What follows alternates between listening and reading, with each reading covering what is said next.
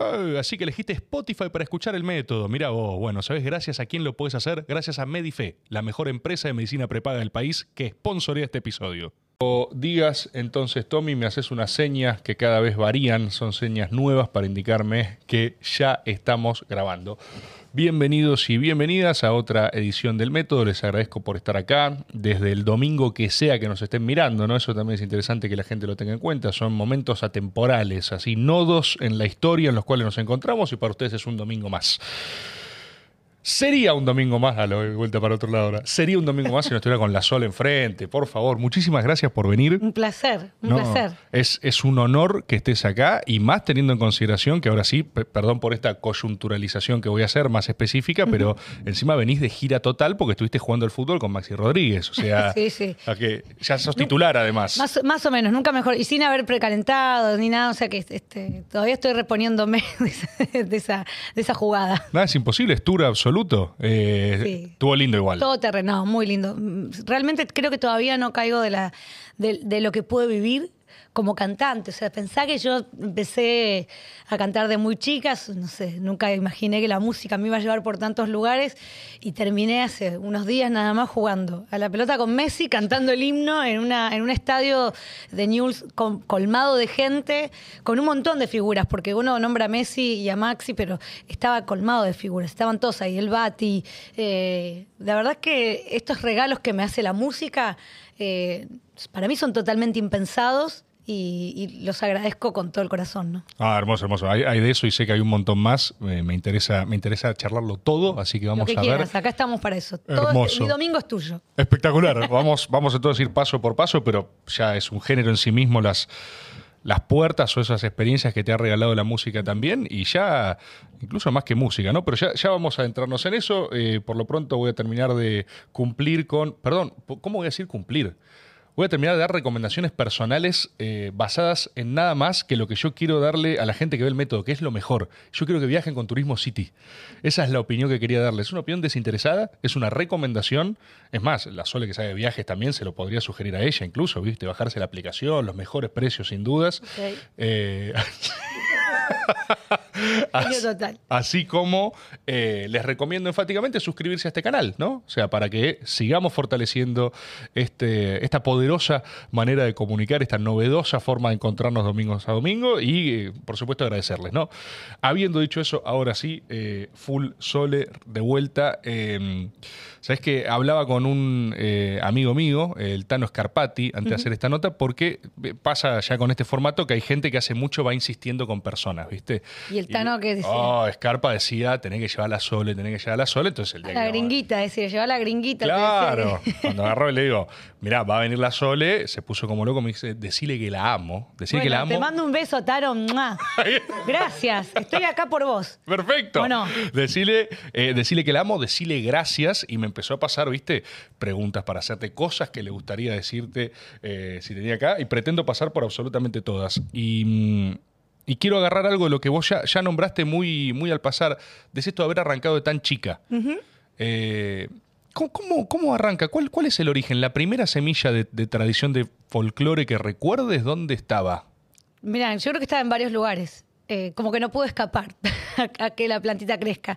En principio, mi viejo en casa, eh, teníamos una radio que es la radio, era una radio fija, arriba de la heladera, ¿viste? Cuando movías la perilla, lo único que se escuchaba era la primera, Radio Arequito 96.5, y toda la música que pasaba a la 96.5 era folclórica de nuestro país y tango, ¿no? Y mucho más de ahí no se movía.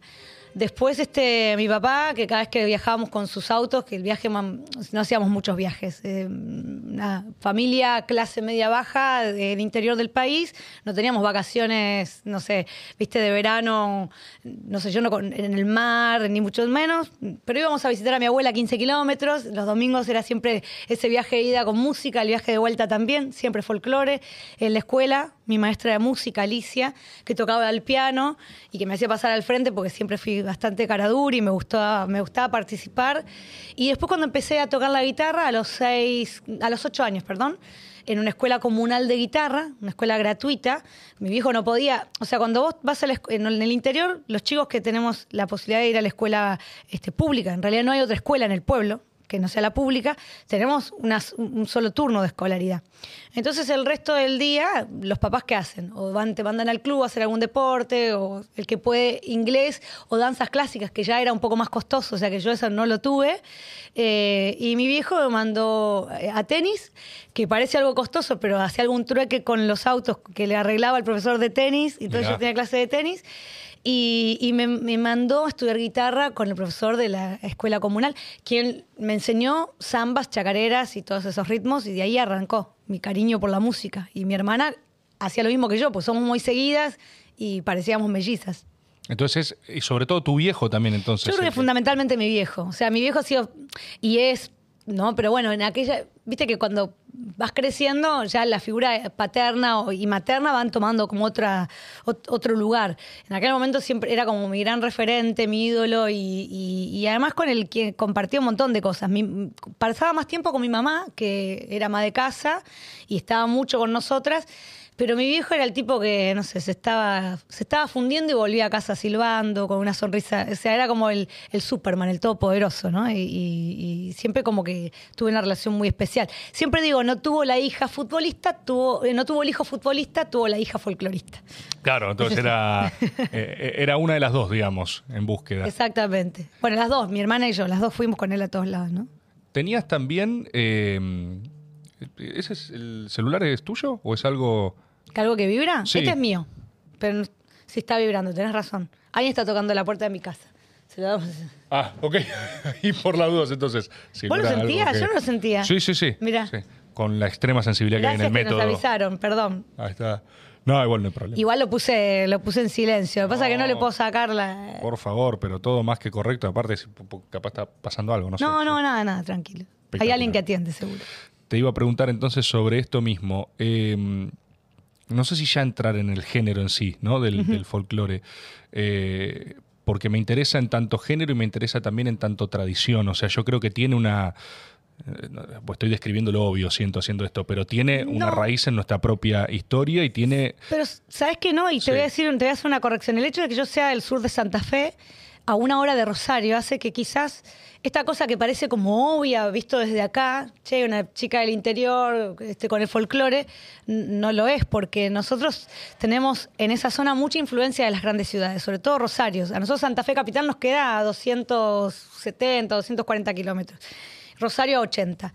Entonces, si bien el folclore estaba, estaba mucho más cercano que lo que puede pasarle a una persona que, que, se, que se cría en Capital Federal, eh, yo no dejaba de ser un bicho raro este, para el resto de mis compañeros. O sea, no es que sí, en los actos patrios, en, no sé, en el Día de la Tradición, pero no es lo mismo hablar de esa zona del mapa que hablar de Salta, hablar de Corrientes. Eh, de hecho, fui medio como una...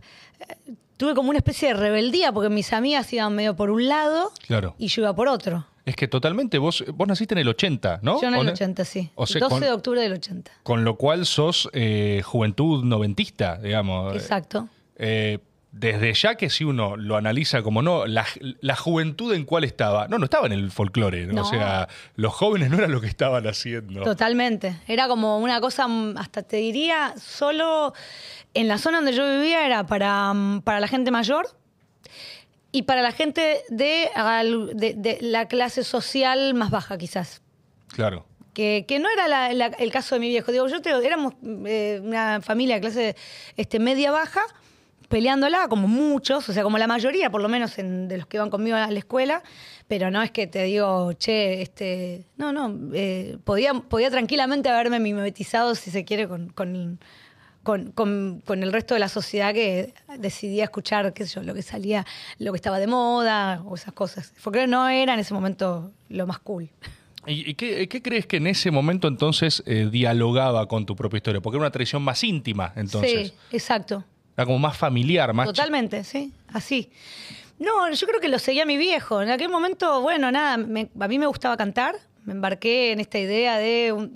La primera vez que canto tenía, sí, ocho años, fue la primer peña que hizo el profesor de guitarra para juntar, viste, para recaudar un- unos pesos para, para la escuela, porque como era gratuita también se hacía esto, viste. Los padres hacían de mozos, viste, vendían los choripanes. Y entonces El- yo... Lindo recuerdo, igual, ocho años cantando para la, la O- peña. era ocho años, sí. Primera vez, o sea, tu primer recital fue ese, ocho Mi años en la peña. De... Exacto, no me sabía ni la letra entera de la canción, entonces repetía la letra. Y me acuerdo que, bueno, canté y la gente me recontra aplaudió y mi viejo como que quedó, ah, algo está pasando.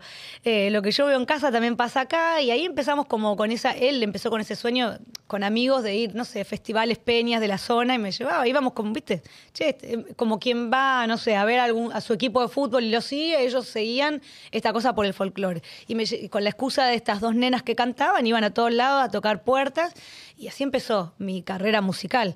Y yo me embarqué en esa, iba donde iban mis viejos, sobre todo mi papá, porque mi mamá siempre fue un poco menos sociable, entonces por ahí ella más hubiese preferido siempre quedarse en casa, ¿viste? Como otra, otra Mirá. manera de vivir la vida. Eh, y mi viejo todo lo contrario. Entonces, bueno, me embarqué en esa, me gustaba cantar, me parecía súper divertido esto de llegaba y te veían muy chiquitita y nadie te daba dos pesos y te subías al escenario y, y yo sacaba como un bozarrón y una personalidad que nadie imaginaba.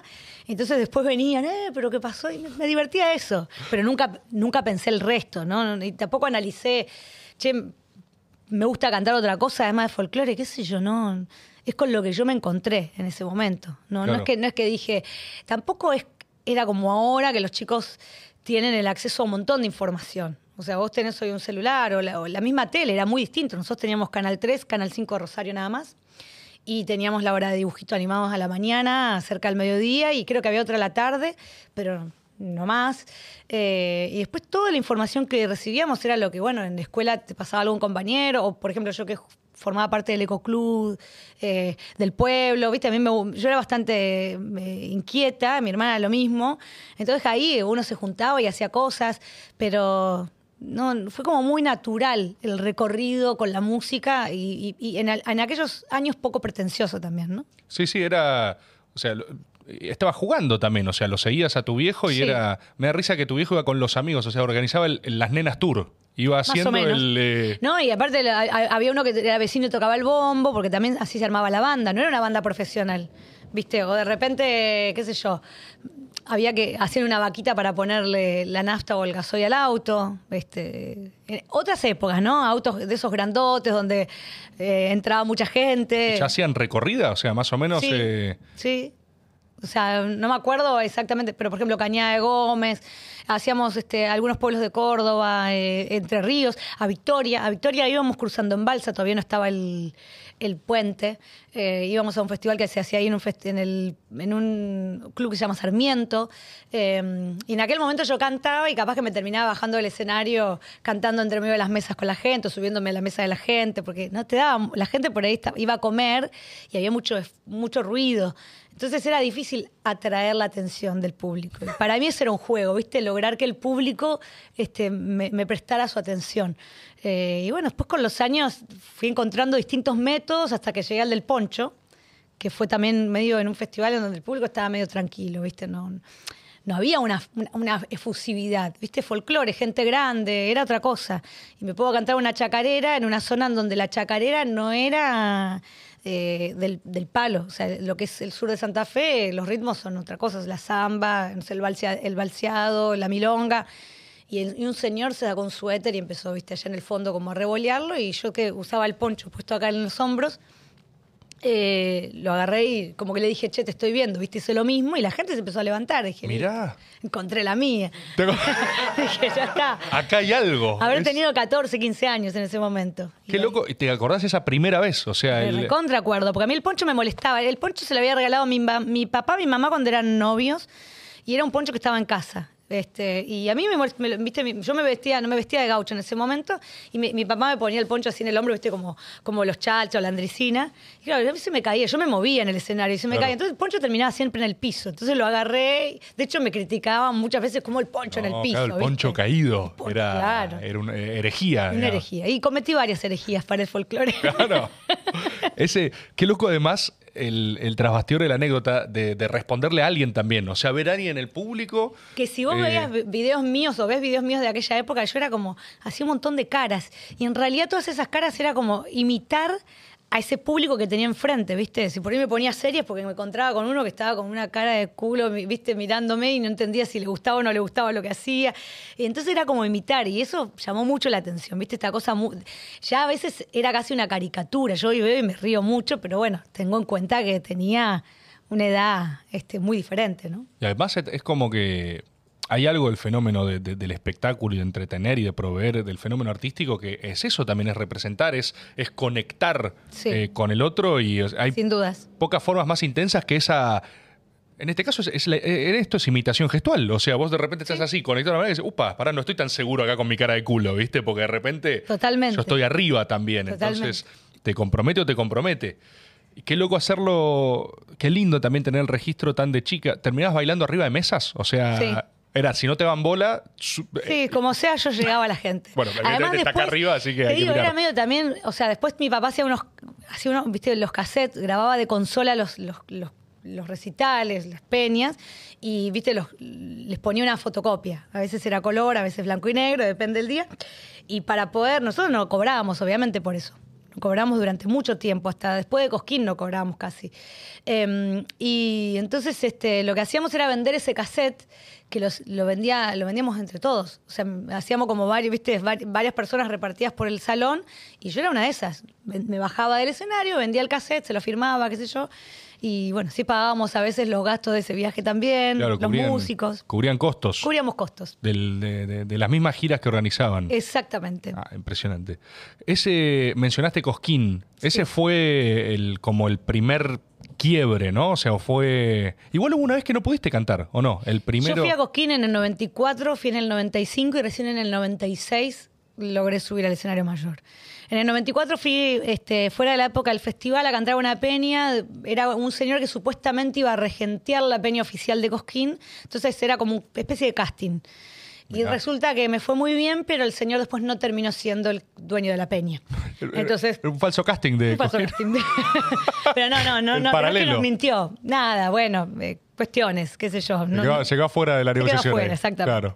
En el 95 voy, sin haber hecho ningún previo casting ni nada de esto, ningún contacto, nos fuimos. Como va mucha gente a Cosquín, crudo, a, a buscar suerte. Eso yo desconozco completamente. ¿Es así? O sea, hay gente que va a Cosquín a, a ver si puede cantar, sí, digamos. totalmente. eh, Va a cantar las calles, porque hay dos maneras de llegar al escenario mayor. Está la competencia, hay una competencia que se hace durante todo el año, organizada, con, viste, con jueces este, muy exigentes y con todo, que es para- tanto para la danza como para la interpretación de un instrumento o el canto. Y después está esta cosa que pasa de boca en boca con la gente, que es lo que me pasó a mí, que es lo que le pasó a Mercedes, que es lo que le pasó a un montón de gente.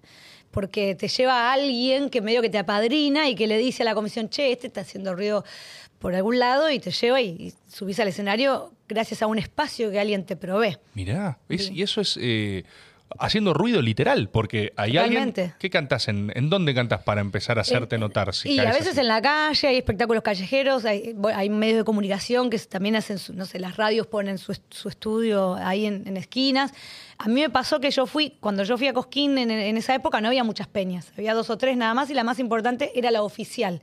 ¿Por qué le decían la oficial? Porque a veces los artistas del escenario mayor pasaban por la peña oficial, entonces estaba bueno, la gente se comía un locro y capaz que veía al artista, no sé, a, a Horacio Guaraní lo veía ahí comiéndose Claro. un locro. Es recontra oficial. Claro, Está ahí re. Guaraní dando vueltas y dices, ah, claro, es acá. Totalmente. Es el point. Exacto, exactamente. Bueno, yo fui a pedir si nos dejaban cantar y el que estaba ahí armando la grilla era un humorista que me, me conocía de haberme visto en otros festivales y me, me dijo que sí, que me daba un espacio y yo cantaba todos los días a las 11, o sea, como era una nena, cantaba temprano. Y bueno, ahí empezaron a ir a verme un montón de artistas, desde los Chalcha, este, eh, Argentino Luna, me parece que pasó también, Mercedes, Horacio. eh, Ahí ya te fueron a ver, ya. Claro, porque ellos iban a comer y además se comentaban, ¿viste? Y, era rarísimo porque no había había niños cantantes, pero no se nos daba tanto espacio a los niños en, en los escenarios así. ¿Qué edad tenías vos ya ahí en ese mo- o sea, en este primer 14, no, 15. 15 La años. primera vez fue, no, 14, perdón, 14. 14 para 15 y después a los 15, bueno, eh, después cuando tuve la oportunidad de esa peña, de hacer ese ruido, de tocar a través de César Isela, que era quien estaba a cargo de esa peña en, la, en el escenario mayor, el día que él tocaba era domingo, último día del festival. A la hora que tocaba era después de las 12.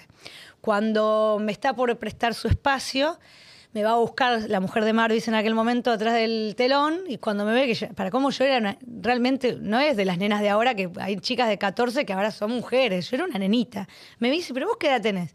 Cuando le dije tenía 20. 15, no mentí, no mentí, lamentablemente no mentí. Eh, me preparé para la siguiente. Me dice, ah, pero no puedes tocar porque hay una disposición municipal que después de las 12 los menores de 16 años no pueden subir al escenario. Y fue así que me volví con la cabeza súper agacha al pueblo porque habíamos avisado que íbamos a estar y qué sé yo, y no pasó nada. Estuve atrás del telón a punto de subir y no pude subir. No, ahí la frustración el es, 95. es total. Y para, o sea, viéndolo desde hoy, te reís, pero en ese momento fue, viste, el hazme reír de, de mucha gente, quizás del pueblo. No es que la gente se reía de mí, pero es lo que uno, Es lo que uno siente. Lo que uno siente. Eh, así que bueno, nada, nos fuimos con la cabeza gacha, no pasó más nada. Al año siguiente mi viejo dice, vamos de nuevo a Cosquín. Yo, no, papá, yo o sea, con 15 años quería salir, quería ver qué remerita me iba a poner el fin de semana, yo estaba en otra. Me dice, te prometo que la última vez, papá, no me joda más, qué sé yo. Bueno, la última vez, bueno, vamos, dale, está bien, vamos. Fuimos, mismo recorrido, misma peña, la misma situación, y bueno, ahí ya me dan el espacio porque seguía haciendo el ruido. Y bueno, toqué un viernes, me habían dado para hacer una canción, me dijeron un solo tema y te bajás, no revolés el poncho porque no había que incentivar a la gente. ¿No revolés el poncho? Claro, pero porque yo entraba fuera de la grilla, eso se televisaba, ¿viste? Ya que me den un tema era un montón, se atrasaba todo. Entonces, todo lo que, lo que hacía que la gente podría enardecerse y, y perder ese, y que el espacio sea más grande, había que evitarlo. Mirá, No les di bola a ninguna de esas cosas, terminé cantando cuatro temas a fondo. y terminé recibiendo un premio el día domingo de ese mismo año, este, que mucha gente cree que es revelación, yo nunca fui revelación de Cosquín. Mirá, ¿qué, ¿y qué, qué- cuál fue el premio entonces? inventaron un premio, los de Sadek- el premio Sadaic a los artistas nobles. Premio a, partir La de, a partir de ese año se empieza a dar ese premio. Lo inventaron para mí. Mirá, Sí. impresionante. Te, Impresionante. Quería, te quería preguntar de este mismo tramo, ¿qué, ¿qué operaba en tu cabeza teniendo 14, 15 años y que te esté viniendo a ver eh, Mercedes Sosa? O sea, o si lo... No sé, no sé si eso es, o te hace temblar las patas, o al revés, uno es tan joven y todo que, bueno, pasa como con una suerte de halo de inconsciencia, ¿viste? Yo sí, creo que siempre fui más inconsciente. Este, a mí me encanta cuando, cuando, me, cuando viene a ver, cuando alguien me hace temblar un poco, me encanta. Siento que es cuando, viste como el futbolista cuando lo putean en la cancha. Hay, hay presión, un poquito de presión. Me gusta. Creo que, creo que lo disfruto más. Creo que estoy, me concentro más y me parece que esa es la parte. Igual no era muy consciente. Tampoco, o sea, a pesar de venir del folclore y de escucharlos, no tenía ese, ese fanatismo o esa, viste, esta cosa que vos decís, wow. Los escuchaba todo, pero estaba todo como internalizado, naturalizado, no, no, no. Y aparte el folclore no tenía ese, ese, mm, esa relación de fanatismo que hoy puede existir con otros géneros. Es una cosa más de buenísimo, cómo canta, pero de distancia, ¿viste? Eh, yo a veces me- con, con mucho miedo me acercaba a la gente mayor, porque no sabés si te sacaba cagando, perdón la palabra, pero era así. Antes, eh, como toda la gente mayor, que antes cuando veía a un nene, bueno, no sabías cómo iba a reaccionar, ¿viste? Hay gente que decía "Di- bárbaro, qué sé yo. Eh, Era otro, otra etapa de la niñez y de, y de los adultos también, muy diferente. Decís que la relación en el folclore no estaba como tan eh, sacralizado el artista, o sea, era más... eh, Sí, pero, pero, sí, pero, pero no esta cosa de fanatismo de quiero querer quizás el las 250 mil fotos o el autógrafo, era más de ir a escuchar al intérprete. Me parece que pasaba más por otro lado. Mirá. Siento yo. Este, pero sí, sacralizado, sí, qué sé yo, hablando de Mercedes o de Yupanqui. Pero Yupanqui me acuerdo que cuando to- tocaba, Yupanqui no, no le, le jodía que haya niños, porque había ruido y él quería silencio total en los lugares donde él tocaba, quería que se lo escuche. Viste, era su guitarra y su voz. Entonces, más de una vez habrá- habrá- paraba los conciertos y decían, "Shh", viste, sí, era otra no, época, claro. era otra época. O sea, ¿sabes lo que era? Yo me movía en el escenario y por, cuando iba a competir con el folclore, a mí me descalificaban por moverme. ¿En serio? Porque era una cosa más de, sol- de estática, de solemnidad. Más de- solemne. Sí, otra cosa era. No sé cómo explicarlo para que se entienda, pero otro ámbito muy diferente a lo que ahora podemos concebir, no como un, como un recital. ¿no? Claro, como un espectáculo también y con, con esa porción más de, de juego. No tan protagonista el público, quizás. A ver, ¿cómo no tan protagonista el público? O sea, Porque ahora es como que, el- bueno, el argentino siempre es un público protagonista porque Claro. es, viste, es muy efusivo. Pero siento que antes era como más del silencio, ir a escuchar. Y también depende que folclore. Folclore siempre tuvo como una eh, la parte popular y la parte más este no sé si llamarlo de elite porque yo no sé si era de elite de elite digo de, de- de una cuestión clasista así de, de gente más intelectual y gente que, que ya vivía la música desde otro lugar no desde las letras desde lo que decían las canciones ¿Lo hablas en intérpretes o en público? Eso. en intérpretes y en público En los dos. Sí. O sea, como me, me las por ejemplo, por cuando, favor, yo empecé, escuelas? cuando O yo empecé, sí, claro, cuando yo empecé, yo era supuestamente lo antagónico a Mercedes Sosa. Mercedes empieza a dejar de ir a los festivales porque empieza a hacer este crossover, empieza a tocar con, empieza a hacer este rock nacional, qué sé yo, y yo venía de los la Peña, el festival Horacio Guaraní, Mercedes Sosa, dos cosas totalmente distintas, este, qué sé yo. Es como una tradición más pura, más purista. eh, Claro. Lo mismo, eh, Chupanqui por un lado este, y Guaraní por el otro. Los chalchas por ahí fueron un poco más por el medio, pero sí existía eso, existía mucho eso. ¿Qué pasa en el rock? O sea, es como, no se pasa en todos los géneros, pero en el folclore estaba bastante marcado eso.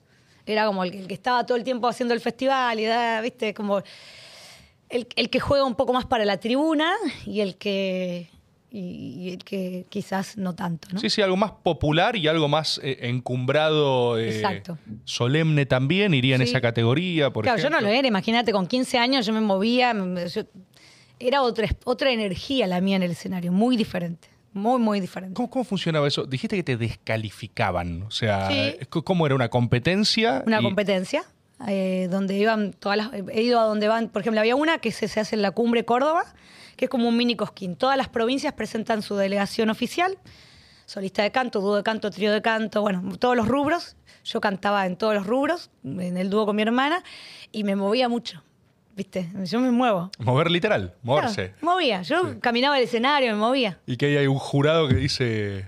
Me descalificaba porque me movía. Y bueno, y sí, ¿qué voy a hacer? Claro, es que no estaba pensado así. El folclore no estaba pensado. Por eso había poco- pocos niños también dentro del folclore. Porque no estaba. Para mí había una cosa cuando. Para mí una cosa es el folclore como forma de vida, como, como lo que nos representa a todos en, en el día a día, en la cotidianeidad, y otra cosa cuando ya el folclore como género musical, ¿no? Es como, viste, eh, que también un poco podemos hacer esta división que decíamos recién. La forma de vida es esta cosa cotidiana. Están en una, en una casa hay niños, hay gente mayor hay y todo convive perfectamente, con cada uno con los gestos típicos y con sus modos típicos de sus edades y sus cuando ya se forma, se profesionaliza un poco más y qué sé yo, ya es como que, viste, lo enmarcan. Este, no, la danza hay que bailarla así, hay que cantarlo así, y hay que. Y bueno, yo me iba de ese marco, porque ah, también era una niña, Claro. de alguna manera. Sí, sí, en lo que estás describiendo, eh, revolear un poncho ya es directamente... es- Pues, pero el gaucho lo revoleaba, el gaucho este, cuando, cuando, cuando montaba un caballo, cuando, cuando se peleaba con alguien, lo primero que hacía era revolear, viste, se, lo, se, se tapaba hasta la mano para no recibir heridas con el poncho. Este, y bueno, ese era un gesto típico. Yo ahora lo reivindico.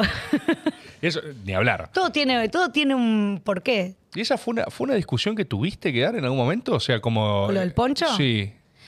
Eh, creo que después como que se naturalizó porque también es un gesto muy de cancha. Es como, la, la gente lo- me lo atribuye a mí, pero yo creo que es de la gente, que que es una cuestión muy nuestra. Es un, un gesto muy, eh, incluso con un pañuelo, con lo que sea. Lo que pasa es que yo encontré un elemento que marketineramente a mí, sin, sin, sin pensarlo, ¿no? Me funcionó un montón. Todos los chicos con los repasadores en la casa, ¿viste? Empezaban.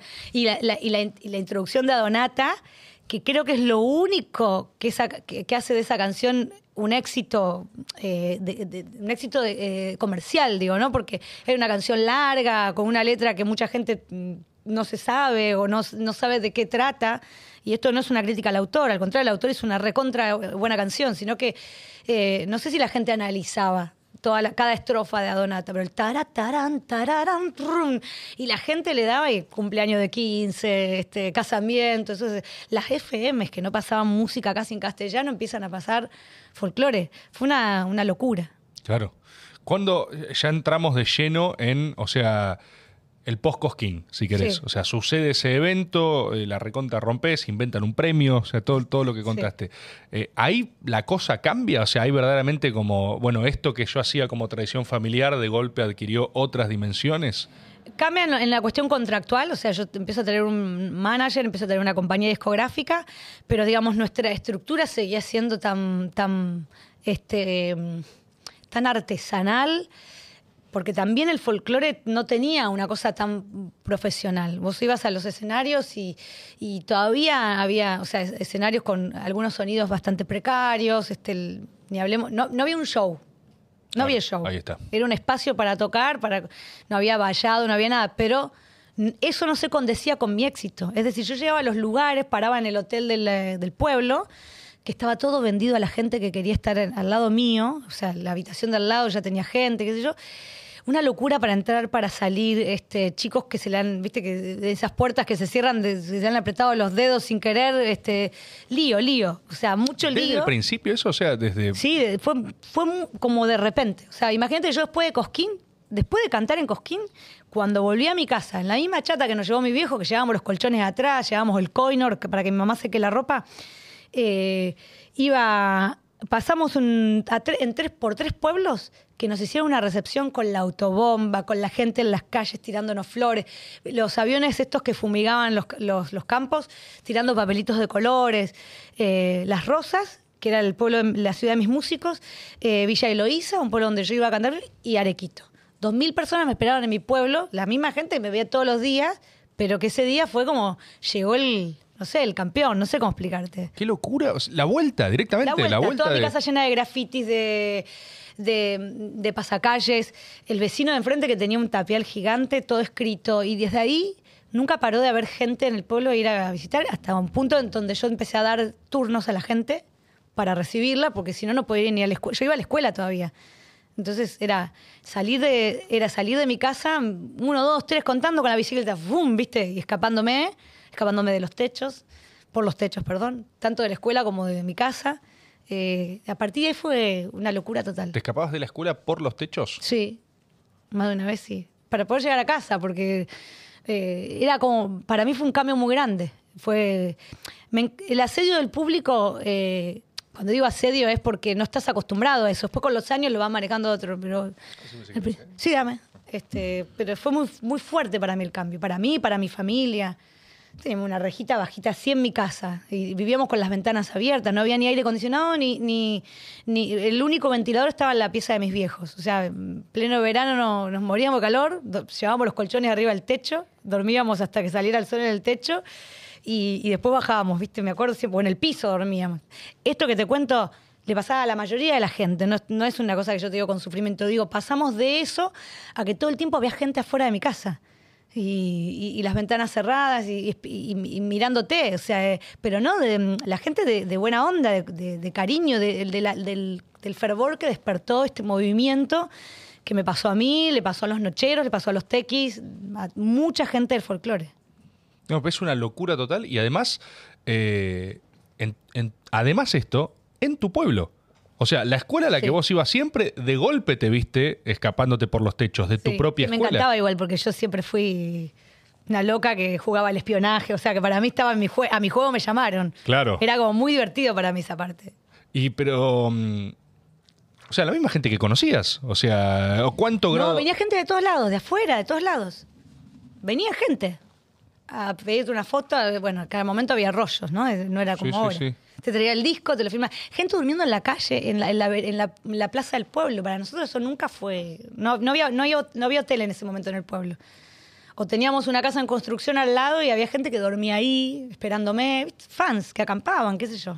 Sí, pero con un nivel de adhesión y de intensidad muy grande lo que estás describiendo. o Muy sea, grande. porque, mm, qué sé yo, fenómeno de popularidad había en la historia un montón y hay también Sí. en el presente. De hecho, es algo que también me gustaría hablar con vos más adelante, capaz, pero incluso con este cam- cambio tan abrupto, o sea, salir de un, festival y pasar a eso, no sé cómo.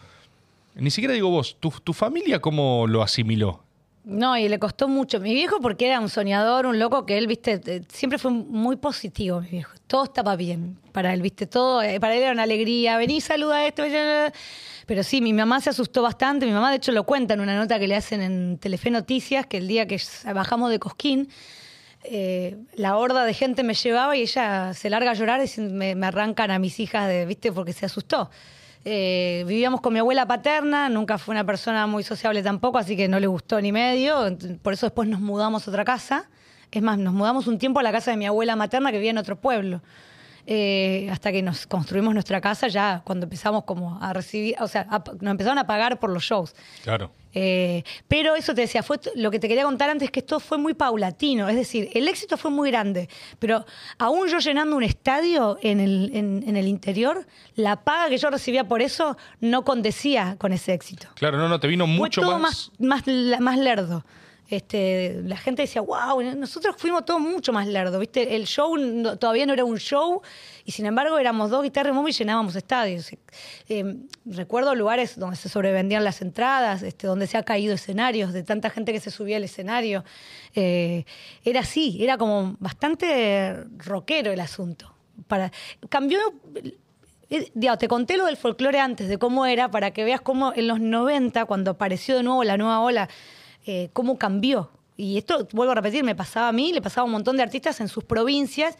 Lo mío fue un poco más a nivel nacional y cuando llegué a Buenos Aires fue terrible porque explotó. En aquel momento ir al programa de Tinelli o de Susana Jiménez, que era de los, digamos, había dos, tres programas que vos ibas y al otro día vendías el triple de discos, el triple de entradas y, a mí me pasaba eso, iba y explotaba. íbamos, eh, anunciamos un Gran Rex terminamos haciendo 30. O sea, y, era. Y, los, el disco también. Che, disco de oro, disco de platino, doble platino, triple, y así, dale, que va. No lo podíamos creer. No, fue por, nos pasó por encima. No estábamos preparados realmente. Y a vos, o sea, me contaste ya de tu familia, a vos, a nivel subjetivo individual, ¿qué pasa cuando esto que, que, hacías por un juego con tu viejo, se, de repente sos un ícono? Bueno, no te voy a decir que la pasé muy bien, porque, por ejemplo, ya ir a un boliche a bailar eh, no era, no era muy agradable para mí. ¿Viste? Primero porque, bueno, es, eh, cuando vos, ahí sí, este, eh, con mis amigas todo bárbaro, yo siempre tuve las mismas amistades, pero siempre íbamos a bailar a los boliches de, la zona. Entonces por ahí, si alguien se te acercaba, había jugado una apuesta con alguien para ver si yo era o no era, para ver si me decía, viste, era como, viste, esa edad es compleja, la, la adolescencia es muy compleja.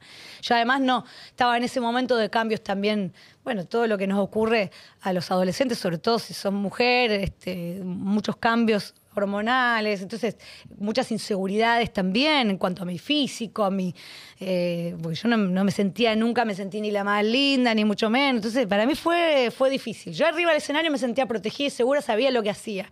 Y debajo siempre una, viste, siempre como con mucha vergüenza, con miedo, este, no en la escuela, no con mi entorno de toda la vida que me conocían y de hecho este, siempre me valoraron un montón. Somos todos, yo soy profesional en la música, no tengo un título, pero todos los chicos que estudiaron conmigo, todos tienen, todos han tenido en su vida carreras espectaculares y, nos respetamos mucho en nuestras, en nuestras diversidades. Y, la verdad que eso estuvo bueno. O sea, tuve como una buena contención familiar y de mis amigos. Claro. Pero el, el, resto era difícil de manejar. Yo llegué a tener seguridad privada, todas esas cosas, porque he vivido momentos complejos. Pero bueno, nada que no le pase a otro artista. O sea, el problema es que yo no me quise ir nunca al pueblo, nunca me fui de ahí, siempre viví como. Era como que volvía a la vida normal y no había vida normal. Este. Y nada, pero. No fue fácil, tuve a mi hermana mucho conmigo, mucho encierro de hotel con ella. Este. Eh, nos, apoyamos un montón, pero sí, claro que fue para mí muy abrumador el, hecho de cumplir con contratos cuando yo era todavía menor de edad eh, ¿Viste? Y aparte, imagínate que entre enero y febrero del 96 hice más de 60 presentaciones. No. Otro, otro país. No había ahora. Bueno, vos parás ahora en una estación de servicio y tenés de todo. Antes había, rogaba encontrarla abierta, este, otra manera de viajar. Eh, viajábamos con las almohadas propias a ver para descansar un poco mejor. Eh, todo muy diferente. Pero todo eso, todo eso que me pasó, para mí fue una hermosa escuela. O sea, creo que hoy disfruto mucho más de este presente, de este disco natural y de y lo veo desde otro lugar por toda la escuela que viví. O sea, este, no digo que la gente de hoy tiene que pasar por eso, pero a mí me enseñó un montón. A mí me, como el manejo con el público.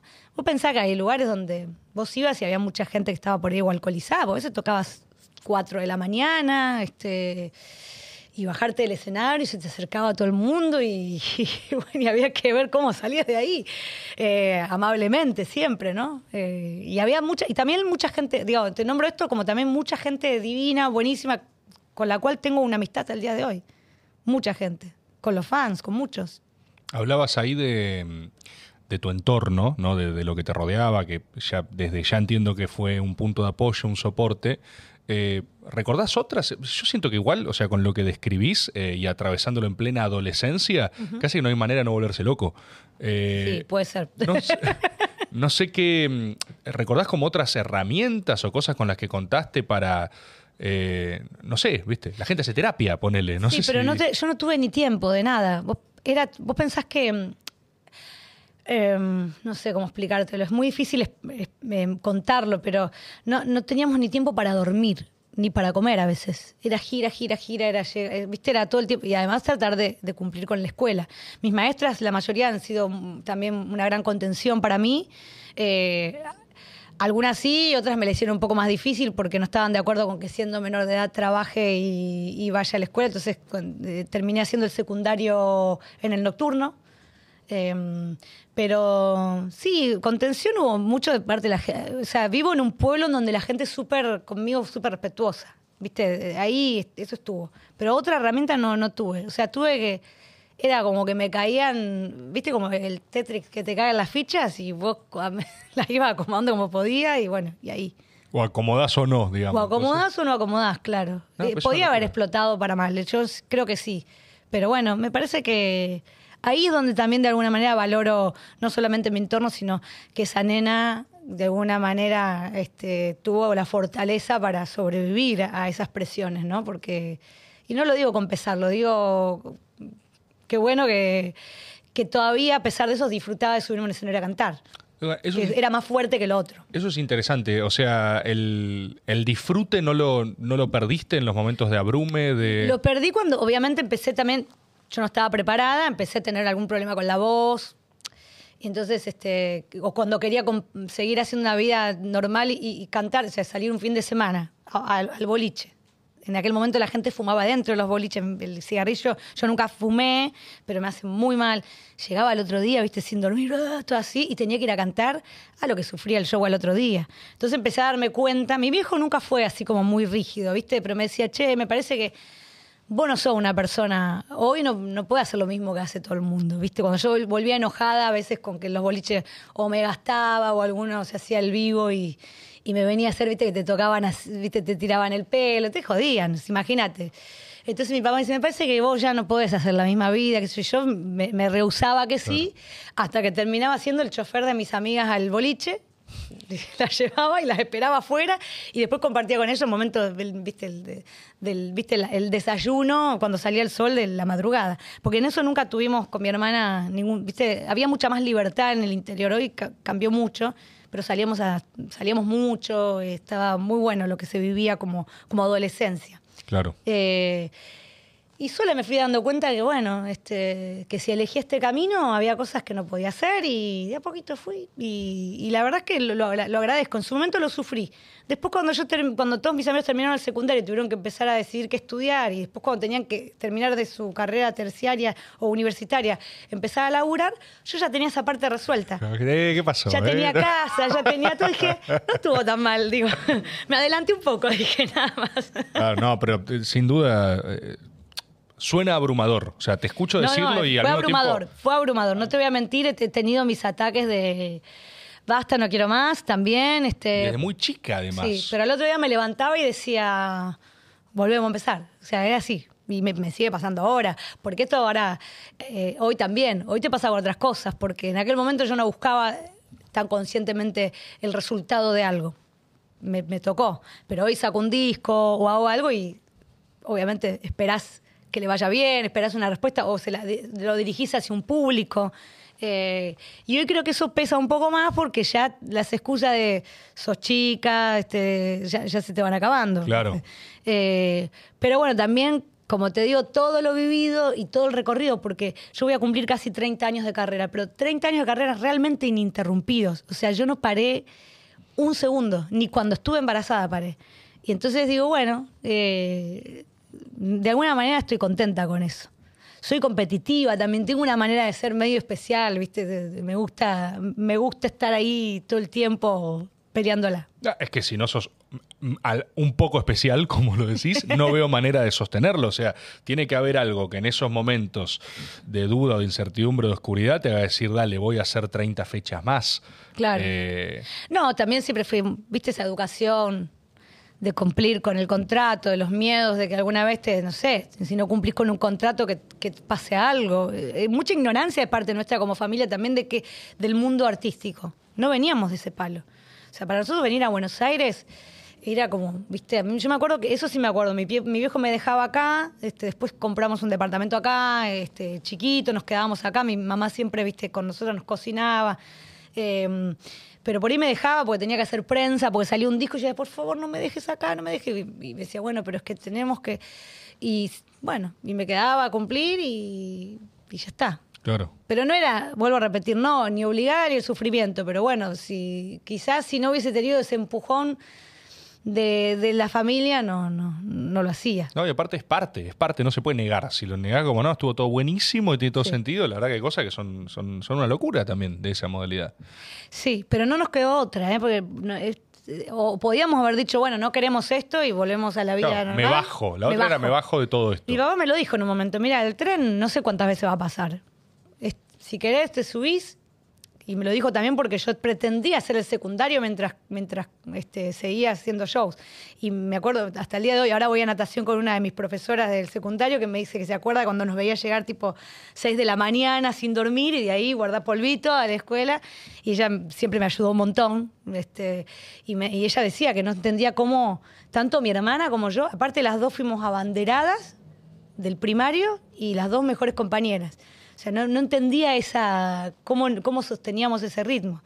Eh, y sí, me dijo mi papá, mira, podés dedicarte a otra cosa, no pasa nada, y, si no, yo podría podés aprovechar este momento. Yo, yo aprovecharía este momento, porque... O sea, existió esa charla así de, cruda, como... Sí, sí, sí. Yo ahí dejé el secundario y después lo terminé. Al otro año lo terminé, o sea, lo terminé al mismo tiempo que mis compañeros, porque viste que en el nocturno haces cuarto y quinto en un año. Y me fui de viaje egresados, todo.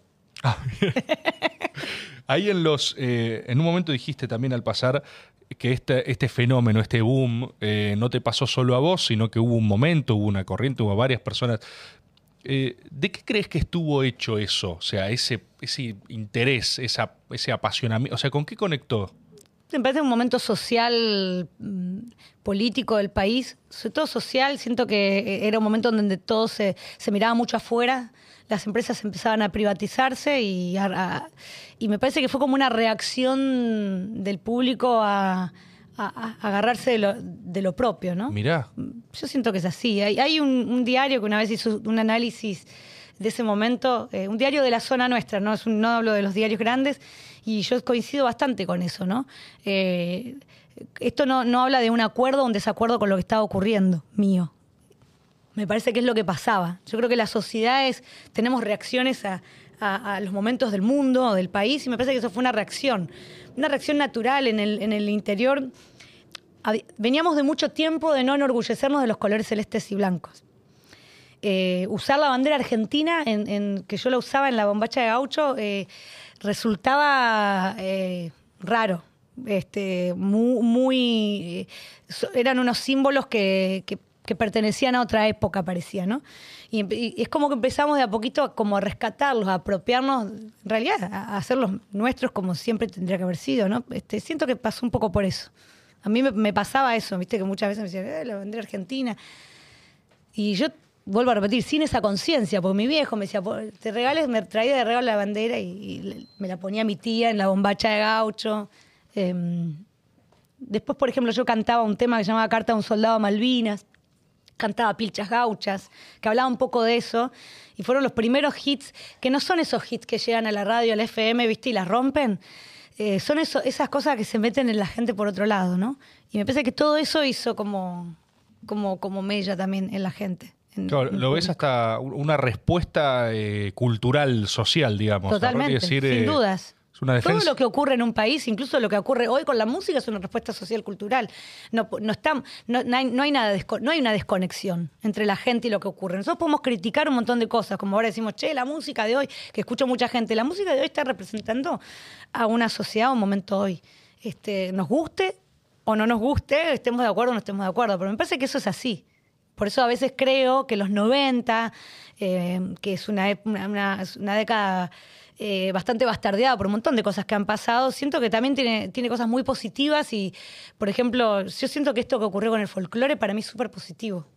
Lo veo como algo muy, muy, muy natural, ¿no? Incluso, bueno, lo llevo a, a este disco, pero tiene que ver con eso. Cuando las cosas suceden y la gente lo, lo, mm, lo, lo agarra, lo abraza, este, eh, lo hace propio, no, no, no hay discusión. Es que este, me parece que pasa por eso. Es un- fue un retorno a lo propio también. O sea, agarrar y Sí. decir, volver a, eh, a celebrar eso. En el interior hay lugares en donde nunca hubo retorno porque siempre fue así. Claro.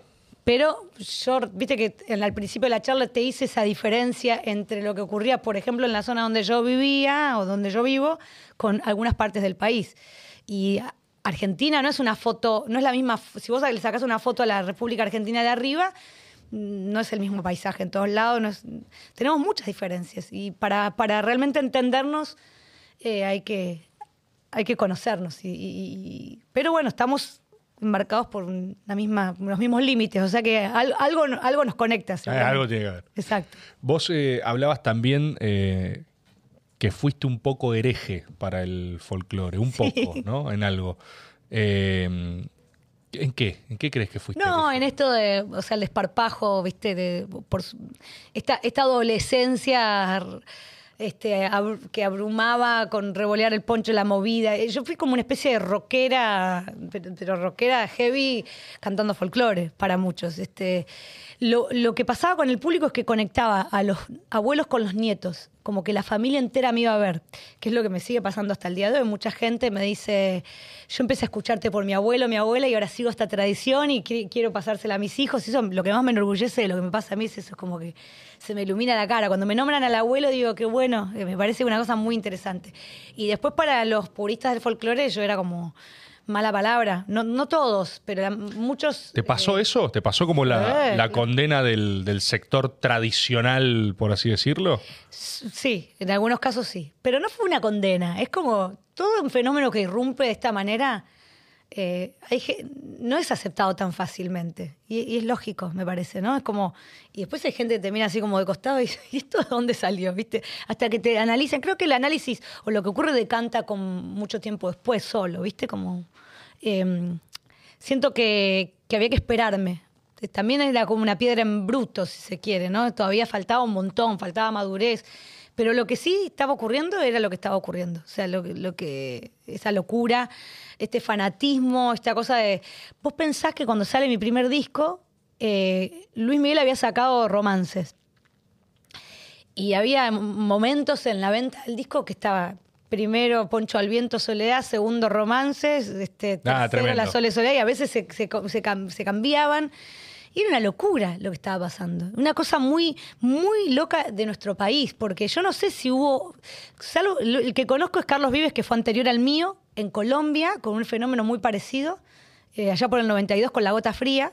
Eh, pero después no había, no, no sé si había países que, que tenían esta cuestión de, con su propia música, tener dentro de su mercado interno esta pelea con lo que ya quizás venía Consagradísimo. consagradísimo de otro lado. No sé si hubo tanto. Argentina le ha pasado no solamente con Soledad, le pasaba con Nosotros tenemos en ese sentido un historial, ¿no? Incluso con el rock, y eso está buenísimo. Creo que nos, como, como sociedad, tenemos como mucha personalidad. Sí, sí, sí, hay una, hay una defensa de lo propio. Aparece, Sí, está el argentino en el ranking y se lo banca. Sin ser, a ver, cuando hablo de esto, no soy una mina cerrada. Eh, no digo, somos nosotros el, el- el ombligo del mundo, ¿no? Este, pero sí creo que está bueno que, que- que nos sentamos, con- que tengamos ese sentido de pertenencia con las cosas que nos pasan acá. Excelente. ¿Qué, qué crees también? Esta pregunta quizás es, quizás es rara, quizás es difícil. Eh, pero es como de autoanálisis, ¿viste? O sea, te pregunto por el fenómeno en general, pero me gustaría preguntarte también por qué crees que pasó con vos puntualmente, ¿viste? O sea, eh, porque entiendo que es- hay un proceso general, Sí. pero, pero lo que decís, que vos seas una rockstar en el campo del folclore. No, ¿Por no, qué? No, no lo sé. O sea, yo, yo, no, yo creo que lo que sí había una cosa genuina, eh, eh, como te decía, tan- sin, sin pulir, sin... Si bien ahí había una... Si vas a- te vas a los, a los titulares de aquella época, la gran discusión era que yo era un fenómeno comercial, entonces este, todo parecía que estaba pensado estratégicamente para generar lío y en realidad nunca hubo ninguna estrategia, realmente no la hubo. Eh, yo creo que esta cosa de este movimiento que fue como de menos a más, desde el interior, de recorrer pueblito por pueblito, eh, eh, a mí me parece que eso generó como que el público sintió, o gran parte del público sintió que mis logros eran propios. ¿Viste? Era como. eh, me parece que eso se legitimó eh, mi, mi éxito en ese recorrido previo.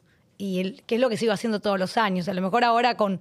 No digo con una distancia, pero como ya hay uno, uno abarca más cantidad de público eh, y ya se profesionalizó el folclore, es distinto, ¿no? Pero creo que es eso. Hubo como una legitimación de lo que pasaba conmigo. No sé si fui yo, fue como el, el proceso que generamos, que, que, que hicimos, ¿no? Es como que representabas más que vos. O sea, representabas Yo también a la gente. Cuando ganabas vos, ganaba la localidad que visitaste. Creo que sí, creo que sí, que tenía que ver con eso. Ah, estuvo acá, cuando me venían, ella estuvo acá, me firmó un autógrafo, hablé con ella, no sé qué, y era como, viste, esa cosa de haber recorrido, me parece que me ayudó un montón. Me creo que sin saberlo hicimos el camino que, no sé si se, que se tenía que hacer. Fue el más largo, es el más largo. Me sigue resultando largo a mí, hoy, hasta el día de hoy, ¿no? Sigo que es como que es como que todos los años vuelvo, ¿viste? A los mismos lugares en busca de como de esa aprobación quizás, ¿no? Me parece. Es que en realidad nunca. Tu tour nunca terminó. Nunca terminó. a veces quisimos decir que sí. para, ¿viste? Para generar esta cosa de siempre está esta duda y esta discusión de, che, capaz que para que sea más deseable, para que sea, hay que alejarse un poco, hay que decir, la verdad es que nunca pude con eso. No, no, nunca me bajé, ¿viste? Eh, me banqué los momentos en donde perdimos, los momentos en donde quizás el público no, no fue tan grave, porque la verdad es que mi meseta no fue, no fue grave, pero, pero me banqué ese momento, como que, viste, como que bueno, nada, eh, a seguir. Y creo que eso está bueno también. Está bueno, es como, siento que lo que le pasó un poco a la selección nacional, eh, salvando las distancias, pero es eso, ¿viste? Esto de decir, che, no sé, arrancó perdiendo el mundial y después fue mucho más corto ese tramo, ¿no? Pero también lo que lo- el- el- la historia que venía llevando con la Copa América an- antes de la que ganaron. Sí, y sí, sí, yo, sí, ubico. Creo que hay que bancarse el momento, hay que bancarse los procesos y entender de que, bueno, a ver, no existe la persona a 10 en todo ni que le vaya bien en todo. A mí me costó mucho también, porque yo arranqué con el, el éxito en el, en el punto más alto que podía soñar una persona. Arrancaste de la cúspide, lo cual es rarísimo también. o Y me sea, duró un montón así en la... Quiero decir, me duró, me sigue, me duró como si yo hoy no estuviese en carrera, ¿no? Pero digo, hablando de... Yo hablo siempre de este proceso en donde yo no estaba preparada y de repente, ¡fua! ¿viste? Y, y claro, todo lo que venía después parecía poco. Y después tuve que acostumbrarme y después dije, ah, bueno, cuando cumplí 10 años de carrera, que tuve una charla también con mi familia, digo, yo me quiero re- realmente dedicar a esto, ya esto no es un golpe de suerte, ya esto se convirtió en nuestro laburo, vivimos de esto, mi papá había dejado de ser mecánico, mi mamá este, ya no necesitó salir de casa a, limpiar otras casas, lo que sea, y dijimos, bueno, yo realmente quiero hacer esto seriamente. Y ahí, bueno, ya empezamos a, to- a tomar otras decisiones profesionales, este, a, a ponerme al hombro y a tomar mis propias decisiones, ¿no? ¿Eso fue a los 10 años? A los 10 años de haber del Cosquina en 96, sí, en el 2006 más o menos. O sea, ahí hay como una suerte de eh, apropiación del rumbo. O sea, agarrás Sí. y decís, esto ya no es un accidente en la que estoy siendo llevada, sino que Un poquito lerda fui para darme cuenta, pero fue así. pasa que no, no es lerda si estás a 2.20 todos los días porque y no sigo tenés... estando a 220 todos los días. ¿eh? O sea, te digo que no es que mi vida ha cambiado, es parte de mi ADN también. O sea, yo soy, no puedo parar. No sé si está bien o está mal, ¿eh? No, no, no. Ni siquiera lo quiero analizar. Hoy por lo menos no. No, no lo analices, capaz si analizas tenés que frenar y no sería demasiado. Así No. que Por ahora el cuerpo me da, es que disfruto mucho de la adrenalina, disfruto mucho de, de todo el tiempo que tener ideas y de pensar, se ríen allá atrás, porque es verdad. Veníamos hablando de eso recién cuando veníamos para acá. ¿Y cómo administrás? Hablaba ya recién algo que me parece recontra interesante, que es, vos arrancaste de la cúspide. Sí. Entonces arrancás por el pico de, de popularidad, de- al menos de lo que te da la gente. Eh, hablaste que tus mesetas no fueron tan malas, lo imagino, pero tuviste algún momento donde dijiste, uy, no se agotaron 10 eh, gran Sí, re-". claro que sí, obvio, sí. ¿Y qué pasa ahí? Y obviamente te, te, te bajoneás un montón, te empezás a preguntar, ya la gente no me quiere, todas esas cosas que se pregunta cualquier persona en cualquier ámbito de la vida, porque para mí habrán sido los Gran Rex, pero para vos es otra cosa, para vos es tu programa, para, las para otras personas es lo, el, el rol que ocupo yo en mi familia o con mi pareja o lo que sea. Eh, pero bueno, mientras haya vida y hay salud, mientras estés manejando el, carro, hay que seguir manejando. O sea, es el camino está y hay que continuar. A mí- yo soy muy amiga de, de, a ver, frenar, yo no sé si siempre es lo más saludable para una persona. Frenar del todo, decir, viste, clavo los frenos, eh, miro el mapa y veo para dónde voy. A veces no puedes frenar o tenés que ir un poco más despacio, pero continúas. Continúas y sí, bueno, mira, te voy a ir más despacio. Eh, ahora estoy manejando por ripio. Sí, se mueve mucho esto. Y bueno, bancar que se mueva. Y me parece que también está bueno. O sea, yo no, no, no tengo.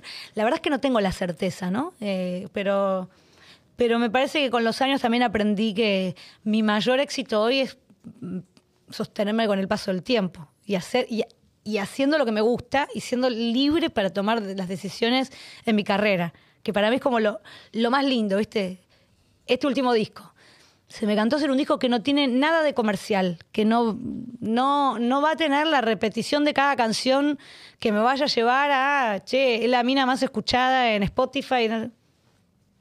A mí se me cantó hacerlo y lo hice. Y eso está bueno, porque es libertad total. No es que estás en una condición eh, que es recontra extraordinaria, que es que sos objetivamente joven para ya estar en la fase. Gracias. No, pero para estar en la fase legado. O sea, vos ya lo que estás hablando, o sea, cuando alguien tiene 30 años de carrera a cuestas y 30 años de éxito, Sí. eh, ya ha, ha sumado un total que es escala legado, es eh, legacy, es bronce de la Sole, ¿viste? Y queda- ese premio, por favor.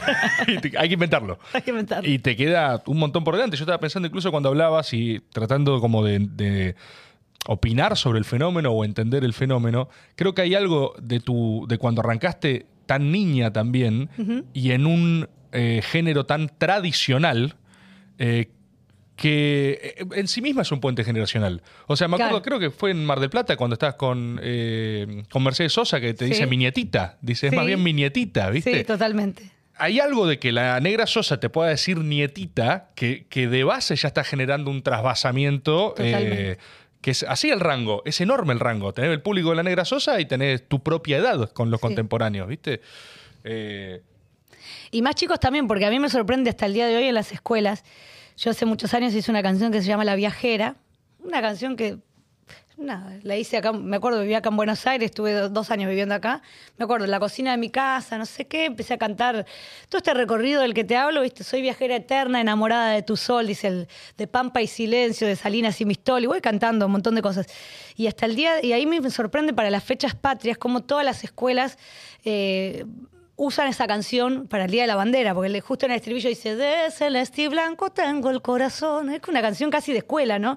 Eh, y me pasa con eso, con Todos Somos Pueblo, digo, y hoy los, los, los nenitos vienen a saludarme, me piden autógrafo, y yo, "Dios, te- yo digo, vos sabés quién soy, yo, yo siempre hago ese ejercicio, porque digo, que tu papá te mandó a pedirme el autógrafo, le digo yo.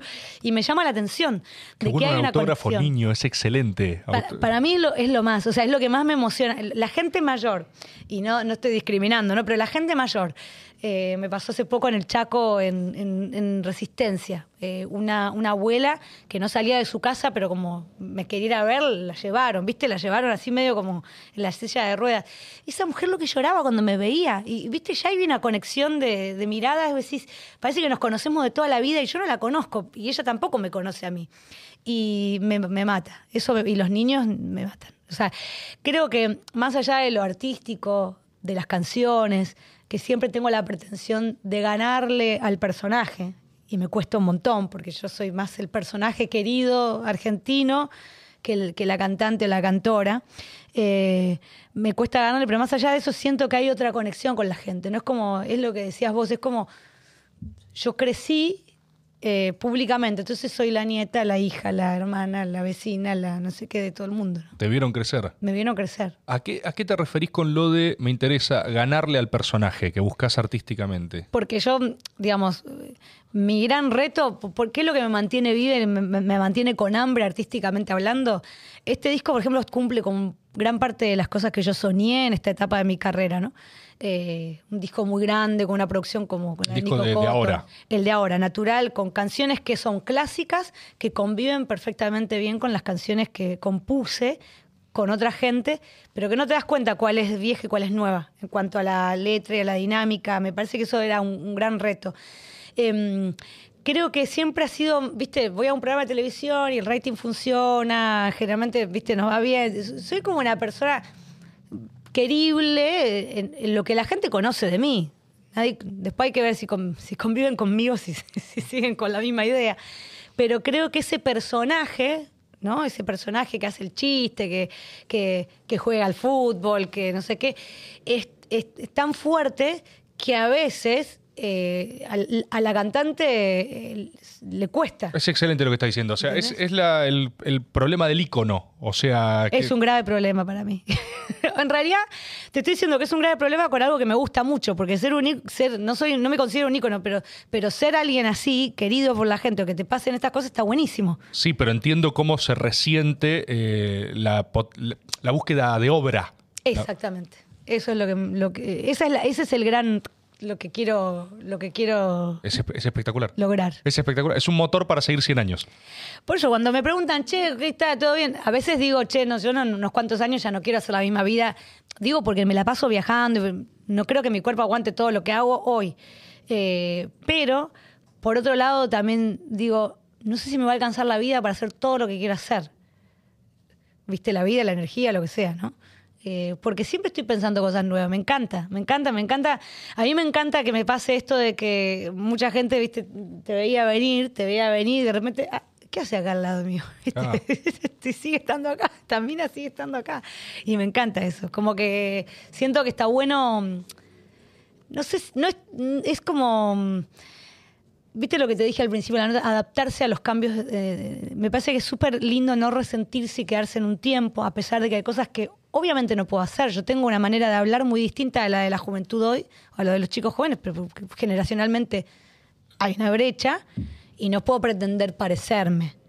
No quiero, porque sería como. Es impostar. raro. Es impostar, exactamente. Pero dentro de lo que soy, poder, adap- poder adaptarme, tener la capacidad de adaptarme a- a- al mundo, es como un, un reto que también tengo. Decir, che, no ser una resentida. ¿Viste? A mí me ha pasado a veces cruzarme con gente que cuando yo era adolescente mm, me decía, no, no, no Claro, es que vos acá", viviste ¿viste? lo, viviste lo otro. Viviste Claro. justamente. el- Espero tener la, la- la sabiduría para no convertirme en eso. A Claro. veces se me sale, no te voy a mentir, pero espero. Sí, sí, sí, se entiende. No, me parece, me vuelve loco la figura de, de la tensión entre obra y. vuelvo a ícono porque me parece que es lo más claro para, como para de Sí, combatirlo, sí. pero. A pesar es- de que no estemos de acuerdo, entendemos que es una palabra que... Es, es como. Para hacerlo más fácil. Tiene intrínsecamente algo de que es como si tu competencia interna fuese contra la Sole. O sea, la Sole eh, Totem. Es que pensá que, pensá que mm, yo salí en el 96, la figura más grande del folclore en ese momento era Mercedes Sosa, ¿no? Pero si vos pensás en la edad que yo tenía en el 96, que es 16 años, a esta parte, yo no competí más que conmigo misma en cuanto a género, digo, femenina, pues Mercedes ya había dejado de hacer los festivales. Eh, Competí con hombres. Competí, si se, si se puede hablar de competencia, ¿no? Somos muy amigos. Los Nocheros, que eran de la compañía discográfica enfrente, eh, Luciano, eh, El Chaqueño, después Abel Pintos, o sea, es como... Estuve ahí siempre, estuve medio, medio solitaria en esa situación. Entonces, o competí con ellos o competí conmigo misma también, que es lo peor que le puede pasar a una persona, competir con uno mismo es terrible. Pero, es- Más cuando arrancaste como arranqué yo. pero al mismo tiempo es lo que me, me parece que. Va, no sé, lo rico entiendo los perfecto. mates, eh. es como me gusta a mí. Perfecto. Ya están, aprobados por la Sole entonces. Sí. Perdón que te corté. La Sole persona, ¿eh? Eso quiero que lo sepan. Sí, sí, que es otra cosa, es otra cosa. No, no se imaginan nada lindo porque... Ay, es, buen- es buenísimo, te juro que es buenísimo. O sea, me resulta apasionante y aparte siento que te ordena también la, la búsqueda de obra. Bueno, vos estabas hablando, hablaste de un punto de inflexión a los 10 años, ¿no? Sí. 10 años de carrera, tomo las riendas de mi propia carrera, soy un artista. de Ahí haber- grabó Brindis, que es el tema que, mm, que, que también se convirtió como en un clásico, el que le canté a Maradona, le canté a Messi. Y en ese momento no fue un éxito para nada, al contrario, fue un tema que pasó totalmente desapercibido en ese disco. Y 17 años después, por estas cuestiones que uno nunca va a entender, aparece el tema, ¿no? Claro. ¿Qué empieza a aparecer? Eh, ¿Cuál es el proceso o tu proceso en esa búsqueda de obra ya directamente? O sea, cuando vos agarrás y decís, bueno, ya está, dejo de correr, voy a decirlo en mis términos, Sí. dejo de correr atrás de la pelota, de lo que me Sí. están llevando acá para allá, lo que tengo que hacer, y de repente digo, bueno, va, va, va, voy a hacer, o sea, ahora conocerán a la Sole, ¿viste? O sea, pero Sole persona contra Sole. Primero que es muy difícil porque cuando vos decís ahora conocerán a la Sole, lo primero que tenés que saber es estar muy seguro que lo que tenés para ofrecer está bueno. Porque te vas a desnudar frente al público y decís, es esto y no hay más nada. ¿Viste? Es como decir, eh, si te metes en la cancha, este, tenés que jugar. Y si, tenés- y si vas a jugar y, y si, si, si dijiste van a conocer a la Sole, hay que jugar relativamente bien. Claro. Yo lo que creo es con respecto a la obra, por ejemplo, durante muchos años me probé en otras canchas y lo voy a seguir haciendo porque me parece que la música, y, o sea, que el arte es libertad total. Yo no soy de las personas que piensan, che, este no puede hacer más. Que-". Sí, para alguna gente te van a elegir en un lugar, otros te van a elegir en otro, pero también hay que, hay que probar. Y a mí me gusta más la práctica que la teoría. Yo me doy la cabeza contra la pared y dije, ok, dolió. Entonces no lo vuelvo a hacer. O me gustó el dolor, qué sé yo, soy masoquista, no sé. Bien. Eh, pero con respecto a la obra, siento que, por ejemplo, en cuanto a la música popular, el folclore, la música que yo elegí desde muy chica, eh, tiene una gran obra, una gran fuente a la que uno puede recurrir y tranquilamente la gente va a decir está buenísimo porque está avalada por grandes autores, por una historia, porque puedo traspasar el tiempo.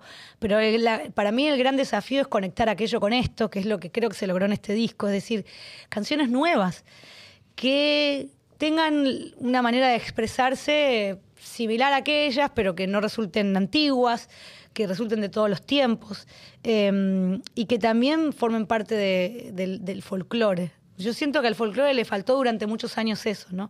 Que ca- capaz que hubo un montón de intentos, pero a lo mejor no fueron logrados o visiblemente logrados. Entonces siento eso. Y cuanto más genuino se es en, este, en, en- ese ambiente, cuanto más real también, yo creo que es cuanto más fuerza tiene, ¿no? A veces es difícil igual, ¿eh? Porque no es tan fácil decir, ah, voy a ser yo. A veces no sabemos nosotros quiénes somos. Nos cuesta mucho. Este, sobre todo cuando sos también una figura que sos, en algún aspecto, medio que le perteneces a todo el mundo, ¿no? Vos vas y hablas con cualquier persona, yo, yo me junto a, tomar mate con uno y me dice, no, vos tenés que hacer un disco de rock. Nunca hiciste un disco de rock, te hice un disco de rock nacional. Sí, me encanta. Bueno, algún día lo voy a hacer. Vas a otro. No, pero vos tenés que hacer un disco de cumbia. Pues te cae bien la cumbia. Sí, sí, bueno, te empezás a marear, ¿viste? Decís, Claro. escúchame, ¿qué hago? Voy por todos lados. Eh, por eso me gustó cuando Nico Cotton me dice, yo con vos haría un disco de folclore. Digo, pero vos, vos harías un disco de folclore, sí. Y ahí armamos un equipo de gente. Y fue una convivencia de muchos, de muchos meses en un estudio, buscando la sonoridad, buscando la estética musical, y creo que nos llevó a esto, que para mí este es como una obra que es bisagra en mi carrera. Siento que es un disco que es parte de varios intentos que ya antes este, hice, pero en un momento en mi carrera donde está como más claro todo. Es como si la radiografía, con el paso del tiempo, se volvió más clara, no al revés, ¿viste? Se ve mejor. Y eso es lo que siento ahora. Y ahora más también la libertad, ¿no? Con el- a mí me parece que el paso del tiempo me dio un aplomo, o sea, esto de ya decir casi 30 años, ahora nada, me divierto un poco más. Le quité presión también, ¿no? Que, es recontra difícil porque la otra libertad también eh, es, suena crudo, pero la intrascendencia también es libertad. O sea, vos no te conoce nadie, probás todo lo que quieras, tengo 17 búsquedas artísticas contrarias. Toda tu exploración ya sucede desde el altar, por así decirlo. Dijiste algo que creo que muy poca gente ha analizado en todos estos años de mi carrera. Y es, creo que lo más, lo más crudo y lo más difícil de, de asimilar fue para mí. Saber que todo lo que uno hace aún no teniendo la trascendencia exitosa, porque digamos, estamos hablando, cuando hablas de trascendencia, hablas de alguien que quizás todavía no, no, no es conocido por... por que no es conocido, gente, por eso ¿no? la palabra es cruda, pero me refiero a que eh, no hay costo en que alguien saque un tema y no va a tener 50.000 personas diciéndole, no, la verdad que se pinchó, ¿eh? Ya no hay lo- Totalmente. Eso igual hoy también creo que el mundo actual de la música también permite esa, esa libertad. Viste que hoy que sacás una canción y no sacás disco. Yo, yo igual fui rebelde, rebelde, saqué un disco entero. Rebelde tradicional. Rebelde tradicional, exactamente. Pero esto de sacar canciones también está bueno, este, porque siento. Por un lado te genera la presión, digo, los- los- me, me imagino que los chicos, habiendo tanta gente haciendo música, a veces hasta más gente que, que oyentes, eh, es como que todo el tiempo tienen que, viste, sacar, sacar, es como que producir, producir, producir. Y en esta producción, bueno, como el, que- el que juega al tenis, ¿no? De tantas veces que le pega la pelota, en algún momento Sí, sí, sí. este, pasa a la red. Pero también es cierto que, mm, que te da esa libertad de decir, pruebo, no pasa nada con esto, le vuelvo a pegar, no pasa nada, le vuelvo, viste, y por ahí esa, yo creo que todo es tan relativo, todo es- depende de cómo lo ve Cómo cada lo- uno, eh, y, y es, para mí, es más lo que vos acabas de decir, ¿no? Esto de, de estar, y sobre todo de ya tener una cierta edad en donde cuando no me puedo escudar en, che, soy joven, adolescente, me puedo equivocar. Eh, Creo que a veces nos perdonamos menos. A medida que pasa el tiempo, nos perdonamos un poco menos los errores, nos cuesta desacartonarnos, ¿viste? Te- ¿Tenés, tenés eh, sistema, tenés eh, método, valga la redundancia, tenés... eh, Para componer y eso. Para componer. No, yo creo que fui aprendiendo de la gente que me, que me guió. Claudia Brandt, por ejemplo, de todos, es ponerse todos los días. Lo que más me lleva a componer es leer, la lectura. La lectura yo es una cosa que si bien no la cultivo diariamente, porque soy mamá, porque bueno, mi vida a veces, y porque soy muy ansiosa, entonces, y también para, para prestarle atención al libro necesito un poco de soledad, de tranquilidad, eh, pero cada vez que, que me embarco en un libro es como un mundo maravilloso y salen muchas ideas de ahí. De hecho, a veces te digo, eh, trato de no, de no meter tanta información en mi cabeza porque como ya no para con poca información, imagínate si le meto más información. No, manejas el input, entonces. Exactamente. Mantenés, eh, Esa es mi teoría. Pero con respecto a la lectura, eh, a, a- a- a todo el tiempo probar y probar y probar. Me gusta mucho cuando rimás. Hay un tema en este último disco que se llama Los Paisajes, que lo hicimos con Claudia Brand, Loli Molina, que fue como una especie de laboratorio a distancia con un Zoom. Y lo quise incorporar a Nico Membriani, que es un payador. O sea, su, su oficio es, es el de payador.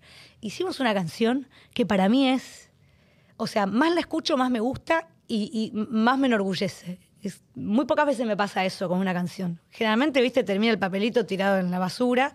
Me gusta mucho escribir con, no en la computadora, sino con A mano. A mano. Eh, y después me gusta asociarme con otra gente. Busco curadores de canciones, ¿viste? Sí, sí, sí. Eso es otra cosa que te quería preguntar, porque lo haces y creo que lo haces bien.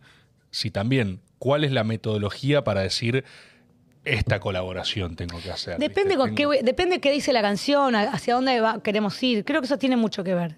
Es como mm, cuando, cuando hicimos los paisajes, em, queríamos que sea una milonga, entonces lo llamamos a Nico por eso.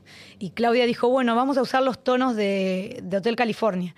Y con- o sea, si vos escuchás la canción es muy loco porque de repente parece que empieza, o sea, es muy, ten- tenés que ten- prestar atención, pero Claro. pare- son los tonos de Hotel California con una milonga, que la milonga lo que hace es como medio que repetir siempre las- los mismos tonos eh, y, y una letra que, para mí eh, en gran parte es de Claudia y, de, del Nico, pero que Loli encontró un estribillo que está buenísimo, porque es un estribillo de sentido común. El estribillo dice, sueño con un día distinto, soy como el junco, que es una cosa que ya la hemos escuchado en, en otras canciones, no me doblo, eh, yo me doblo y no me quiebro. Este, sueño que haya pan y trabajo, creo que ser feliz, que a nadie le falta un techo, creo que ser feliz es nuestro derecho. Que eso se lo robamos un poco también a, Horacio Guaraní que decía, es una obligación ser feliz. Que es una frase que para mí es buenísima, porque conociendo un poco su vida, este, siento que el tipo logró mucho con lo que, con lo que tenía, ¿no? Y es lo que me parece que me guió a mí también en este camino. Yo también te pregunto porque mm, eh, yo soy, eh, eh, no tengo como, como no sé, no sé hacer música, disfruto la música como un, eh, viste, Yo no me considero, te digo la verdad, ni músico, ni, ni- me, cuesta, con- me cuesta concebirme como cantautora. Es una cosa que me reta mucho porque me cuesta un montón. ¿por qué? No, porque por esta, creo que por esta impronta de cómo nació mi, mi, carrera artística, ¿no? Que nació así con esta cosa medio espontánea, ¿viste? Y me tuve que hacer a los ponchazos el camino. Em, pero siempre me gustó la, soy, la música, me gusta un montón, me gusta investigar de quién es la canción, qué quiso decir con esto, busco lo que escribe la gente de las metáforas de las canciones, me gusta. Che, ¿a vos qué te parece esto? ¿Viste? Y eso me parece genial. Pero creo que cualquiera puede escribir. Cualquier persona puede escribir una canción, porque una canción se trata de, lo que nos pasa a cualquiera y, compartirlo con el resto. Claro, lo que me pasa es eso, lo siento como tan lejos la forma de pensar en música, que de hecho hasta me sorprende, em, me sorprende como la, la, intertextualidad de artes, porque te digo, ¿cómo escribís? Leo, y entonces de repente vos decís, te termina inspirando algo que capaz tiene que ver con literatura. Eh, y... Porque la, lectura me, tira disparadores. Esos disparadores yo los llevo después a una, hoja y no sé por qué siempre escribo como rimando. Y esto creo que tiene que ver mucho con el folclore. El folclore tiene mucha rima. Entonces escribo rimando, no importa qué tipo de rima, pero siempre, viste, eh, si, no importa si, es la, si rima la primera con la última y las dos del medio, no, es, pero siempre alguna rima. Y de ahí lo voy llevando, viste, a, ver si está claro lo que quiero decir, lo voy depurando, lo voy depurando. Muchas veces agarro primero la guitarra y me salen notas y empiezo a cantar. A veces no me puedo dormir y me empiezan a caer como estrofas en la cabeza y las anoto para poder dormir. Claro. y a veces es como también un ataque de decirle a alguien cuánto lo quiero, mis hijas, mi marido, mi papá, mi mamá, y le escribo algo que capaz que queda en un cajón o capaz que después lo, largo, ¿no? Pero me cuesta mucho mostrar mis propias canciones. Eh, o me costaba mucho. Desde esa época que tomé las riendas de mi carrera, la persona que más me guió fue Afo Verde, que me agarró un cuadernillo donde yo tenía anotaciones y me dice, bueno, esta está buena, y me fue como guiando y es, un tema ese porque estás verdaderamente desnuda frente a alguien. O sea, el cuadernito, el, a ver qué hay acá de música. Es... No, y además también es difícil porque mm, cuando hablas de cuestiones, no, no siempre, yo creo que el sentido común debe primar en las canciones, pero no siempre lo que para mí es sentido común lo es para todo el mundo. Entonces es como complejo siempre, ¿no? Yo siento que eh, es, es, una, es un hilo muy delgado. Eh, me acuerdo que siempre me decían, ojo, no escribas con el dedito apuntado, viste, apuntando al dedo. Y eso me quedó mucho. Y, es cierto, viste, como poniéndote en juez de situaciones, sobre todo en la música popular, que habla de un montón de realidades. Entonces a mí me gusta, yo he decidido contar historias cuando escribo. Eh, no sé, hace muchos años en mi pueblo este, mataron a una persona y la verdad es que me sentí muy dolida. En aquel momento estaba leyendo un libro de García Márquez, este, Crónica de, una muerte anunciada, y el tema se llama Crónica de, otra muerte anunciada, nada, nada muy este, brillante en cuanto... pero hace una analogía o sea, una estrofa habla de lo que dice el libro y la siguiente estrofa habla de lo que pasó en mi pueblo y así. Y, me gusta a veces también contar historias y contar qué es lo que ocurrió.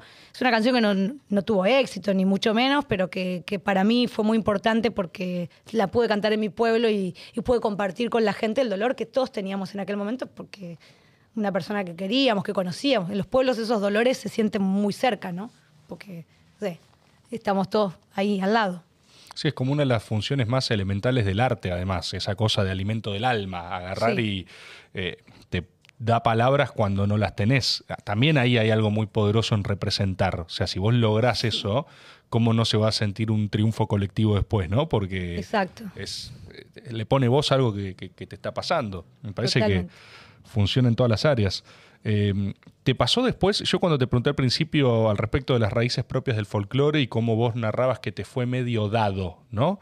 Eh, en algún momento en el camino, te lo digo con, dos universos, en algún momento en el camino, ¿le encontraste tus propias raíces a eso o también con total criollo, a veces te hinchas las pelotas y agarras y decís tipo, uff, quiero hacer pop, O sea, quiero hacer un tema de, ¿viste? Llevo 30 años. No, no, mira, hincharme las pelotas jamás. Eh, con los años cada vez me gusta más el folclore, cada vez lo siento más y realmente lo, que me pasaba en la voz cuando alguien iba, se me ponía los pelos de punta y me pasa eso de verdad. Claro. Pero mm, a mí me hincha cuando alguien me encajona en un lugar a mí. Cuando vos, vos venís y me decís, no, vos tenés que quedarte ahí sentada, es lo peor que me puede hacer. Esa cosa de rebeldía que tengo. Entonces, durante muchos años parecía que el folclorista tenía que vestirse de gaucho o de china y, no salirse de la do guitarra, el bombo y no sé qué. Y yo me fui de ahí. Me fui, grabé en Miami con, con, este, con Emilio Estefan, me mataron, por supuesto, pero me fui porque también yo quise demostrar, y lo mismo que siendo mujer en este, en, en este trayecto del folclore, que nunca lo vi, yo nunca lo vi desde, ay, qué, dif- qué difícil, nunca lo vi desde el punto, che, qué machista es el ambiente. La verdad es que nunca me lo pregunté, yo avancé, avancé, hice lo mío. Pero sí es cierto que cuando tuve ganas de hacer algo, lo hice y lo demostré. Por ejemplo, no sé, en una época decían no, porque revo- revolear, eh, hacer folclore no es solo revolear el poncho. Ok, dejé de revolear el poncho. Durante dos o tres años no revoleaba el poncho. Se vendieron igual las entradas, decían. Sí, después, por ejemplo, eh, cuando también decía no, porque que había, que había como un prejuicio sobre los folcloristas, que no podían hacer otra cosa que folclore.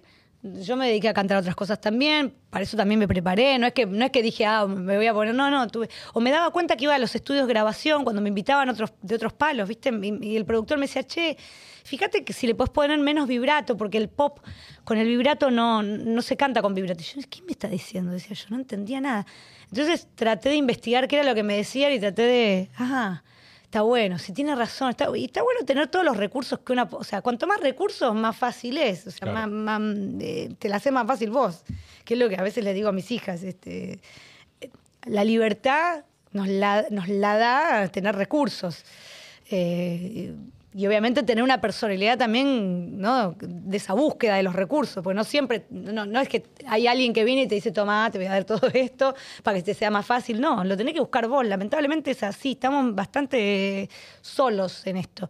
Pero no, nunca me hinché. Pero sí quiero tener la libertad de hacer lo que tenga ganas. Es difícil porque hay que bancarse la que venga y no siempre uno está preparado. Porque puede que hagas otra cosa y a que a la gente no le guste. Y está bien que a la gente no le guste, ¿no? Pero hay que bancársela. Eh, Cuando estás expuesto hay que bancar- Y después con respecto al folclore, mm, eh, qué sé yo, yo lo que creo es que nunca me va a dejar de gustar. Sí creo que es necesario, lo que te digo, una, una obra nueva que represente el hoy y que pueda conectarse con aquellas canciones. Bueno, has grabado también, eh, eh, grabaste tangos también. No sé si tenés pensado Sí. alguna vez hacer un disco de tangos, ponele. Me encantaría, porque es un género que es súper afín. Este, pero no, no lo pensé. Pero sí, es- creo que es un género hermoso y tiene, tiene las mismas características que el folclore, ¿no? Este, quizás un género en donde también hay como más rigidez, o por lo menos la hubo, viste, más rigidez. El folclore generó un poquito más de libertad para que alguien como yo pueda aparecer en la escena. El tango le costó un poco más, me parece, que era como más. Y quizás entonces ahí hay un nuevo desafío para, para reventar. Pero mira, dame, a mí dame la más difícil que voy. No, no, no. Pero eso quedó claro. Se vio, se vio recién la dimensión, ¿eh? De Sole compitiendo, ¿eh? Se vio recién que dijiste, Soy no, me, me sí. dijeron esto, así que ahí agarré. No, no, yo sí cuando te dicen, pero no, no es que me lo dicen en- enojados, pero es como que creo que tengo, creo que escucho, ¿viste? Creo que escucho, y sobre todo a los periodistas. A mí, este, que cuando yo arranqué, era una mascotita, se me- no había un periodista. En aquel momento se hacían las críticas de los shows, ¿viste? Vos leías las críticas de mi show y yo decía, "Ay, ¿cuándo le voy a caer bien a este tipo? Decía yo, ¿viste? ¿Cuándo va a decir que no sé? que y, fue a poco, a poco madurando y un día logré que el que decía que, no sé, que desafinaba o que este, demasiada pasada de energía, eh, más o menos me fue comprando, ¿viste? Y después hubo quienes quizás nunca me compraron, pero me gusta eso, me gusta esto de, de a poquito ir convenciéndote. Claro. En ese, en ese proceso también así de, bueno, toda tu carrera, ¿no? Pero ¿cómo, cómo es haber compartido con esos históricos del, del mismo género, ¿no? Sé- no sé qué te va quedando en el, en el tiempo cuando en tu recorrido estuvo Mercedes Sosa, estuvo Horacio Guaraní, tu- tuvieron todo, no sé, Espaciuque, estuvieron... eh, Bueno, el Chango está en este último disco. Eh, es- Y, y- y también el, el Rally Barrio Nuevo. No, yo creo que con todos he aprendido cosas maravillosas y sigo aprendiendo. Hasta el día de hoy, hace poco me llamó, mm, hace unos meses, Landricina. Eh, y, y está buenísimo, me guardo los mensajes, ¿viste? Me voy guardando cosas. Son joyas, para mí son joyas, pues Claro. son ídolos grosos, grosos. Eh, con Horacio tuve, tuve la oportunidad de hacer un Luna Park, hicimos un show juntos, juntos por única vez se llamó, este, yo canté su obra, y qué sé yo, y, y me leí todo el libro de su autobiografía para entender un poco y para armar el show, y fue muy, muy interesante. Eh, con Mercedes también, los test en su casa. eh, eh, qué sé yo, Orlando Veracruz, que fue el primer folclorista con el cual yo tuve un contacto directo porque él, recorría las escuelas con su guitarra y que es el autor de Pichas Gauchas. Y entonces, este, bueno, lo conocí ahí y me descubrió en Arequito, en el medio de, todos mis compañeros. Una de las pocas que escuchaba folclore, que levantó la mano cuando preguntó. Em, pero mucha gente ha sido muy generosa conmigo. Eh, la, mayoría te diría que ha sido generosa y me ha, me, guiñó el ojo y me ha tirado algunas puntas, ¿no? Como para que, no sé, viste, yo con este tomo vino pero no hago negocio, este, esas cosas. Claro, me imagino, por eso te preguntaba, como por ese principio, siento que al haber sido tan chica también hay o sea, no entras por competencia, hay ternura, hay como agarrar y. Sí, sí me, han abierto súper bien las puertas. ¿eh? Incluso los varones en este medio, este, que por ahí parece que no, ¿viste? porque, claro, entré siendo una nena a esto. Este, y, la verdad es que estuvo buenísimo. Después recibí de todo, después este, gente que me, echaba, se salí de acá, vos canta con cualquiera. Entonces también me pasó. Los menos, obviamente los menos. Pero mm, creo que es la vida misma me pasó en la música, a todos nos pasa en algún momento. Y creo que a veces de los peores. Esto lo hablamos con el chaqueño palavecino una vez. Por ejemplo, decir eso. Esto lo hablábamos una vez con el chaqueño palavecino. es excelente. No, bueno, es que el chaqueño me decía. Él era, viste que él manejaba este, una flota de. Él manejaba micros. No sabía. Él era chofer de, de, una, de una línea de colectivos del norte, ¿no? Y claro, empezó a cantar. Entonces, cada tanto, a veces, claro, le empezó a ir bien con la música. Entonces, por ahí faltaba a su laburo, mandaba un cambio, pedía, qué sé yo, pero el patrón medio que no le gustó, ¿viste? ¿Qué sé yo? Entonces, un día medio que parece que o lo echaron o le, tiraron de las orejas. Y él tuvo que decidir entre si se quedaba manejando o, se dedicaba a la música y decidió dedicarse a la música. Entonces dijo, él dijo, esas situaciones, lo dijo con otras palabras, ¿no? pero siempre, siempre hay un hijo de que, que te hace, que te hace bien también. O sea, en, el sentido de que te pone entre la espada y la pared para tomar una decisión y ahí es donde vos decís, che, si es esto o esto, voy por acá. Y está bueno. O sea, con esto no lo aclaro porque en estos tiempos hay que aclarar todo. No estoy a favor ni del maltrato, ni de que te, nadie te diga, no, sino que a veces hay situaciones en la vida que, que está bueno que sucedan, que son, ayudan. Son caminos que en la historia de uno fueron bisagras también para uno. Uno usó de esos momentos jodidos, de que alguien te empujó a la pileta, eh, aprendiste a nadar, digamos. Exactamente. No es que se lo agradeces porque igual es bien que te... Eh, con el diario del lunes, como, ¿de quién te burlaste, Barney? es una cosa así, ¿no? Pero, pero bueno, con el diario del lunes. Con el diario del lunes, el momento bastante, no sé. en un momento casi me ahogo. Ya que para vecino lo quería reventar al loco, no sé. Probablemente. Eh, tengo también ganas de preguntarte algo más eh, sobre el presente, que un poquito, un poquito lo dijiste. Estamos viviendo un momento particular de la música y del presente argentino, o sea, también con un montón de eh, artistas jóvenes que están, eh, de hecho, pegándola en el mundo, o sea, directamente a una escala internacional. ¿Qué ves vos de eso? ¿Lo ves? ¿Lo seguís? ¿Estás al tanto? Sí, bueno, con mis hijas es imposible no seguirlos, este, pero además me gusta, me gusta estar actualizada. Yo siento que hay, hay una sabiduría en esta, en esta juventud que está buenísima, que es esta, esta manera de y se hicieron solos, muchos empezaron a subir sus, canciones a un lugar. Bueno, esto que permitió hoy la tecnología, ¿no? Esta libertad, no, no, depender de una compañía discográfica, de una estructura. Son ellos sus propias estructuras, su propia decisión. Después sí, ¿eh? tienen un montón de estructuras. Después cuando. Pero la verdad es que está buenísimo. Yo creo que el, el sol sale para todos. Eh, y hay música que te acompaña hoy y música para todos los tiempos. Eh, y a veces uno es bueno para la música, te acompaña hoy y mañana tiene que hacer otra cosa. Es como, viste, como todo lo que se, todo lo que se, todo lo que se hace, eh, todo lo que genera una industria es así, ¿no? Este, a veces compras una remera que, cuya tela la vas a poder lavar y planchar 250 mil veces y la vas a poder usar 20 años y a veces te compras otra cosa que te gustó, más del moda del momento, y decís, che, y al otro día decís, ¿esto cuándo me lo voy a volver a poner? Y a mí me parece está bueno, todo tiene que convivir. Eh, creo que se aprende mucho de, los chicos, siento que también le ponemos mucha presión a veces a la gente joven, no hace falta. Eh, eh, me parece que están en un momento en donde están en esa búsqueda, es lo que yo te contaba de mi adolescencia. Em, y creo que la, la Argentina demuestra una vez más por esta capacidad que tenemos, no solo en el fútbol, en un montón de cosas, que tenemos una, tenemos algo. Para mí es un país maravilloso en ese sentido. Algo, algo ocurre acá en estas tierras, está bueno. Y como siempre quedó lejos en el mapa, ¿viste? Este, la Argentina estaba lejos en el mapa. A los artistas argentinos nos cuesta 40 veces más llegar a, los mercados mundiales que a cualquier otro. Hoy con la, con la tecnología y con las redes sociales, esa distancia casi no existe y pasa lo que pasa con, con todos los chicos ahora. y me encanta y me encanta porque si ellos van a abrir puertas, eh, nosotros podemos este, también estar ahí. bueno, vos, hablabas antes, eh, lo decías eh, con tu propio análisis de los 90, pero decías que siempre el consumo cultural o lo que sucede es una respuesta a algo que anda dando vueltas. ¿Vos crees que lo de ahora, con qué está dialogando? Lo de ahora está, está dialogando con un momento, nos guste o no, de mucha, de mucha globalización eh, en donde todas las todos los pueblos se parecen, todos tienen los mismos negocios, ¿viste? Como, Vos antes ibas a un país y decías, ah, voy a no sé, te cruzabas a, Uruguay y se me voy a comer un pancho de la pasiva, que no lo conseguías en otro lado. Y, capaz que en Uruguay todavía eso existe, pero hay, cada vez te encontrás con todo más parecido, ¿viste? Como que todos nos parecemos más. Yo creo que eso va a llegar a un momento en donde esa situación nos va a hartar y vamos a necesitar lo que no se parece tanto. Eh, y, es, y después vamos a volver a querer parecernos y así, es como un círculo. Este, pero sí creo que hay como una globalización de la música. En un momento parecía que toda la música era la misma, eh, cambiaban los cantantes, pero hablan de las mismas cosas.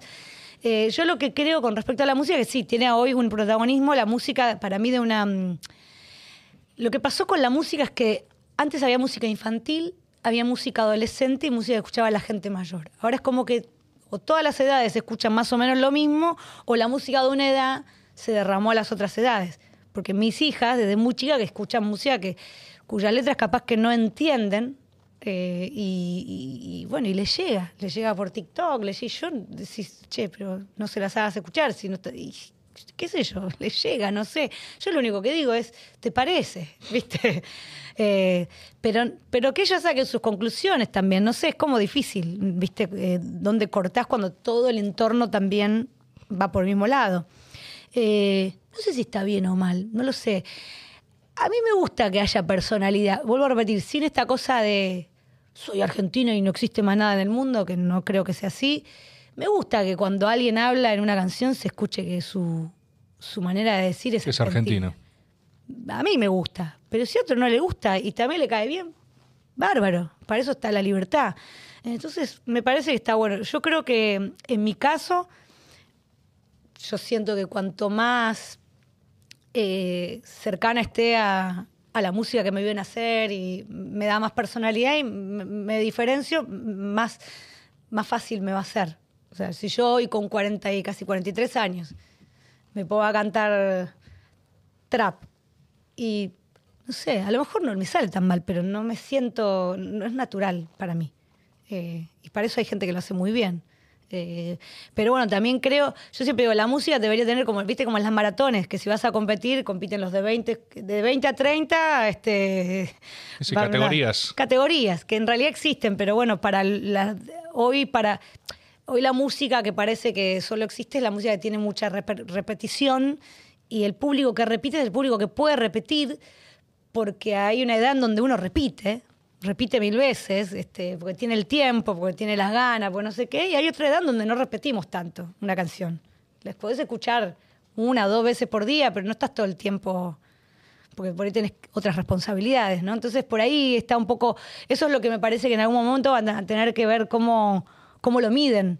Pero bueno, todo normal, todas cuestiones normales de cuando, eh, viste, cuando se introduce un nuevo método, eh, siempre lo que, lo, que, lo que lo rige por ahí viene después, viste, como Sí, sí, sí, clarísimo. los autos van más fuertes. Bueno, vamos a tener que ponerlo más de burro, vamos a tener que poner...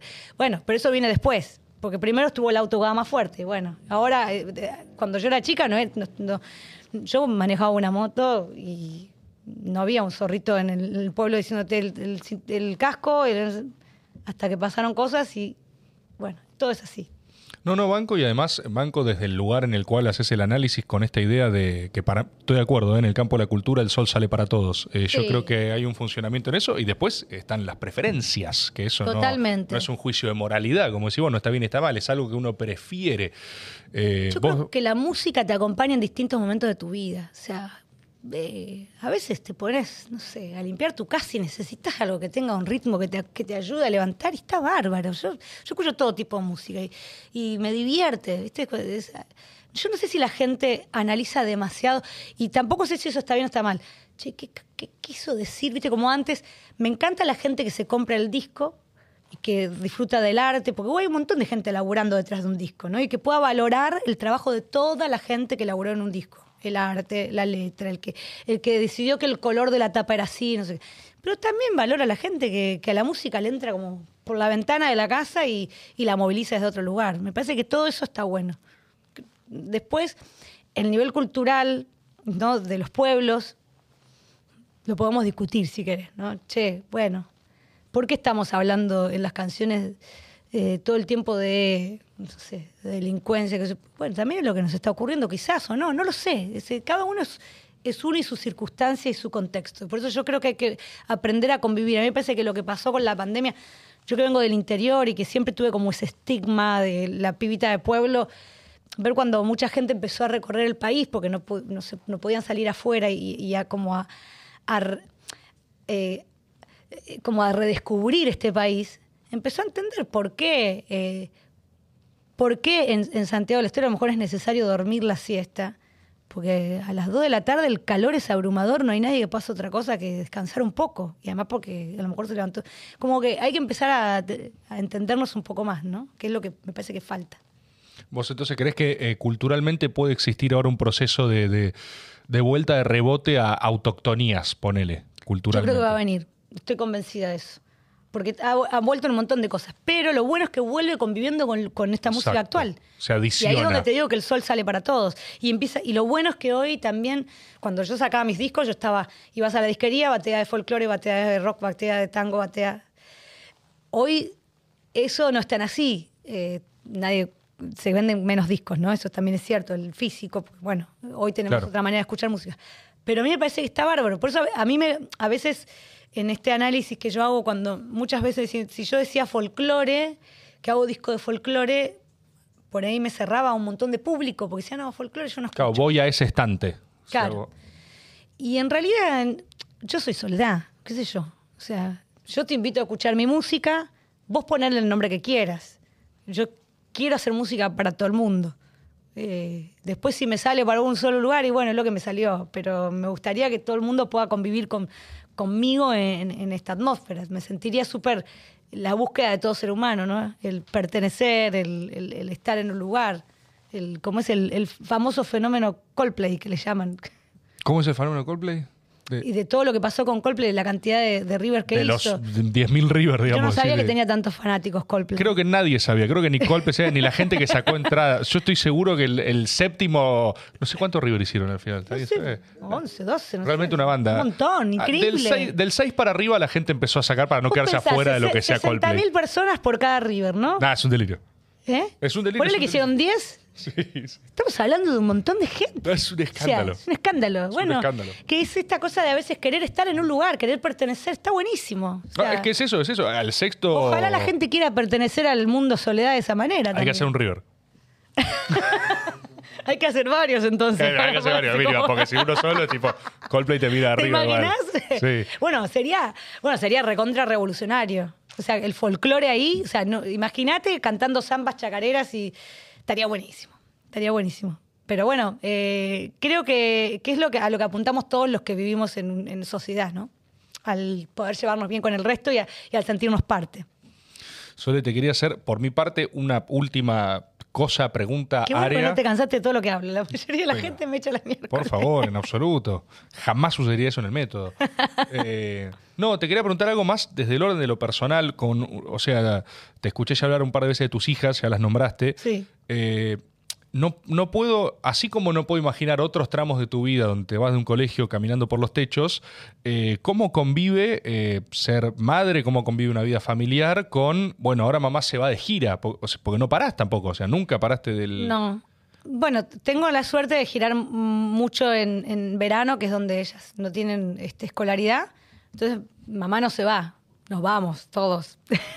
Nos vamos con mamá. Nos vamos con mamá, que no me va a durar mucho porque ya tengo una entrando a la preadolescencia. eh, no, ya, ya es preadolescente, no está, está entrando a la adolescencia más que preadolescencia. Eh, pero mm, no, toda mi familia siempre, así como mis viejos en el comienzo formaron parte y ellos manejaban los vehículos donde nos- que le decimos coquito a mi mamá. Mi papá es cabezón, y mi mamá es chiquitita y le decíamos coquito porque de repente nos, veíamos la cabeza así en el, al volante y de repente te despertaba después de horas de estar viajando y no veías a nadie y parecía que el auto manejaba solo. Claro, estaba- Era mi mamá. Habían cambiado. Sí. Y mis hijas lo mismo, vienen conmigo, mi marido trabaja conmigo también. Eh, después este, voy y vengo todo el tiempo. Yo, yo soy la que se mueve mucho, pero siempre, bueno, es, es compleja mi vida. Paso mucho tiempo en ruta, que es lo único que siempre me... eh, como lo, lo que me, pregunto si, está bien, si, no es demasiado riesgo también y qué sé yo. Pero, pero bueno, decidí vivir en el pueblo, decidí que ellas este, vivan su vida ahí con sus abuelos, con sus primos. Eh, y después cuando salimos, no sé, por ejemplo, las veces que hemos girado por Europa, por Estados Unidos, eh, me la llevo también, hago el esfuerzo. eh, digo el esfuerzo porque cuando eran chiquitas, por ejemplo, a veces no dormía y después tenía que ir a cantar porque eran muy chiquitas y bueno, eh, nada que muchas mamás en este mundo no hagan con el privilegio que a mí me aplauden cuando voy a trabajar y a otras este, por ahí ni eso, ¿no? No, yo, eh, fue muy desgastante, no te voy a mentir, criarlas en movimiento. Eh, y embarazar, y te cuento, con, viste, subir a cantar con la Dijiste que panza. seguías, o sea, hacías... Seguí, siempre seguí. O sea, nunca, o sea, o sea, de repente estaba con esas náuseas que te vienen, viste, previas cosas, y subía a cantar y bueno, me olvidaba de todo. Viste que a veces la cabeza, cuando vos haces lo que te gusta, te olvidas de los dolores. Y fue desgastante, fue, pero, pero creo que me enorgullece porque siento que ellas valoran mucho lo que ellas, ellas entienden más allá de la foto sonriente que la gente ve de un artista. Ellas se entienden más allá de, yo voy a un programa de televisión maquilladita, toda linda, qué sé yo, y parece que eso es la vida de un artista. Y la vida de un artista es como la vida de cualquier otra persona, con, con los dolores, con los esfuerzos. Quizás eh, ganando mucho mejor que, que en otras profesiones que deberían estar mejores pagas quizás que las nuestras, y también con, con esto que te digo del aplauso, pero, pero saben que hay mucho esfuerzo. Por eso ninguna creo que quiera seguir por este camino. ¿No, no quieren el, el- el escudo familiar? ¿No quieren el...? No, ni, ni les puse mi apellido, mira lo que te digo. Cuando, cuando nacieron, eh, no, que tengan el apellido del padre, ¿no? porque no- nunca sé si yo me mando una macana grande en algún momento, siendo una figura pública, les cago la vida. Y tampoco creo que, aunque les abra puertas, las ayude. No creo que abrirles las puertas por ser alguien, que a veces pasa, ¿no? Que vamos a algún recital cuando quieren. Por suerte no, no son de, ¿viste? No, no son de, de, de manguearme, che, vamos a ver. Pero a veces que vamos a un recital y que nos ofrecen estar en un lugar tipo en el VIP, una cosa así, que siempre es mucho mejor, o tienen la posibilidad de saludar a un artista, este, ahí les digo, viste, mamá, este, pero... mm, Hacete abajo. Hacete abajo. ¿Viste? No ¿qué, qué nos, ¿Qué nos vas a dejar? Nada, nada. Nada, voy a... Nada, nada, yo- mucho amor y cariño. nada, mentira, pero la verdad es que lo pienso. Pienso que es difícil, es re difícil porque yo me crié en un ambiente muy distinto. Yo, yo me crié. eh, bueno, mi papá me mand- yo me acuerdo, mi mamá me mandaba al mediodía a buscar al taller mecánico de mi papá, de mi papá cinco pesos para comprar los bifes y algo de pan para comer a ese, ese mismo mediodía. Era como, viste, siempre como a último momento cuentagotas. Ellas no tienen esa situación, para nada. Eh, qué sé yo, yo... mm, eh, ¿No te agarra a veces algo de querer inculcarles ese peligro? Sí, me dice, como- mamá, tu época fue otra, ya sabemos que sufriste, que fuiste pobre, me dice. Ay, lo venden, lo llevan a un extremo que yo nunca le digo, yo no, no digo que fui pobre, pero sí cuento que ponerle el día del niño no recibí a lo mejor el regalo, ¿viste? Aparte, eh, no, no, no se podía, ¿viste? La primera vez que tuve, yo siempre cuento, la primera vez que mi papá me compró el pantalón a tres rayas, me lo compraron, me sobraba un tanto así, como, como un metro. de lo grande. Me cargaban, mis, mis compañeros me cargaban. Me lo doblaba para adentro mi mamá para hacer la motamanga y me duró desde los, de los 10 a los 17, creo Claro. que me duró. Práctico. Y si se rompía la rodilla te ponían el parche, ¿viste? Eh, pero también eso era una, una, una vivencia compartida con muchos chicos de, de- Era otro momento también. Antes no se te rompía algo y lo ibas a comprar, ¿viste? Que ahora es como todo. Para mucha gente es, es eso hoy. Este, después hay otros que están fuera del sistema, eh, que, que, que pobres no los... No los todavía no, no sabemos ¿no? de las realidades, salvo que recorras. Pero digo, yo, yo trato de que ellos entiendan eso, de que ellas entiendan, ¿viste? A veces cuando vienen y. Bueno, van a una escuela pública y ahí hay, ¿viste? hay una convivencia eh, buena, en el sentido de que Claro. pueden convivir con diferentes realidades, que a mí me pasó lo mismo. Eh, y, y está bueno, pero yo sin esa- no tienen esa conciencia. No están mirando, no sé cómo explicarlo. Es como naturalmente va, van compartiendo cosas y está bueno eso. Bueno, me imagino que eh, ya lo debes tener recontra templado, pero el hecho de ir a un recital eh, y recibir el aplauso todo, y de repente vida de hogar completamente Lavando normal. los platos al otro día, sí. Eh, Cuando estoy lavando los platos digo, mira dónde estoy. Te lo juro. Sí, me pasa muchas hay veces. un desacople ahí medio loco, Me- ¿no? sí, sí. No hay como un... ¿qué Pensar que ayer estaba jugando con Messi al fútbol. No, claro, ¿qué pasa en el medio? ¿Cómo hace para uno? ¿No hay una desasociación ahí que te, se te rompe la cabeza? Sí, sí, no, bueno, pero mira, eh, me imagino un montón de gente. Me dio un pase Messi, literalmente. haciendo- Me pasó, me pasó a Pero Messi, yo ¿por te, yo te juro que me- también me, la imagino a Antonella un poco, no sé, haciendo alguna cosa de la casa. que- o sea, no sé, Antonella le cambió los pañuelos seguramente a sus hijos. No sé. Podría dar los platos también, ¿eh? Messi, también, que- a lo mejor lava los platos. Pero digo, creo que todos pasamos por eso. Lo que pasa es que no lo ves del otro, no Claro. lo ves. Y, Viste, siempre es como, siempre vemos del otro, lo- no sé, lo, el Lo que decías antes, el momento de la foto, la momento sonrisa de la foto. Pero incluso del vecino, ¿viste? Siempre el otro parece que le va mejor y eso. No, no, me, me pasa, muchas veces me pasa, no te miento. Eh, pero eh, creo que también eso, eso hace que, que disfrute mucho. Es como que me parezca una aventura irme a laburar. ¿Viste? Y que llegue a Buenos Aires y me esperan las chicas y me ponen las pestañas postizas y, y- me peinan y maquillan y a ver qué me pongo. Y después vuelvo a casa y capaz que estoy, no sé, con la yoguineta y me divierte. Por ahora me parece, me resulta divertido. No, no, no me jode. Tengo ayuda, ya cambió un montón mi vida también. Durante muchos años me la banqué solita y después ya como que armé como mi, mi equipo. Porque bueno, también entendí que si me dedico a esto seriamente, tengo que tener foco en esto, ¿no?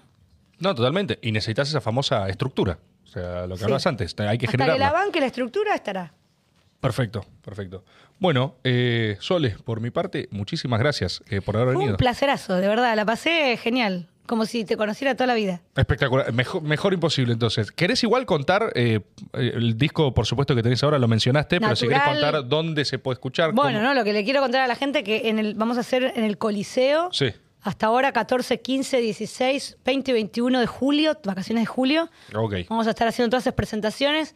Van a poder disfrutar de Natural en vivo. Natural tiene las cuerdas de Leo Sujatovich, o sea, una dirección de cuerdas maravillosa. Está el Chango Spasiuk, está el Rally Barrio Nuevo, el Colo Vasconcelos. Es un disco maravilloso. O sea, solamente quiero que lo escuchen y después me escriban y me digan qué, qué- qué sensaciones tienen.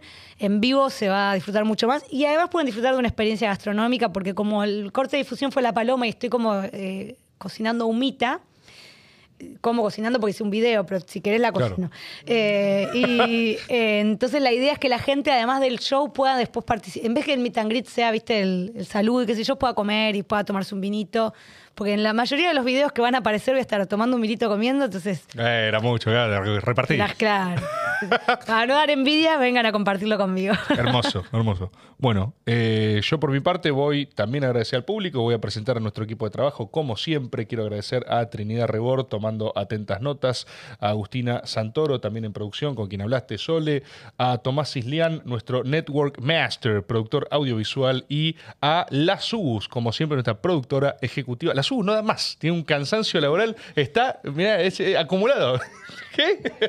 Le falta azúcar. Dice, dice falso, falso, me acusa de mentira, mentira inescrupulosa. Eh, les quiero agradecer a todos por este hermoso equipo de trabajo que hemos logrado construir y que sigue teniendo éxito tras éxito y de vuelta una Van vez a más. venir Sole, más. Vendrán más. Sí. Bueno, muchísimas gracias, yo también la pasé espectacular. Eh, no sé, ¿cuánto tiempo estuvimos? Dos, unas lindas dos horitas de charla con la Sole, ¿eh? Mirá. Verán, no me cuesta mucho. ¿Viste? No, pero, por favor. Eh, no, no, no mucho más. No, la verdad que. eh, ¿Nos queda algo más en el tintero? O sea, avisen ustedes. que- No sé si algo atrás. Fue como autoconclusivo. Simplemente mi hilo se perdió porque no tenía más que decir. Así que me despido. Muchísimas gracias. Adiós, adiós, adiós, adiós.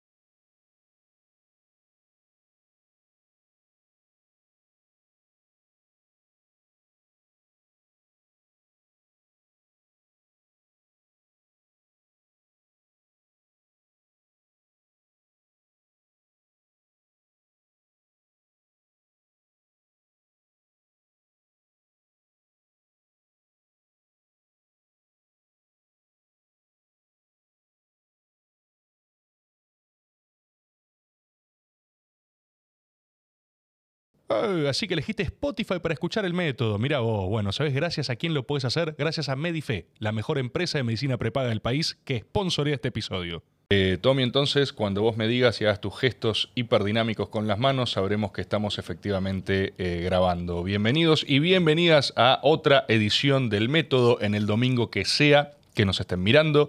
Muchas gracias por estar junto a nosotros. Muchas gracias por haberse suscrito eh, a este canal. Y ni siquiera se los tuve que pedir. Es impresionante lo buena onda que son y cómo bancan este proyecto antes de hablarlo. En el mismo sentido, quiero hacerles una recomendación completamente personal y movido a cambio de nada. Qué buena empresa que es Turismo City. ¿Se lo pusieron a pensar? ¿Vieron lo barato que es viajar a través de ellos? Veo que asentís. ¿Estás de acuerdo? Sí, sí, sí, sí. ¿Puedo hablar o me tenés que presentar? No, sé. No, no ah, no, sé, está bien, está bien. cuando- No, no, está bien. Cuando quieras podés No, inter- sí, siempre que busco para comprar pasajes, siempre em- empiezo por Turismo City, porque tiene los mejores precios. Impresionante, así lo Pero hace un siempre, ¿eh? profesional. No, Siempre. No, hay, no hay uno más barato. Como se nota los años de tele, ¿eh? No, no, pero es verdad, si no, no te lo digo, el boludo. Si no, no te digo nada. perfecto. Si no me, no me dijiste nada, yo te digo porque es verdad. Y de parte mía también es verdad. Claro, sí, sí. Ambos hablamos con la verdad. En este formato, en este formato, ya le doy la bienvenida a José María Listorti, ¿Qué gracias por venir acá. Gracias por venir. Y mm, también eh, le agradezco, por supuesto, a Corta, por supuesto, a nuestro equipo que ya presentaremos, por supuesto, a Photo Experience, que hace que nos veamos así de bellos ambos. ¿Ves? Ese no lo conozco, no te puedo decir. Pero... Ese no lo conoces, es verdad. Eso demuestra tu honestidad Claro. y retroactivamente hace que el de Turismo City sea más valioso. Entonces, Y no, contame el de la foto, ¿cómo es? la verdad que cierra perfecto. Es una escuela de fotografía, Ah, de mirá. hecho, es la mejor escuela de fotografía del Mirá país. O sea, que la gente quiere sacar buenas fotos, va, viste, aprende con ellos. Sí, sí, sí. Photo Experience. Bien, me gusta. ¿Te gusta? Iremos. Espectacular. ¿Cómo ¿Tenés, estás? perdón, ¿tenés ¿Cómo- una cuenta? ¿Cómo de Instagram? ¿Cómo la, cómo la encuentro? Eh, es una buena pregunta para saber, ¿no? Deberíamos tener eso más claro. Pero Claro. sí, hay, arroba Photo Experience existe, seguro. Sí, sí, seguro. Y si no, acá, acá. Y si no, acá. ahí mismo lo hacen. después. En la descripción está, aparte eh, han seteado gran parte de nuestros equipos, de la luminosidad, de los nuevos esquemas. Eh, había una promesa de futuro con un nuevo estudio, recuerdo, no sé eso cómo está. Bueno, porque ya que estamos tan generosos también. Igual este está bárbaro, ¿eh? Este me gusta. Está lindo. ¿Te, te gustó cuando entraste apenas? Sí, Dijiste sí, que está bueno. Sí, muy cálido, me gusta la decoración, bueno, todas estas cositas que me vuelven loco a mí. Soy ¿Las cositas te vuelven loco? Sí, sí. ¿Vos sos, sos Star Wars? Sí. ¿Tenés A Star ver Wars? qué remera me traje hoy. Espera. Si, tu- si tuvieras una revera de No, Star- me traje Don Ramón hoy, pero Mirá, tengo, tengo mil bien, de Star. Wars, pero mil, ¿eh? ¿Sí? ¿Cómo, eh, pará, ¿Cómo es tu relación con Star Wars? Capítulo 4, 5 y 6. Claro. Después ya me, imagino, me imagino de base que es eh, saga original. Porque aparte, vos sos muy, muy pendejo, vos tenés 29 años nada más. 29 años, sí, ¿cómo se viste el background? sí, pero yo la vi en el cine. eh, no sé me acuerdo si en el cine, pero fui, digamos, contemporáneo a las mejores, que eran las 4, 5 y 6. claro. La 1 y 2, 3 no me mataron. La 7, 8 y 9 la disfruté porque fui con mis hijos. Ah, eso es interesante. Ya las eh. viste, o sea, las viste completamente de vuelta, Claro. las, las últimas. Claro. Y ahí entró una nueva generación. O sea, ¿tus hijos entraron en Star Wars? Sí, sí. Mi hijo, el mayor, el de 13, es fanático de Star Wars también, se sabe todo. Ve Mandalorian, ve Boba Fett, eh, se sabe. Yo me pierdo un poco los universos. En los juegos de PlayStation Claro. también están conectados con, con Sí. los, con los- Y él sabe, no, este juego corresponde al capítulo que va entre el 4 y el 5. Y este va después del 7. No, no es una locura. Sí, sí, la tiene muy clara. Eso, Más clara que yo en ese sentido. Eso, viste, que me parece interesante porque uno muchas veces las mata, las nuevas películas o lo que sea, pero fuera de joda renuevan ese universo. O sea, son camadas que siguen Sí. entrando al lugar donde uno habla. En Sí. definitiva, eh, qué sé yo, capaz es un tema eh, que después compartís con tu pibe, básicamente. Pero sin ninguna duda, sin ninguna duda. Eh, a mí la Play, bueno, un día estábamos eh, jugando a un juego en la Play que se llama Medal of Honor, creo que era. Medal of Honor, y mm, el- empieza el, juego con el desembarco en Normandía. Y entonces, viste, está bueno porque empecé a explicarle que era el desembarco en Normandía, empezó a ver eh, la esvástica, le expliqué lo que era Hitler, le expliqué lo que había pasado en el holocausto, muy por arriba. Y yo de momento empecé a decir, mirá qué forma de enseñarle eh, y- o historia, o, o que, o que conozca a Hitler, o que conozca lo que es el desembarco en Normandía por un videojuego. Pero sí. Y, y empezar a buscar en YouTube, mirar la historia, mira esto. Él ya sabe que cuando ve un bigotito así, oh, este es nazi, o, o cuando, cuando alguien así. Buen sí, sistema de sí. detección, tipo nazi, no nazi, Nazi, elemental. sí. O cuando hacen así, o cuando ve la esvástica, o, los uniformes. Digo, qué raro. Ahora tiene 13, está más grande, pero digo, cuando tenía 7, 8. Eh, y eso me hizo reflexionar que también, viste, que todo el mundo dice, eh, los videojuegos.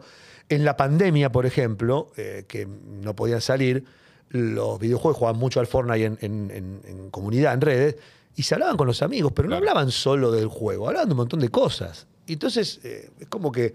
Y yo los escucho cuando juegan, que hablan, che, escúchame. Eh, yo me enteré, por ejemplo, del fallecimiento de un- del padre de un amigo mío por, por mi hijo que estaba hablando de, de- de cosas. Sí, sí, una cosa eh, terrible. Lo, que genera, digo, no es tan esta cosa de eh, están todos los días con los videojuegos. También tiene cosas buenas estar todo el día enganchado con ese mundo. Sí, sí, sí. Yo, bueno, eh, yo soy generación jueguitos, no con nivel, nivel de avance que tienen ahora, pero qué sé yo, parte de. Yo aprendí de mitología, de mitología. Me salió mezclada ¿En con las ¿En dos. inglés? ¿En inglés? Porque era Age of. Mythology, iba a decir. Claro. Eh, aprendí con eso. Era, eh, jugabas a Age of Empires, tenés Sí, civilizaciones y te reventás. Sí, y sí, el. Mythology me volvió completamente loco y tenía los distintos esquemas de creencias hechos eh, una ofensiva táctica militar. Es un delirio. Sí, sí. Eh, Bueno, y mi hijo la materia que más le gusta ahora de secundaria es la historia. Le encanta historia. Y debe ser también por eso de que le explicamos, por eso de que vio que el juego tenía un- una connotación histórica, no era un videojuego porque sí, ni una historia. Eh, me parece que está bueno. A veces algunos juegos eh, está bien eh, que lo transiten. Y está bien también desarrollan otra capacidad. No, no, no es, tampoco no puede estar seis horas, pero digo, no es tampoco, oh, no, está todo el día con los videojuegos. ¿Y, y vos jugás, ponele o te queda lejos? Yo, juego- yo empecé con los fichines. Yo, vos no sos de esa generación. ¿Vos sabés lo que era tener una ficha que a precio de ahora, no sé, puede salir 500 pesos? No sé cuánto sale una ficha. Tenías tres vidas, las perdías y no jugabas más. No es que lo apretás un botón y lo continuás. No, no, era terrible. Morías. Morías y, mi mamá me daba dos fichas por día cuando íbamos de vacaciones a Miramar. Claro. Acá no había en Capital, no, no estaba prohibido, creo. Y entonces que en los veranos jugábamos en los fichines y era perder y, y cuando perdías una amargura porque no, no, no podías jugar. Ahora no, puedes estar dos horas, perdés y lo iniciás de nuevo. De hecho, soy tan fanático de los fichines que me compré para mi, re- mi cumpleaños del 2020, de la pandemia, me compré la, la consola, la grande. La El- que el- coso. El coso, sí. ¿De qué? De todo, tiene 3.000 juegos. Ay, no, no. perdón, 15.000 juegos tiene. Porque tiene también lo de los de Xbox 1, Xbox 2. Tiene todos los juegos de mi época. Ah, como Patrol, una- 1942. eh, Como todo. una retro drive así que tenés todo Sí, adentro. Todo adentro. Vas buscando, tiene hasta flipper. No, estoy fascinado. Todo es espectacular. Ay, pe- olvidaste. Entonces, Sí. sí. vos sabés que. eh, Y ahí me desquito, porque hay juegos que yo no los pude completar, no los pude terminar porque no tenía la guita Claro, para ahora. todos. Y ahora continuar, continuar, continuar. el- bueno, Claro. Te iba a decir exactamente eso. Yo fui eh, muy malcriado en esa experiencia porque mi viejo hubo un tiempo que laburó en Coto. Mi hijo laburaba en Coto en una época en la cual armaron eh, las zonas de juegos. No sé si eso sigue pasando, pero los shopping antes hubo una época medio eh, noventosa, dos milera, que los shoppings dijeron, seamos... eh, shopping no, los patios de comida, ¿viste? Le Sí, metían, sí, ¿viste? Supermercado, shopping, zona de juegos, qué sé yo. Ahora hay zonas de juego en todos los shopping. Sigue habiendo en el supermercado con... No sé supermercado, pero en los shopping sí. Era. No, supermercado, supermercado, te digo, Coto, Coto, ¿vos vas a comprar? No sé si ahora hay, no, no sé, no tengo la más puta No, idea. no tengo idea. Hay que preguntarle a Coto. Cuando Alfredo Coto acepte el método, lo invitamos. Eh, me acuerdo que mi hijo tenía una tarjeta, que era como una tarjeta, eh, una llave maestra, Sí, sí. eh, que era sin mortal, básicamente. Entonces, mi sistema de crianza fue acompañar a mi viejo al laburo y mientras él laburaba, yo estaba ocho horas Qué en la zona de juegos. tengo, qué bronca te 100%. tengo. Entonces, no solo no aprendí el ¿Y a valor de la vida. ¿Para qué jugabas? Me jugaba a los eh, Time Crisis, Claro, que tenías sí. que pedalear. Sí, sí, sí, sí. Era, invencible. Sí, claro. Eh, y jugaba otro que reventaba, era, viste que había unos que son unas cabinas, había uno de Jurassic Park, Sí, también lo jugué. Sí, sí, sí. que estás en cabina, Sí, estabas cabina, entrando. sí, sí, que tiene los Por dinosaurios. sí, supuesto sí, era un inútil con 4 millones de vidas, así que había una Que te fila esperando. rajuñaban los- Sí, sí, eso, sí. exactamente. Te rajuñaban. Te quedaban en pantalla. Pero, pero todo eso, había uno de Star Wars también, uno de carreras de. Star Wars espectaculares. Pero Pero eso yo todas las generaciones jugué, porque tuve la Commodore 64 con los jueguitos que eran. Llegué, no lo llegué a tener yo, pero mi primo tenía el Atari. Eh, el Atari era, viéndolo ahora, yo no sé cómo jugábamos a esa porquería. Primero que el control era una cosa, fíjate si tenés ahí buscá control de Atari, era como un consolador, una cosa negra así con un botón rojo. palo. Y jugabas así o así, te quedaban los dedos hechos. Y los juegos eran, por ejemplo, jugaba- ahí está, el primero, el primero, el primero. Ahí está. Mirá lo que es. El de abajo. Ese, ese era el control. Es claro. Ah, con eso jugábamos. O sea, es palo y botón. Palo y botón. Y los jueguitos, fíjate, si lo buscabas, buscabas fútbol. Fútbol era un palito, un palito y la pelota. Ting, tong, ting. Jugabas al, al tenis. Tenis lo mismo, pero con una. El mismo concepto siempre. eh, ahí está, mirá lo que son, mirá lo que era el dibujo. Pará, y esto está en color, yo lo vi en blanco y negro. Yo lo vi en blanco y negro. No, es, una es tristeza total. Eso ya está más pro, no, eso es más pro, eso ya se. No, ya hay figu- ya Ya, son, no, olvidate, son ya- No, hay figuras. Todos, todos así eran, todos cuadraditos. Y éramos re felices jugando con eso. Claro. Bueno, yo arranqué con eso, hasta estoy jugando ahora al, al de Star Wars o al Resident Evil, que me vuelve loco. Reci, pará, ¿jugaste Resident todas las consolas? ¿Pasaste? Atari. Menos después- PlayStation 1. Yo empecé con la 2. Buena consola la Play 1 igual, ¿eh? Yo no la, no la tengo, no la- yo empecé con la 2. De la 2, la 2, la 3, la 4, la 5. la 2 probablemente haya sido la mejor, me sí, parece. sí, sí. Eh, Porque aparte podías comprar los jueguitos con el chip, nada más. Sí, estaba todo chipeado. Salían dos mangos. Yo Eh. fui a un lugar en Lugano, me tenía por, por mil pesos, me tenía 60 juegos. La 2, además, eh, creo que fue el mayor salto tecnológico, por Sí. así decirlo. Porque la, la 1 intentaba hacer un montón de cosas, pero en la 2 aparecieron algunos juegos como el- Resident Evil. Resident, Resident Evil 2, Evil. que yo, ahí me volví fanático de, de la Play. Ahí entraste en la O saga. sea, fui a la casa de un amigo, yo no sabía, yo acostumbrado todavía a jugar a la Commodore, a, a jueguitos que eran más básicos. Eh, revolucionó, porque vos decís, cambió la forma de, de jugar, Sí. esto de, de que tenga la cinemática y que tenga una, que sea una película, que tenga un guion, que nos asustemos, eh, que tengas que no solo matar zombies, sino que también buscar una llave para ver si coincide y la estatua tiene que estar. No, mil recién. Y el otro día terminé el 4 remake. Ah, el 4 que está ahora. Sí, sí. sí.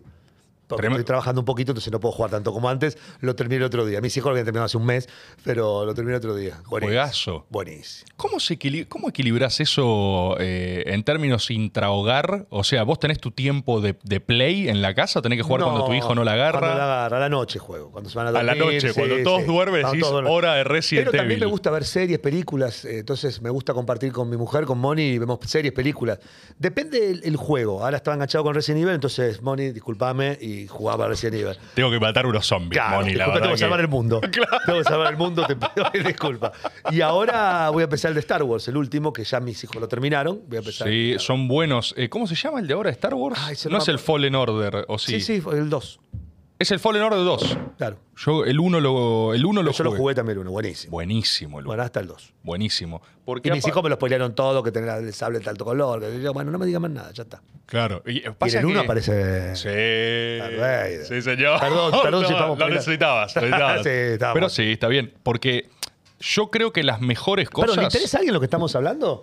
Eh, a, nos- a nos- nosotros dos solos nos a nosotros, esto. en principio a nosotros, que es la regla elemental de este formato. Así que eh, te iba a decir una cosa del- de, de ese universo y que creo que vas a coincidir. Yo creo que las mejores cosas que saca Star Wars suceden temporalmente entre lo que sería película eh, 3 y 4. Sí, sin duda. Porque tenés toda la mitología Eh, desarrollada. sí, sí, sí. Eh, por eso funcionan tan bien, de hecho, el Fallen Order o todos esos juegos. O sea, tenés a todos en pleno, están todos Y, y titulares. las boludo. 7, 8 y 9 rompieron mucho los códigos de Star Wars. Ah, la 7, 8 y 9 Cuando la agarró Disney, la. la Yo quiero ser bueno, pero ¿sabes qué pasó ahí?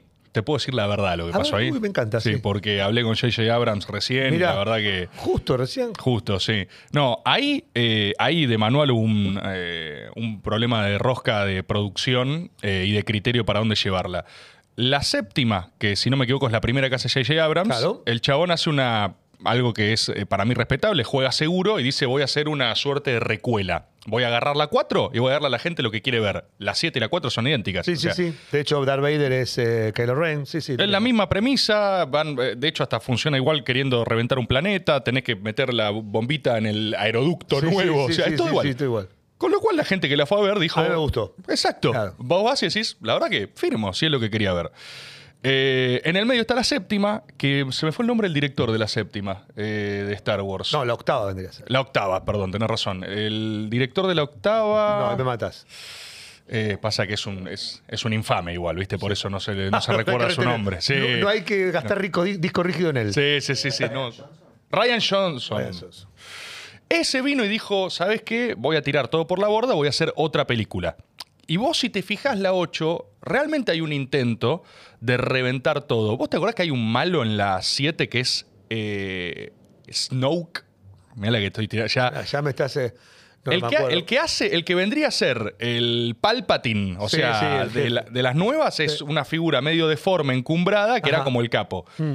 Llega Ryan Johnson y dice, che, este es un pete. Lo matan en 10 segundos. Sí, pone a otro. sí, el- Eh, toda la película. Luke es un viejo borracho en una isla. O sea, revienta todo y también audaz, pero dice: Voy a hacer algo nuevo. Me cago en Star Wars anterior, voy a fundar una cosa nueva. Entonces, y ahí la cagó. y, y- Ahí o, la cagó. o la cagó o tenés que profundizar. Y para colmo, después en la 9 vuelve J.J. Abrams y dice: la, Esta, la anterior no pasó, volvamos a la idea original. Bueno, pasó un poco con Terminator. Viste que Terminator, la 3, Exactamente. cuando agarró, ahora eh, después de la Génesis, eh, eh, dijo. "Esta es la que va". exactamente, exactamente. Es lo mismo. Es esa No tensión existió la entre. 3, no existió nada. Es, ¿Hago algo nuevo que sea completamente distinto con este legado o le hago un homenaje y respeto a los fanáticos y qué sé yo?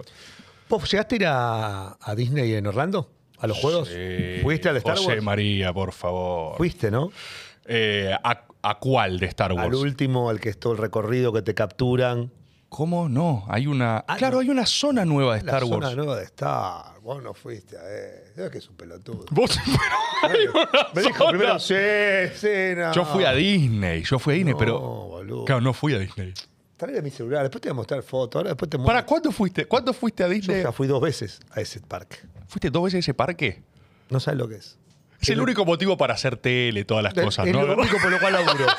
¿Vos sabés, que, lo, vos sabés que sí? Es lo único por lo cual laburo. Para ir a la zona de Star Wars. No, no sabes lo que es. Primero, yo no sé si le interesa esto, pero. Vos, dale. La dale. zona de Star Wars, primero tenés el. el ¿Cómo es? El, La nave. la nave. El halcón milenario. Eso me salía, me salía Falcon no sé cuánto. El halcón milenario, ahí te sacás fotos. Después agarrame el celular, te muestro la foto.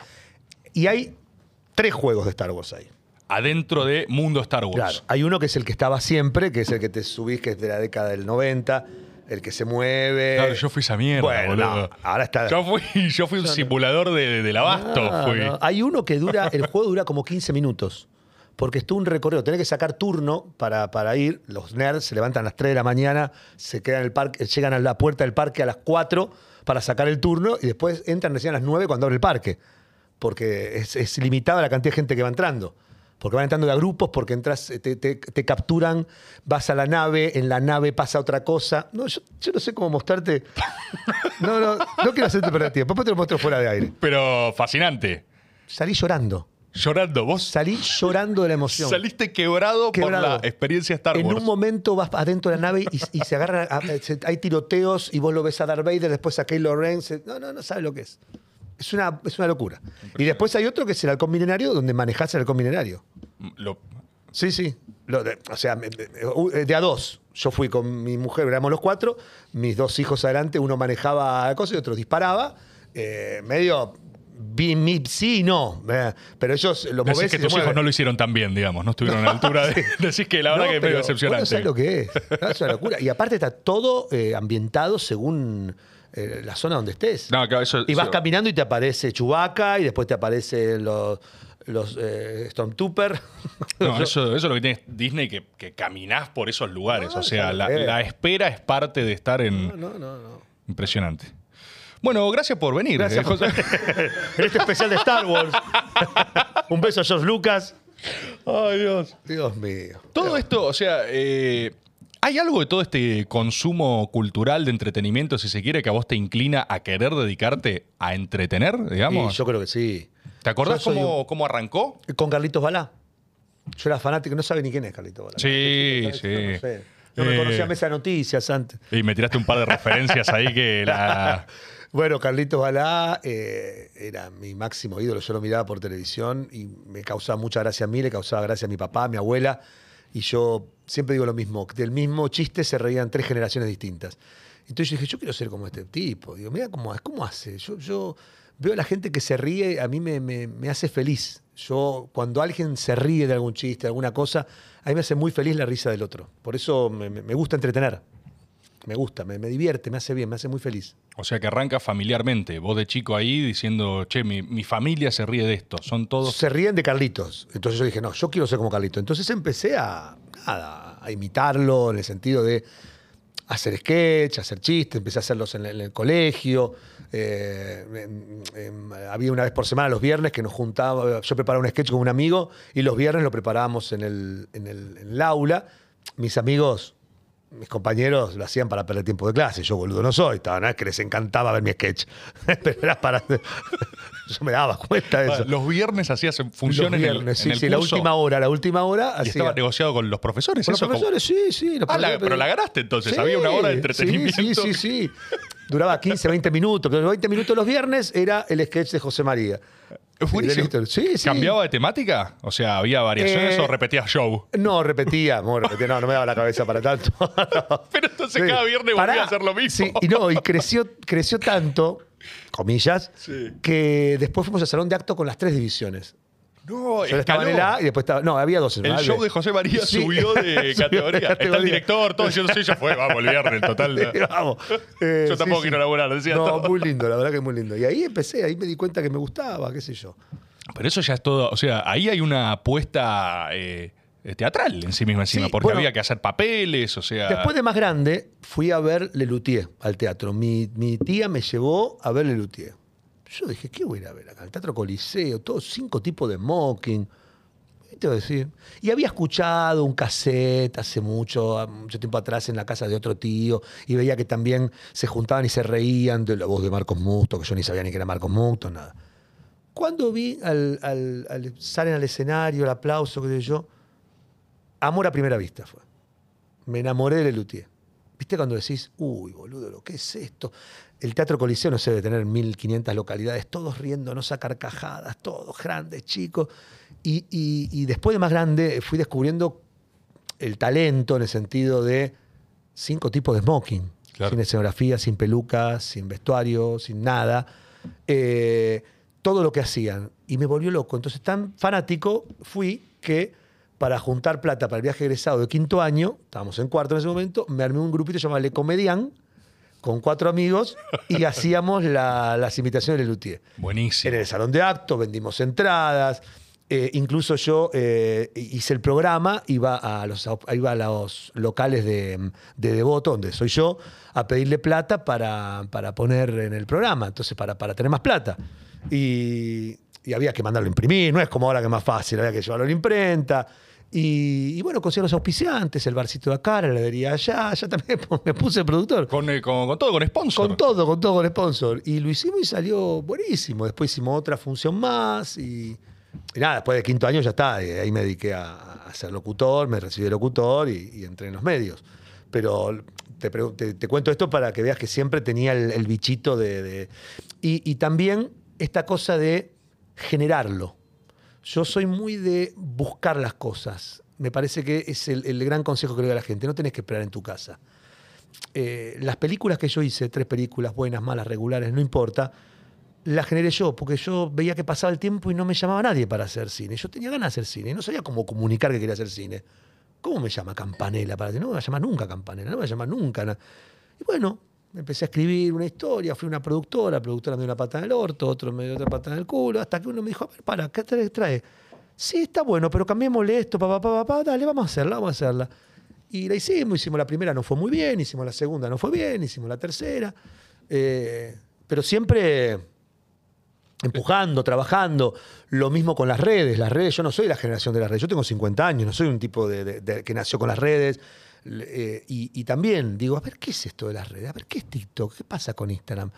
A ver, para. Y yo empezaba a hacer sketch, humor, y era muy televisivo, porque yo tengo el, el gen, el código televisivo, y no pasaba nada, no tenía reproducciones, no pasaba nada hasta que de tanto laburarlo, de seguir a muchos Instagramers, de seguir a muchos eh, pibes que la tenían clara y mirar y analizar y probar, eh, entré y ahora tengo casi dos millones de seguidores en Instagram, dos millones en, en- en- TikTok y encontré la vuelta y voy subiendo eh, material, pero todo siempre en base a buscarlo, a laburarlo, a, a romperse el orto.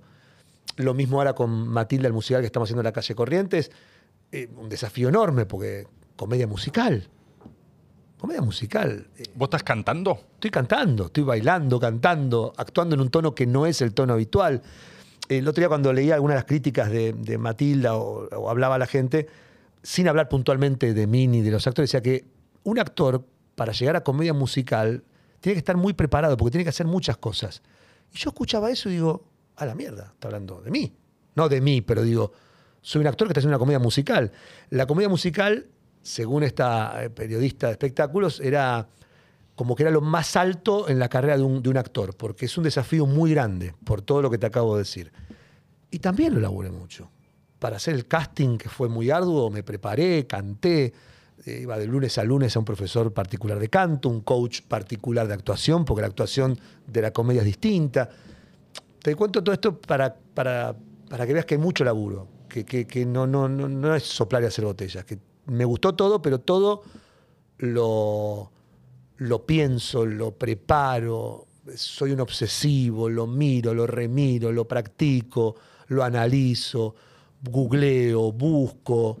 Eh, me parece que, que es la única forma, laburándolo. ¿Cómo es la metodología ahí? Porque vos primero, o sea, primero estoy completamente de acuerdo, ¿eh? existe esa fantasía de que uno llega a un lugar y de repente lo llaman eh, y la historia está llena de gente esperando el teléfono que no suena, básicamente. Sí, no es la historia de las películas de y Porcel que estás cambiando por. ¡Ay, falta un extra! Vení, vení, sentate Claro. acá y de repente, ¡wow! ¿Qué este extra es el mejor del mundo? sí. Mañana tenés tu programa de televisión. No, No, eso la mayoría es generar esos espacios, generar una audiencia, un público con toda la dificultad que eso conlleva eh, y arrastrarla y ofrecerles cosas. Y en ese ofrecerles cosas te quiero preguntar, ¿qué, qué- identificás qué suele venir primero? ¿Vos, ¿Vos evaluás qué puede funcionar o qué tenés ganas de hacer? ¿De dónde viene lo que te, te inquieta? Las dos cosas. Hay veces que yo tengo que hacer algo que yo sé que no va a funcionar y no lo hago. Y hay cosas que digo, "Y, pero esto le gusta a la gente, bueno, hagamos esto. Eh, en Instagram me pasa eso. En Instagram yo al principio digo, pero yo bailando, ¿para qué quieren verme bailando un acorio? Y TikTok y Instagram, la mayoría de las veces, las que más reproducciones tiene es cuando me ven bailando, bailando ridículo, bailando, o cuando hacemos el challenge de Shakira, el de Coso, tiene millones de reproducciones y vos decís, y después me hago un sketch que está bueno, con producción, con efecto, que no pasa nada. Y ahí, Claro. Y ahí Yo para mi cumpleaños, Sí. eh, el 4 de marzo cumplí 50, me, me hice un reportaje a mí mismo. Eh, y y fue, a mí me pareció divertidísimo. Vos dijiste, esto la rompe. Esto era rompe, no pasó nada. sí, habrá tenido 500.000 reproducciones, 600.000, digo, es un montón. Pero digo, yo pensé que iba a romper, que iba a salir en los portales, eh, el, el desopilante sketch del histórico versus... No pasó nada. Mirá lo que descubrió la historia Sí, acá. no pasó Está nada. En un nuevo tipo de arte. Porque aparte era muy divertido, y- y no pasó nada. Y cuando haces una coreografía de un challenge que está, que está pegando, que es, que es tendencia, ahí sí, tenés 4 o 5 millones. Y vos decís, bueno, vamos por este lado. ¿Y hay alguna... eh, de- ¿Dónde queda el artista en eso, si se quiere? ¿No, te- no- no tenés a veces alguna cosa de tipo... ¿qué, qué mierda es esto? Esto es una cagada. Eh, bueno, por eso hago otra cosa, por eso también hago teatro. Tenés lugares donde vos decís... Eh, o, o hacía televisión, vos viniste a Super Super, el programa que, que, que- viniste, ¿no? Sí, o estoy loco. Sí, ah, boludo, sí, no, miraste fui a- una cara como diciendo, no, sí, viste, sí, me No, acuerdo. fui, ¿Ganaste o perdiste? Eh, por supuesto que gané. Ah. Fuimos completamente victoriosos. Pasa que fue una victoria que quedó enturbiada por una eh, mínima distancia para sacar un número exacto eh, y llevarnos Ah, no un palo, no me un acuerdo palo cuánto había. era. Y Un era palo como... que hace un año y pico era mucha más plata que ahora. Sí, sí, sí, era un palo. eh, ¿Y por cuánto pifiamos? Había que sacar un número, no me acuerdo qué poronga Sí, era, sí. pero un precio y creo que fuimos con... eh, estuvimos con Vicky, con Vicky Garabal Sí, sí. y pifiamos por, no sé, bueno, eran... eh, 50 pesos. Menos, boludo. Menos, era un billete. Así, así reíste también en esa oportunidad. Era, Una esponja, vea la Claro, era eso, era una cosita así que era un billete. Era billeteable en Oh, primera denominación, digamos. boludo. Sí, sí, bueno, no sé cómo llega. Ah, bueno, vos me decías. Igual yo no creo que lo que hacemos en, en las redes es una mierda. Me parece que apuntado a otro público, otra generación. Y eso también me acerca a, los pibes. Yo, cuando fuimos a hacer las fotos para Matilda, Matilda tiene no solo la nena de 9, 10, 11 años, porque hay tres Matildas distintos, hay tres elencos de nenes distintos. Porque por una cuestión de minoridad no los puedes hacer trabajar todos los días. No te rías, boludo. Es así. Ro- Rotan los, los niños Pero Eso en obreros. el mundo. Eso en el mundo es, ¿eh? Sí, me, me da risa que tengan un esquema de niños rotativos. Y, no, sí, tenés el, tres elencos. el sindicato de niños te la pudre también. Olvídate, si no. es el minoridad. Minoridad, vienes a los papeles que tenés que firmar, no es un quilombo. Sí. Entonces tienen niños que rotan. Claro, Eh, son los tres guardan, elencos de nueve. Los sacan a pasear, Sí, están en el corral. los, los padres. Lo cual también es un desafío porque todos los ensayos es triple. Claro. Porque tenés que ensayar tres ¿Y no tenés algún un niño, capaz un niño es tipo, uh, vino este niño de vuelta? No, no, son todos divinos. No, no, no. Después te, te cuento fuera de aire. no, son todos divinos. Oh, vino el niño que no se casa el león. No, no, son todos unos fenómenos. Los padres también. En el momento dijimos, uy, los padres, dijimos. Y pues, padres, claro. Que tiene todo el sentido del mundo. Pa- Fenómenos. padres actorales. Fenómenos. Yo ¿No tienen reclamos? No, lo- son unos genios. No, aparte entre ellos se hicieron todos amigos, van a Ah, comer. Estás sólido en tus declaraciones igual. ¿eh? No, no, Estás- pero es verdad. Si no, vos sabés que yo te tiro Turismo City. vos ya sabés. No, yo me hago el boludo, te digo otra cosa. No, no, no fenómeno, no fenómeno. Y, y me pasó que cuando fuimos a sacar las fotos, los pibes sabían todos mis latiguillos. Oh, oh, le gustó, le gustó. Los nenes te hacían Nueve así. años, claro. Mirá, claro, porque eh, las redes. eh, el tema de, por ejemplo, ves un video mío, supongo, ¿no? Uy, qué divertido, mirá este video. Ay, sí, este lo conozco, este pelotudo, hace 30 años que trabaja en televisión. ¿Cómo se llama, Listor? A ver, googlea, mirá, mirá este sketch, Listor. Ah, mirá lo que hacía. Uy, mirá. Y eso genera también que, que- que perdures con otras generaciones. Claro, se refrenda todo. Porque no soy contemporáneo un pibe de nueve años. Y yo, Videomatch era en el 90 y pico. No habían ni nacido, ni los padres habían nacido. ¿Cómo, cómo arrancó eso? O sea, más tu- la, la aptitud, la vocación está clarísima. ¿Cómo, ¿Te acordás lo primero que hiciste? ¿Qué fue lo primero que hiciste? en televisión, Sí. El celular. Yo iba con un teléfono celular y eh, le decía a uno, ¿qué haces? Pelado, o sea, vueltas, pelado, quedé pelado, no sabes, ni un peso me quedó en el casino y seguía de largo. Era muy divertido porque las reacciones de esa gente se da vuelta. Sí, sí, era muy divertido. ¿Y cómo entraste ahí? O sea, siempre eso fue de entrada. ¿Eso es eh, proto videomatch eh, clásico o, o en qué etapa entras Sí, vos? sí, Videomatch eh, 93, bien, bien de humor, ya había terminado la 93. época del deporte. Eh, mandé un video, yo trabajaba en Rock and Pop en ese momento con Mario Pergolini haciendo eh, em, ¿Cuál es? Mirá. El famoso ¿Cuál es? En, en que fue el primer año cuando él iba a la tarde antes. Y el primer año que hace ¿Cuál es a la mañana? Ahí estuvimos nosotros también. Y nosotros porque estábamos con Freddy, por eso digo, con Freddy Claro. Villarreal. Y, mm, y ahí, ah, después de, de Pergolini, venía eh, Bobby Flores con eh, Guardias a mí, que estaba la nana feudale. Y la nana feudale trabajaba en Videomatch. Y ahí le pregunto, che, mira, me gustaría. Sí, están buscando gente para el año que viene. Vos sos divertido, hacer los móviles. Sí, sí. Y bueno, arm- armate algo y yo te lo llevo. Bueno, entonces armé un videíto, se lo llevé al, al Chato Prada, que en ese momento no, no- no lo conocía. Y, y le gustó lo que, lo que hice. ¿Te acordás qué era el videito? El videíto yo iba con una botella de agua y una guía Filcar. Pues es muy viejo todo, chicos, lo que estoy diciendo. No, no existía el Waze en ese momento. Claro. Había una guía Filcar donde vos tenías las calles. Entonces yo iba como que estaba perdido, como que era el interior, y le preguntaba a alguien una calle y le decía, no, porque son las. Y con la botellita la, la mojaba. Eh, muy El- videomatch esa época, chicos. Y si no, después le decía, porque yo fui para allá antes y con la botellita la mojaba. El, eje siempre es romperle las El pelotas. eje, el eje es romper las pelotas al otro. Rompe Pepe al otro. Te, Claro. ahora te ponen un tiro, te pegan un tiro. Imagínate que ahora vas a la casa de alguien a querer poner una parada de colectivo y le querés romper la cara. Ay, para que está en la calle así te bolsa. Dale, Dale, hermano. boludo. Decí que era verano. Era verano.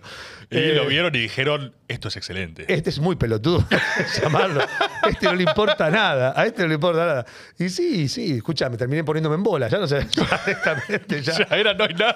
Ya, eso es lo que tenía de malo eh, trabajar tanto tiempo, que ya no sabías qué hacer. Rompimos auto. eh, eh, ya nos poníamos bola, ya no sabía qué hacer. Ya, ya era mucho tiempo haciendo cámaras ocultas. Ese- esa etapa, o sea, vos entrás eh, y ahí arranca ese periodo de masividad total, ¿no? Sí. Porque es ese, es ese videomatch con toda, Sí, sí, videomatch Era- de 30 y pico puntos de rating, picos de 40 y pico. que a las jodas. Sí. eh, a full. Era un- una locura. Era, imagínate si Gran Hermano, que ahora terminó, que fue un boom terrible, medía 22, 23, imagínate el doble. Porque era el doble. Claro. Era, eh, era un partido de Argentina-Brasil todos los días. Era, era- es que en realidad la tele era así. Susana también medía 30 puntos, las novelas de Suar medían 20 y pico. Era, no había otra cosa, no, no, no. No había YouTube, no había redes. Eh, todos los programas tenían mucho rating. Entonces era- éramos todos muy populares. Todos los que hacíamos televisión en esa época éramos muy populares. Y ahí se armó, se armó ese primer esquema de, de humoristas, ¿no? Que era la joda. Ajá. Después, como nos conocían mucho por las calles, empezamos a hacer más sketch, que ahí empezamos a hacer más Eso, te- insoportable. Tengo, tengo que trasladarte eh, por, eh, por respeto al niño que fui. O sea, en mi, en mi casa veíamos Videomatch. O sea, yo nací en el 93. O sea, cuando Oh. estabas arrancando. Eh, y me acuerdo estar viendo sketch y por supuesto que la discusión familiar, más allá de reír, era, eh, necesito que esto lo, res- lo respondas con responsabilidad, A ver, sí, de, sí, sí. responsabilidad de fantasía. Sí, sí, sí. La discusión familiar era, che, esto tiene que estar armado. Titanes en el ring, decís vos. Y esto, o sea, la charla, yo me acuerdo mi vieja, verlo con mi viejo, lo que sea, y era eh, a la quinta vez que al tipo lo pasean arriba un elefante eh, en el sol. Y, y, espera, no puede ser que no reconoce a Listorti ya cuando viene. Mira, hay, imagínate que estamos hablando de, en mi caso, 11 años de historia en Videomatch. 11 años. En 11 años te puedo dar 15.000 ejemplos distintos de cosas que han pasado. Por ejemplo, cuando yo hacía el celular, eh, el que te acabo de decir de casa de pelado, qué sé yo, generalmente eh, nos lo hacíamos en la calle en la 9 de julio y yo estaba detrás de, un, local en la vidriera y veía la gente que iba caminando, a ver si me ocurría algo gracioso, pasaba. Eh, suponete, no recuerdo, para hacer una nota teníamos que tener 15 situaciones, de las cuales tenías que tener una fuerte para arrancar. Esto es una cosa interna que, tenía yo, ¿no? una fuerte para arrancar. en el medio podías tener algunas medias flojas y tenías que tener un remate arriba, que el tipo o se caliente, o que sea muy gracioso, que sea un personaje, o que pase algo. Entonces, en, ese, en esa estructura yo armaba la nota para que sea eh, televisable y para que Marcelo lo- la ponga al aire. Entonces, a lo mejor la nota la hacías en una hora porque justo pasaron personajes divinos y la hiciste. Y a veces estabas dos horas, tres horas y. ¿Qué te falta? Y nos faltan dos situaciones. Pero hagámosla, no, no, nos faltan dos. No, no podemos, no podemos. no podemos. Entonces ahí sí, se toma la luz, te hay que presentar la nota. Venga, vení, vení, bigote, vení un segundo. Me haces un favor, pasás y yo te digo, ¿qué haces, bigote? Eh, y salí. Claro. Una vez la habremos hecho, dos veces porque no llegabas, porque no vas a tirar por la borda todo. Pero en las líneas generales. Y después, en las cámaras ocultas de los famosos, vuelvo a lo mismo, muchas situaciones. En algunas situaciones, nosotros, eh, la producción siempre hablaba con el, eh, el manager. A veces el manager era medio cagón y le decía la verdad a la modelo. Porque tenía miedo de que después se enoje la modelo, se enoje el artista. Entonces le decía la verdad. Cuando le decía la verdad, ah, era irremontable. Sale mal. Irremontable. Porque era, era. ¿Cómo te puedo explicar? Era muy obvio. Era, era esta cosa de. ¡Oh! ¡Ay, no! ¡No hagan esto! ¿Viste? No.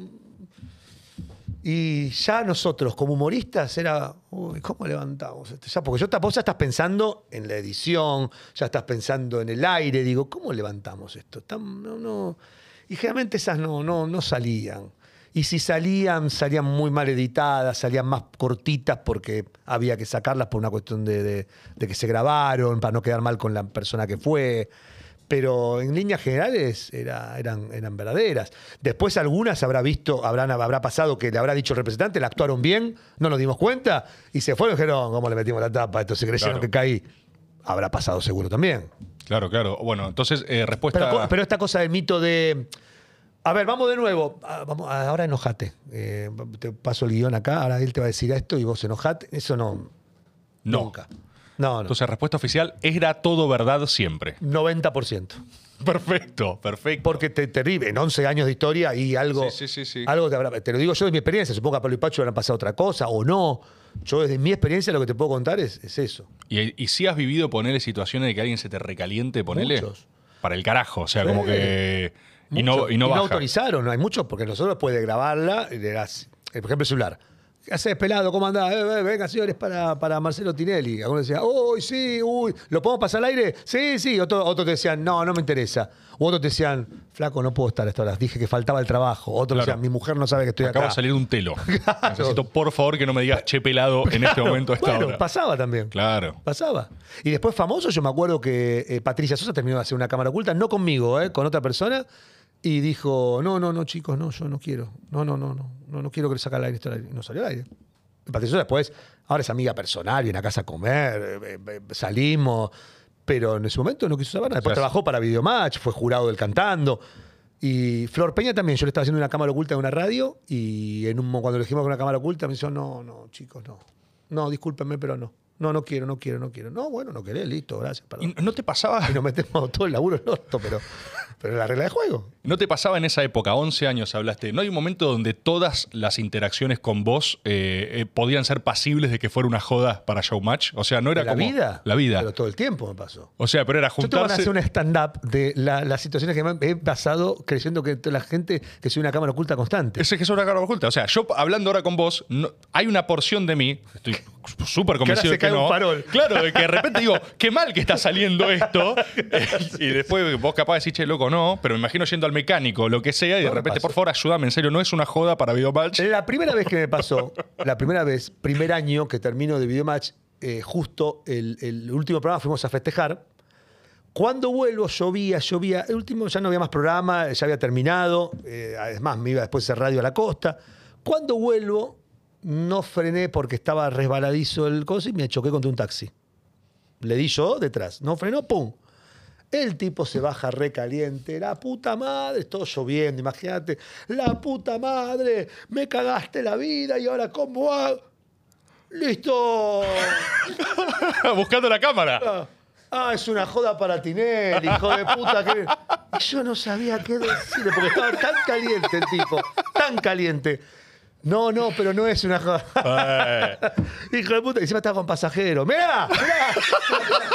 sal- saluden. ¿Dónde mirá, está la cámara? ¿Dónde está? Te juro por Dios, no, no sabes. No sabes qué. Digo, no, te choqué en serio. Se calmó porque era yo. Pero Claro. No, no, boludo. No hay cámara, no. Uy, boludo. ¡Qué bajón ese momento! Oh. re decir, ¿esto es solo la vida real? Porque aparte es, me lo van a arreglar ahora. El tipo habrá pensado en ese segundo, me chocaron, Claro. ya hago la tele, me lo arreglan ahora porque fue una joda. Claro. No. No, mirá, tenemos un no tengo seguro. No tengo seguro sí, sí. y no tengo registro. Así que te cagó Listorti. Listorti se va a ir Sí, ahora. Sí, sí, sí. No, de ese tengo mil, pero mil. Que creían que era una joda. O, o me pasa, me pasaba cuando no había Waze, que paro para preguntar, Estado de Israel, para venir acá. Estado de Israel, maestro, Estado de Israel, bajo la Estado de Israel. ¡Oh! ¿Qué hace? Estado de Israel al 4700. Sí, sí, por favor, la Mirá quién está acá. Sos un genio. Estado de Israel, ¿sabe dónde es? No, pero mira, hacemos uno. Oh, sí, un genio. Marta, mira quién está. Estado de Israel al 4700. Eh, eh, Tinelli, ese, ese sí, cabezón, cuervo. to- de- Anda a la mierda, me voy. Si no, no, no, no, No se puede interactuar. No se puede interactuar. Y te, pa- o sea, eso también te lo iba a preguntar, pero con los eslogan también, ¿no hay un momento donde. eh, no, hay- ¿No hay un momento de tu vida donde odias decir es mágico? No. ¿No? No, te juro que no. Ni es mágico, ni no, no, no. Para mí, te lo digo, Turismo City. Te digo la verdad. Te digo la No hay, no hay un momento que No, decís, no, no. Si digo un oh más. No, no. Lo, me- que, lo que me molesta, no es que me molesta, no sé cómo reaccionar cuando voy por la calle y me gritan, no, no sé qué decirles, porque, Tendría que contestar igual. claro, ¿qué Tendrías que digo? hacer otro. Porque como a otro Tarzán. le dicen, qué sé yo, va caminando por la calle Barassi, ¡eh, Barassi, genio! Sí. ¡eh, ídolo! Ah. ¡eh! Oh, ¿qué contestás? Oh, hago así con el bracito, Claro. no sé, no sé. Es rarísimo. Tenés que tirar un paso ahí, un algo movimiento. No, pero es muy divertido, es muy gratificante para, para un humorista tener latiguillos que, que, que- que estén en, la- en el, en el ingenio popular.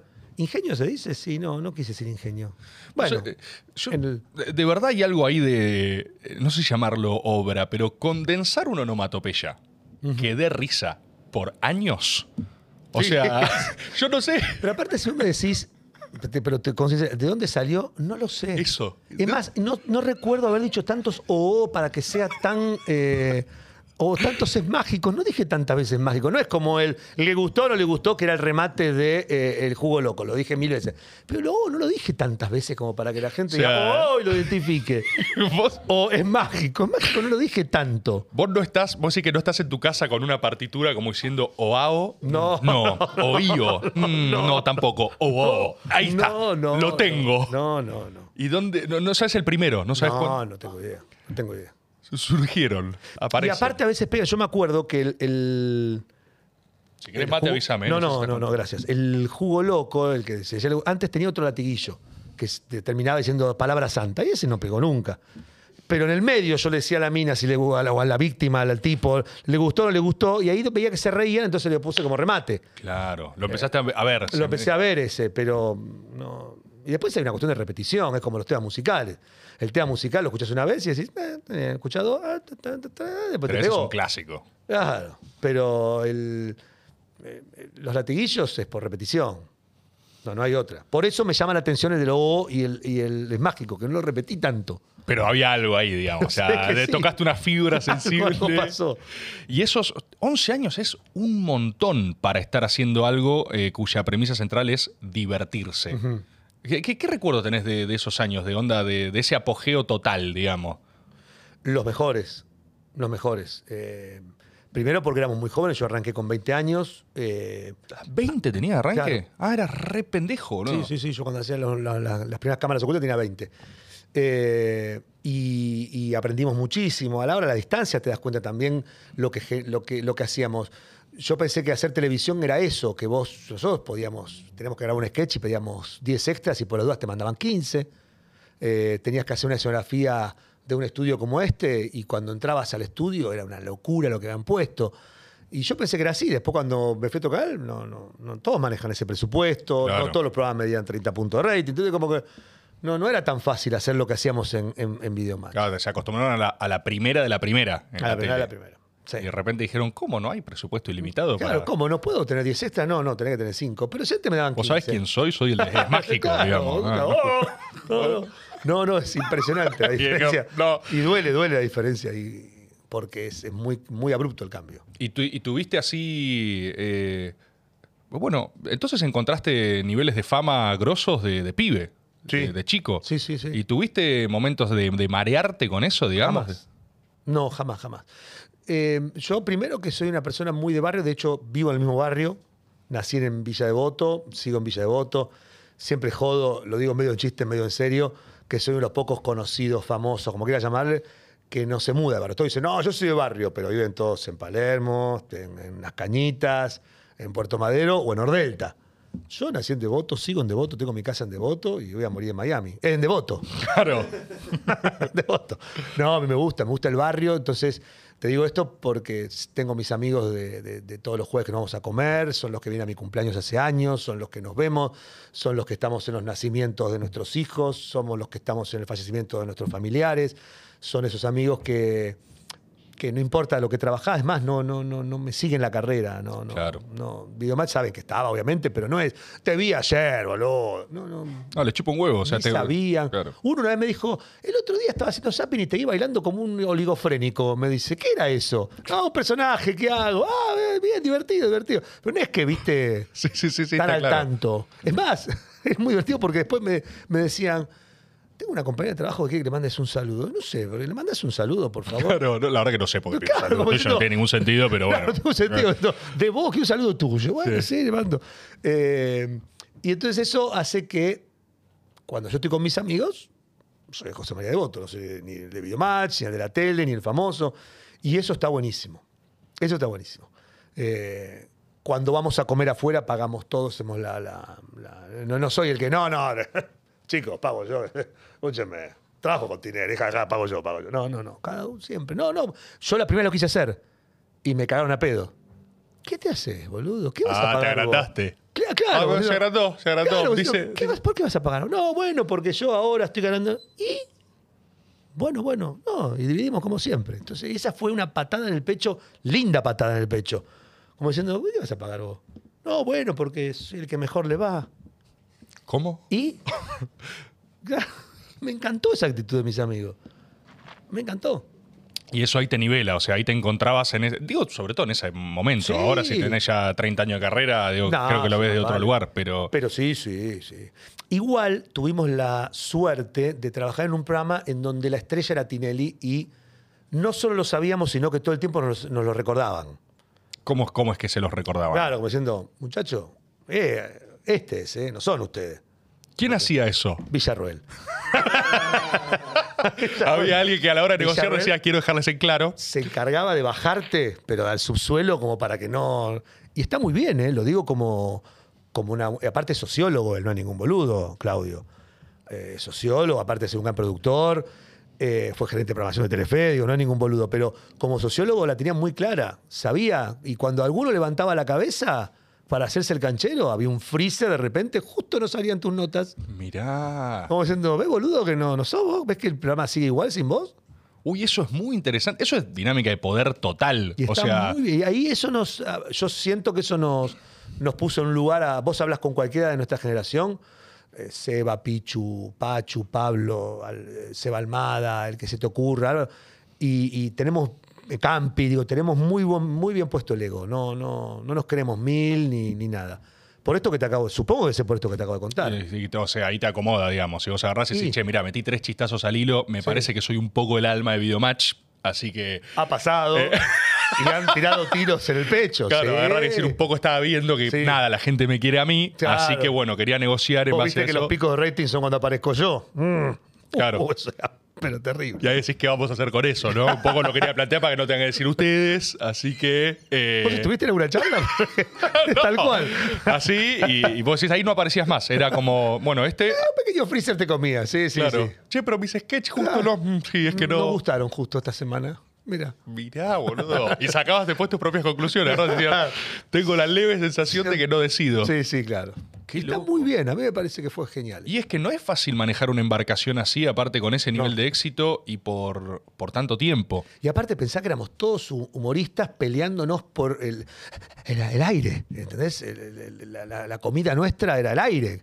Y yo siempre digo lo mismo. Era, era también, ay, no quiero decir la palabra perverso, porque no es la palabra perverso, pero era muy, muy psicológicamente complicado el hecho de que todos grabábamos notas, suponete, entre la época que grabábamos todo, Totti, Miguel Ángel Rodríguez, Pablo, Pachu, Freddy, yo, Gonal, los uruguayos, todos grabábamos notas. Eh, y a lo mejor al fin del día llegábamos todos con 12 notas. Entraban al aire 8. 4 no salían. Entonces vos tenías que pelear porque salgan esas, esas- las tuyas. Eh, y vos decís, bueno, la, la guardan porque le gustó, la guardan para mañana. Ah, bueno, pero mañana hay otras 12.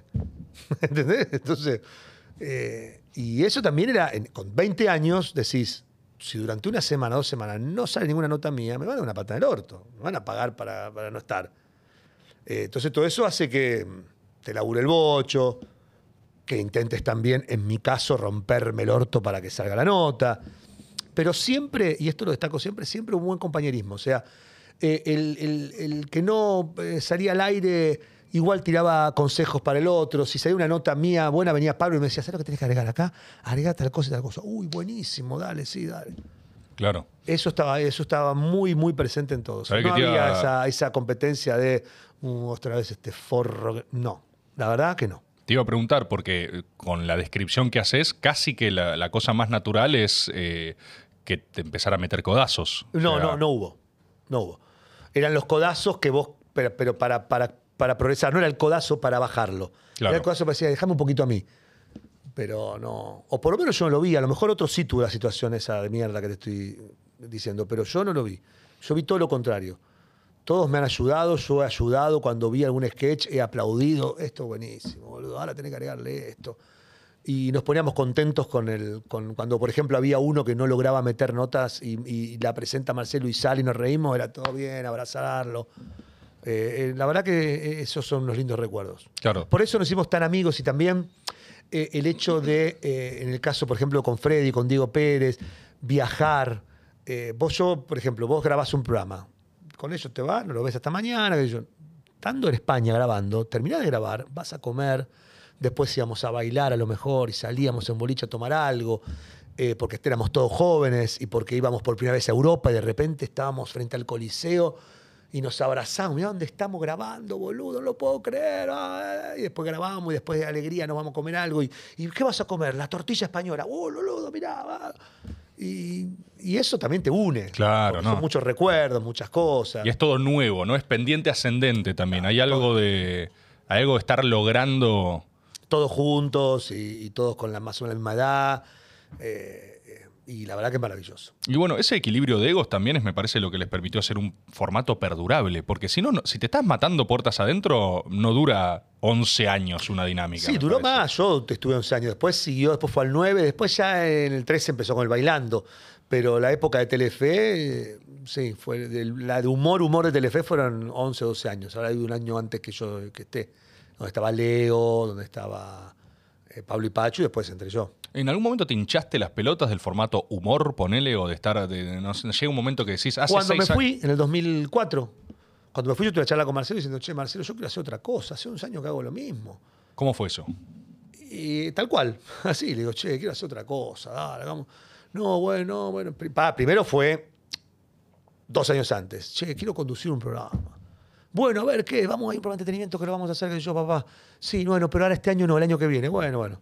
Era- y no pasaba. Entonces dije, me parece que la única forma de que yo pueda conducir un programa es yéndome. Porque no, estando en Videomatch, y es lógico, Marcelo no quería que, que tenga las fuerzas en otro programa. Esto es suposición mía, ¿no?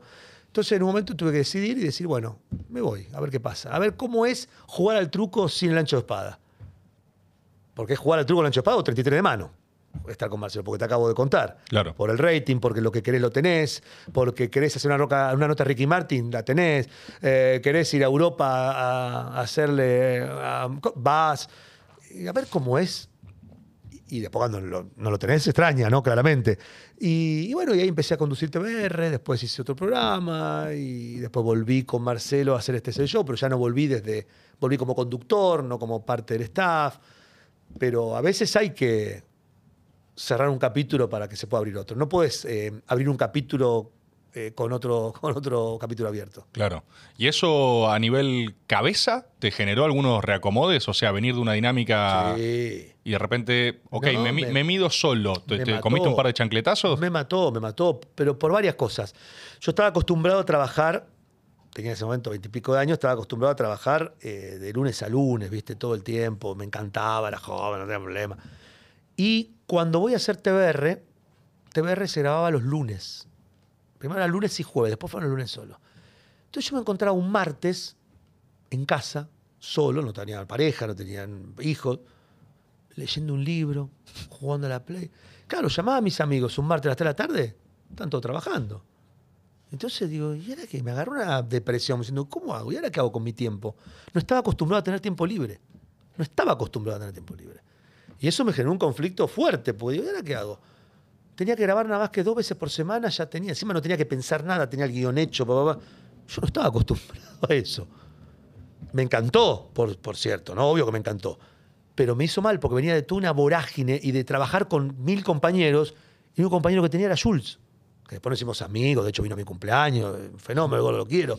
Al principio era poco estimulante, Jules. O sea, vos decís, Sí, es- no, no. un par de personalidades más No, como para claro, un... traeme más gente. Yo estaba acostumbrado al quilombo, al pasillo. Después de cada reunión de producción, después de cada programa, en el pasillo rojo de, de Telefe, hacíamos reunión de producción. Era una joda, una fiesta. Imagínate todos, Alacrán, Sergio Gonal, yo, Freddy, Pablo, Pacho, un despelote. de verdad era divertido. un carnaval de Era un humor. carnaval, era más todos los productores, más todos los asistentes. un- que un mastodonte de De producción. repente, nada. Jules en un cuarto. Claro, yo, este, conduciendo TBR. Y los días libres, mucho tiempo libre. Y no sabía qué hacer con el tiempo libre. No sabía qué hacer. ¿Qué- ¿Y qué encontraste en el tiempo libre? Eh, en teatro, empecé a hacer teatro, empecé a hacer con Nito Artaza, no sabía qué hacer. Porque digo, no, ¿qué hago yo? Tengo que hacer algo. Claro, venías muy enchufado a 220. Muy enchufado y me sacaste, me pusiste a una batería Duracell. Claro. Eh, no, no, no, me costó mucho eso. Bueno, pero estabas holgado entonces en ese sentido. O sea, te sobraba. No es que. Ahora no me pasaría. Ahora ruego tener un programa semanal y tener tiempo para poder ir al cine, para poder viajar. Yo imaginaba, qué bueno, si yo tenía el programa los lunes, grababa. El martes me tomaba un vuelo, me iba, o no, o agarraba el auto, me iba a Pinamar, o me iba. Y ahora no, no tengo tiempo para nada de Claro. nada. Claro. Y entonces, ¿y cómo fue después entonces? ¿Te fuiste, hiciste la como la propia, por así decirlo, probaste jugar sin el ancho Sí. y después volviste? Sí. Y cuando volviste hay un clima de, uh, volví o, o no, volviste desde otro lugar, como, mira, lo logré, me fue bien, No, existe no, nunca lo analizamos. No, no. Cuando volví, volví como conductor. Primero participé el bailando y, y me dieron ahí este es el show que iba los sábados. Y me encantó tener el programa propio, está bueno, con Carla Conte, nos divertíamos, lo grabábamos los jueves. Estaba bárbaro. Y, y ahí aprovechaba y iba a estudiar canto. Ahí, tenía, ahí dije, bueno, ahí tengo que empezar a, a prepararme para un futuro. Ahí es donde empecé a pensar y empecé a estudiar canto, empecé a estudiar inglés. Inglés, no puedo. No camina. No camina. Empecé cinco veces inglés. Siempre me trabo en el mismo lugar. Cuando empiezan con los participios, de, de- de- me cagué. Ahí ya, ahí te, No ahí te puedo, caes. No puedo, me caigo, me caigo, pero siempre eh, me caigo, me caigo. me en el mismo lugar. En el mismo lugar las cinco veces, va, cuatro. Cuatro. Las cuatro veces que arranqué fui a Wall Street Institute, fui a otro partido articular, me caigo siempre en el mismo lugar. Tenés que hacerle un reality, enseñarle inglés a Listorti. No estaría Eh, mal. el ¿Vos sabés que- inglés? El que lo logra, sí, of course, por supuesto. ¿Qué me sabes decir? No, decir. fui profesor de inglés. ¿En serio? Sí, mi primer laburo fue dar clase de ¿Y inglés. por qué me trabo siempre en el mismo lugar? En los participios, en el, en el went. Eh, partis- ¿Cuáles son los No participios? No, me sé, acuerdo. en realidad cuando, cuando empezás con los- el pasado, cuando el go en vez de go es went, y no sé. me- Pasado. Sí, Past. sí, es la, es la, pero terce- la segunda columna. Es. no, sé si, por eso. no, no sé si muy. el- el- pa- armar la frase al revés, no puedo. De, de hecho, me bajé, ¿cómo se llama? El Duolingo. Ah, sí, el Duolingo. También me trabé en el mismo lugar. El Duolingo, o sea, te señala, hay un desafío con el Duolingo y dice, te estás cayendo, amigo. en el mismo un- lugar me caí. No, en el mismo lugar. Ahí hay una traba. Capaz es terapia, no es no inglés. más traba. Chica trans. Muy bueno. Eso, eso es un poco de humor clásico. Que, no, dicho sea de paso, abre una ventana que podríamos explorar. Siento que te la deben haber preguntado ya varias veces. Pero. ¿Tenés eh, con ese humor de esa época, que ya quedó, es humor de la época, ¿te quedó una sensación o como de incomodidad o de revisión o de decir esto estaba mal, ponele? ¿O no? ¿Lo vivís de otra manera? No, esto eh, en ese momento no estaba mal.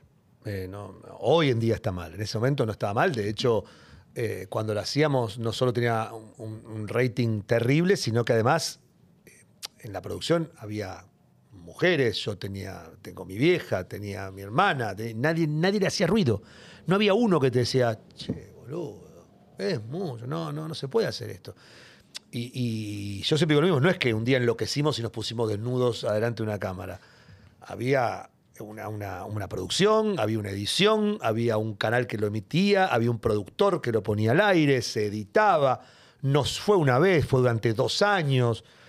¿Entendés? No, no, no, no, fue que nos volvimos locos y un día agarré, me puse en bolas acá y empecé a revolear. Y vos decís, ¿qué? Pará, pará, no, cortá, cortá, no, vámonos.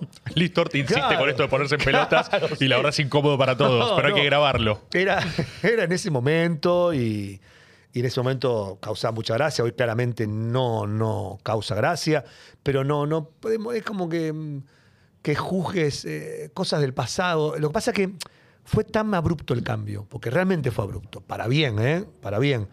Eh, no fue un- una transición tranquila. Eh, ¿Entendés? Yo siempre pongo el ejemplo, San Martín se casó con una pendeja de 16 años y, en ese momento estaba bien visto. ¿Y, y ahora qué vas a hacer? ¿Vas a decir a San Martín? En ese momento no pasaba nada. Eh, o en ese momento tenía, estaba bien tener esclavos. Es más, cuanto más esclavos tenías, mejor estatus tenías. Y de repente, un día para otro, se abolió la esclavitud. ¿Y pero qué hacer con lo que tenía esclavo antes? Hijo de puta, en ese momento está. Bueno, Estás un poco defendiendo la esclavitud, digamos, ¿no? O sea, pero como- sin ninguna duda, lo peor que hizo la Asamblea Constitucional en 1813 Sí. es abolir la esclavitud. Encima que le das trabajo, comida, hogar, se quejan. Ah, no me hagas hablar. Escúchame, pero salvando las distancias pasa lo mismo. Digo, en ese momento nos causaba mucha gracia, pero ahora no, no causa gracia, no lo haría de nuevo, claramente. Y viviste, por ejemplo, o sea, si vos ahora te ves... eh, Aparte, perdóname, eh, nosotros, a ver, ¿cómo lo puedo explicar? Yo actuaba de pajero, no era un pajero. Yo actuaba de desubicado, era una actuación. Porque el chiste de la cámara oculta es lo incorrecto. Lo que vos decís, ¿cómo se van a poner desnudos estos pibes? Pero nosotros teníamos la cámara y éramos señoritos ingleses. No es que después íbamos a los camarines con la... No, no. Terminábamos divertidos, papá. De hecho, las chicas que protagonizaban la cámara después iban al estudio, se divertían, se reían, la miraban. ¿eh? No es que, viste, era, era... Es como que estábamos todos envueltos en esa dinámica. ¿Se entiende lo que digo? no? Obviamente, el tema es que es el recorte, ¿viste? El recorte y lo que vos proyectás. Y después otra cosa que es... Y, para, capítulo, y- y es una actuación. Eh, eh, como que mañana tenga que actuar de asesino eh, o que tenga que actuar de una violación. Yo estaba actuando. Vos me decís, bueno, pero la otra mujer, la otra persona no sabía. Está bien. Pero yo te pongo en mi lugar. Mi lugar, lo mío era actuación. Yo no, ten- no tenía ganas de ponerme desnudo delante de la mina para, acosarla o para hacerle algo.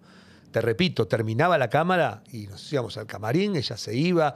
No, ni- ninguno tuvo una situación de, de ningún tipo. No vas a encontrar, de hecho, preguntar a cualquiera de las chicas que, que protagonizaban las cámaras ocultas si, tuvieron, si la pasaron mal o si tuvieron una, una- hubiese salido alguna a denunciarnos en algún momento. No, no, no pasó ni va a pasar, porque realmente no, nos portábamos como profesionales de lo que hacíamos. No, entiendo el cambio de lente, o sea, Sí. y te pregunto también, eh, dos cosas me interesa. Si a vos hoy, porque hablabas de algo, decías no da risa. Hoy no da risa. ¿Te pasa a vos también que no te da risa? ¿O vos ves una cámara oculta, está tu familia durmiendo, te pones un buen No, video tuyo en veo. bolas? No, no, no me veo. No, no, esas no las veo nunca. No, no, no. Me causa gracia de esas cámaras ocultas, eh, las poesías que yo hacía o los bailes de Chayanne. Eso sí me causa. Pero la, la- la de. No, no las veo, pero tampoco veo mucho. ¿eh? A mí me llegan por, porque me roban El y veo alguna cosa, pero no, no, no me busco, no me googleo. Eh, si buscas Google mío, no, no, no, no, no estoy en el historial José María Listorti. No, no, no me busco, no, no tengo eso. Y el- con el cambio este así abrupto de paradigma, ¿te agarró cagazo en algún momento? ¿No dijiste en algún momento tipo, uff, bueno, evidentemente, eh, llamadito a Yayo, fuimos? No, porque te repito, estábamos laburando. No, no, no estábamos haciendo algo ilegal. No, no, no podemos ir en cana por algo que hicimos. No, no. Ah, igual el cagazo No no, es somos racional. garpés, digo, no, no, no, no es que yo cometí un delito. No puedo, no puedo tener un delito como que vas a preso Emilio Dizzi porque se rompe portones. Eh, o, o Miguel Ángel Rodríguez. Bueno, es que hubo toda Miguel- una época- Miguel, Miguel del Cel. Hubo toda una época donde no sé si. Ni siquiera te digo la, la legitimidad del parámetro, ni siquiera es que compartas la lógica. Es casi que hasta a nivel personal. No sé si en algún momento no agarrás, eh, estás viendo la. eh, como el clima de época, por así decirlo, y no decís, upa, me parece que quizás la tengo complicada. O no, No, o no, por otro lugar. No, no, no. Como- De hecho, eh, es que ¿sabes lo que te pasa? Y te- perdón que insista con esto. Nos avala cómo somos. Y perdón que sea a lo mejor egocéntrico en eso. Porque no tenemos conflicto. Ya yo soy una excelente persona, yo también. Eh, ¿Entendés? Si vos me decís, estos, estos aprovechan estas cámaras para ser hijos de puta, esto van a caer, ¿eh? Estos van a caer. Eh, sí, nosotros saben que estábamos laburando. Entonces no, no, nos conocen todos del medio.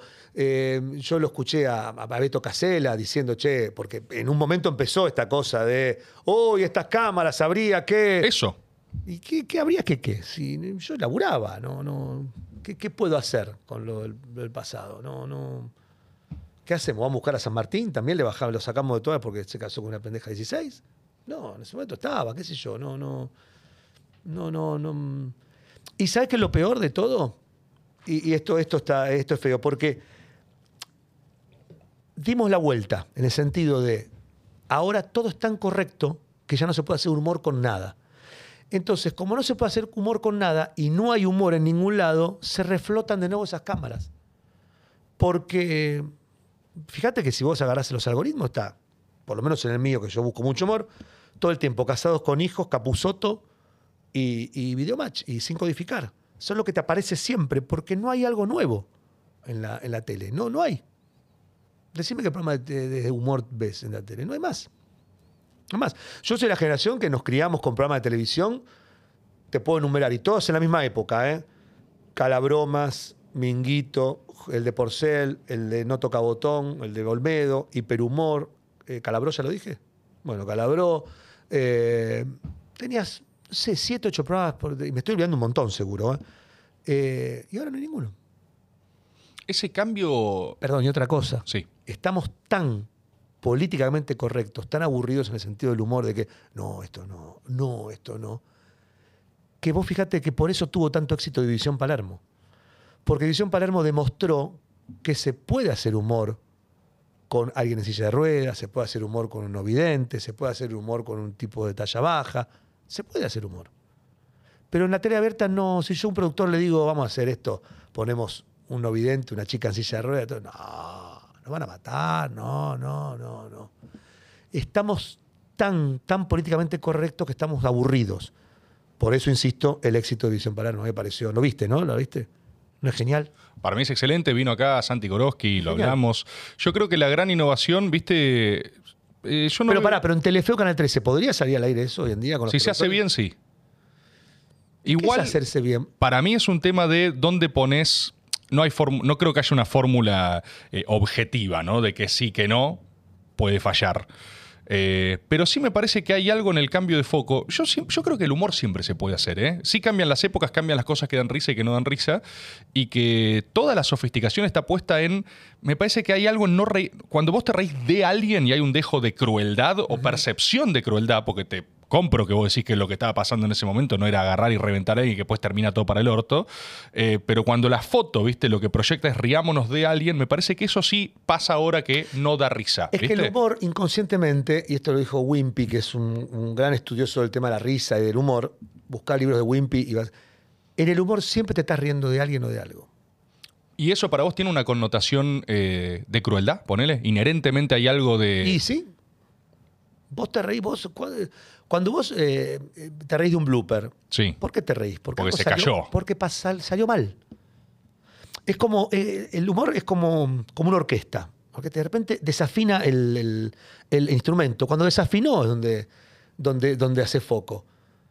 si no decís algo que no va a- acorde, no, no te reís. El chiste está en eso, que sea justamente políticamente incorrecto.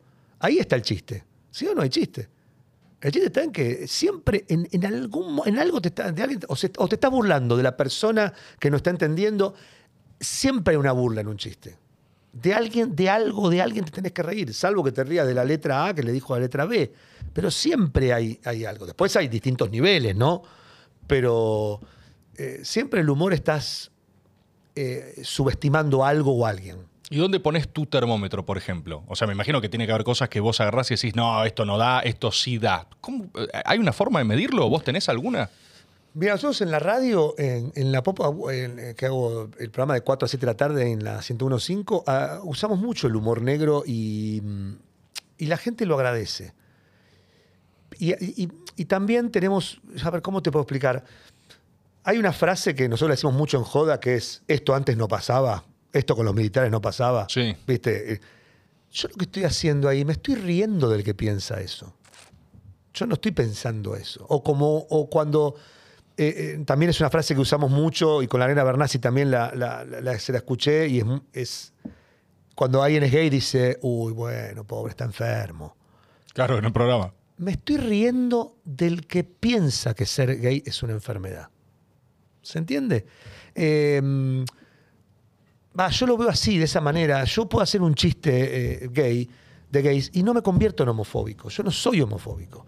Porque si no, con ese criterio, la persona que escribe eh, sobre un asesinato está fomentando el asesinato o tiene un asesino. eh, no. Bueno, Está esa es escribiendo una... una ficción sobre un asesinato, una violación. No tiene ganas de violar a nadie, no tiene ganas de matar a nadie. Y si yo hago un chiste sobre gay o un chiste sobre judío, no me convierto en antisemita. No lo soy ni lo voy a hacer. Es una ficción, es una, una, una cosa que no, no, es lo mismo. No, no, no sé cómo explicarlo. No tiene que. No, no entiendo eso del humor, porque el humor. Ah, no, con esto no se jode.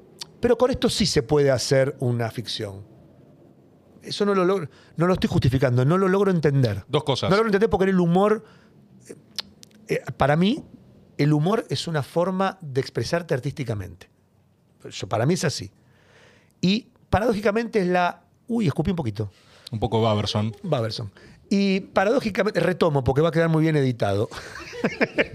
Para mí el humor es una forma de expresarse artísticamente. Y paradójicamente es la única forma de expresarse que tiene que tener límites. Porque un músico para escribir un tema musical no tiene límites. Un poeta a la hora de escribir una poesía no tiene límites. Un pintor a la hora de escribir, de pintar no tiene límites. Eh, una persona que, que escribe una ficción o un policial no tiene límites. Puede descuartizar nenes, puede violar menores, puede, está perfecto. En el humor, no. Hay que tener límites. ¿Por qué? Para mí, justamente porque es más eh, poderoso el humor. Y si es más poderoso, mejor. Porque con ese poder llegás a más gente. Fíjate Capuzoto cuando hace Mickey Vainilla. Hace de un, pero de un antisemita terrible. de Estoy completamente de acuerdo. y, y no baja una línea perfecta de lo que no tenés que hacer. Sí, o alguien ahí- le dice a Capuzoto, che, boludo, estás fomentando el racismo. Yo creo que se lo dicen también, ¿eh? O sea, debe existir. eh, Se lo dicen, está mal dicho. y. Si se lo dicen, está mal. Pero ese es el argumento del nombre La Rosa de Humberto Eco. O sea, es. eh, para mí, pasa eso con el humor porque se le teme más al humor. O sea, se le tiene miedo porque el humor persuade mucho, el humor entra ahí donde la ideología no puede penetrar, el humor. Pero entonces tiene que ser al eh, revés, no tiene que tener límites. Porque vos con eso penetrás y haces ver un montón de cosas que no las podés ver. ver. Para mí puede tener todos los límites que puede tener cualquier otra área de la sociedad civil. Cuando estás o no estás de acuerdo. Capaz a veces en el fondo lo que se juega es. ¿Qué sé yo? Recién hablabas antes de, de lo de la. empezamos con. Star Wars hablando, ¿eh? De Sí. Star Wars. Mirá cómo terminamos una filosofía hermosa. Vos hablaste algo de- sobre la violencia y yo te quería citar que de hecho sí ha pasado. Hay una entrevista súper famosa a Tarantino, ponele, que el chabón se pone del orto mal, porque justamente lo que le dice el otro es como, che, ¿y vos no crees que estás fomentando la violencia con tus películas? Y el chabón pira, o sea, agarra y dice, no, o sea, sos un tarado, ¿viste? Se va, pira, pero, pero existe eso, o sea, existe, me parece que porque va a existir eh, la interpretación humana, la controversia y porque cada uno tiene, andás a que porón en la cabeza. Está bien, Eh, pero a, a Tarantino no lo vas a cancelar. En cambio, si yo mañana hago un chiste fuera de lugar para que alguno fuera de lugar, puede llegar a ser cancelado. Y eso está mal también. Y Taran- Tarantino capaz eh, tiene más guita, está mejor defendido, eh, pero, pero no sé si en algún momento no, no debe haber habido... mm, No sé, igual es verdad, sin dudas, que el humor es como la primera frontera a la Sí, que sí. se va a buscar y para mí es justamente por su potencialidad. O sea, creo que habla bien del humor, digamos. Sí, pero por eso, como habla bien, no entiendo por qué hay cosas no, hay cosas que no se pueden hacer humor. Para mí se puede hacer humor con todo, pero con todo, ¿eh? Eh, mm, está bien, pero vuelvo a lo mismo, que te tiene que causar gracia. A mí ya Es que el límite es ese, el límite es tema del- que del- causa gracia del- o no. me causa el tema del culo de la mujer y. Yo el otro día estaba viendo Camarero Nocturno, no sé si la viste, la de Tristán, hay una escena terrible, con un- que le tocan el culo a una mina, es terrible. Eso ya no es gracioso, no causa gracia. En su momento habrá causado gracia, pero eso no es gracioso. Eh, pero después, también tiene que ver con lo que te causa gracia a vos. Lo que yo no estoy de acuerdo es con la cancelación. Si a vos te gusta hacer humor negro o humor racista, hacelo. Si yo no quiero consumir, no lo consumo. No, Está haciendo humor racista, señores, no tiene que escucharlo más. No, no, no, no. Es como, como un condimento que hace mal. Bueno, hace mal. ¿Que lo prohibimos? O, cada uno lo consume como quiere? Cada uno lo consume como quiere. Bueno, en la discusión del presente le pondrían un octógono. Capaz vos tenés que venir con un octógono. Humor racista. ¿Entendés? Ah, como Una. los alimentos. una- Está bien. una etiqueta. ejemplo, yo no tengo, lo- digo, eh, no, te entiendo. Pero no, no sé, no, no, no. Estamos muy, muy a la, a la- a la defensiva con ese tema. Y no me, no me. Y fíjate que los humoristas, hay muchas internas que yo te podría contar, pero me pasa con, con guionistas amigos que tengo que tienen que guionar eh, chistes y el humorista dice, no, no, este chiste no. El otro día contaba la anécdota, perdón si comento una cosa, igual no voy a decir quién. Quería contar la, la anécdota de un perro que lo habían abandonado, no, la- un chiste, un perro abandonado, y dice, no, perro abandonado no. No, no, porque hay gente que... Perro abandonado no, categoría. mirá. pero boludo, un chiste de un perro abandonado, pero no, no, no. no.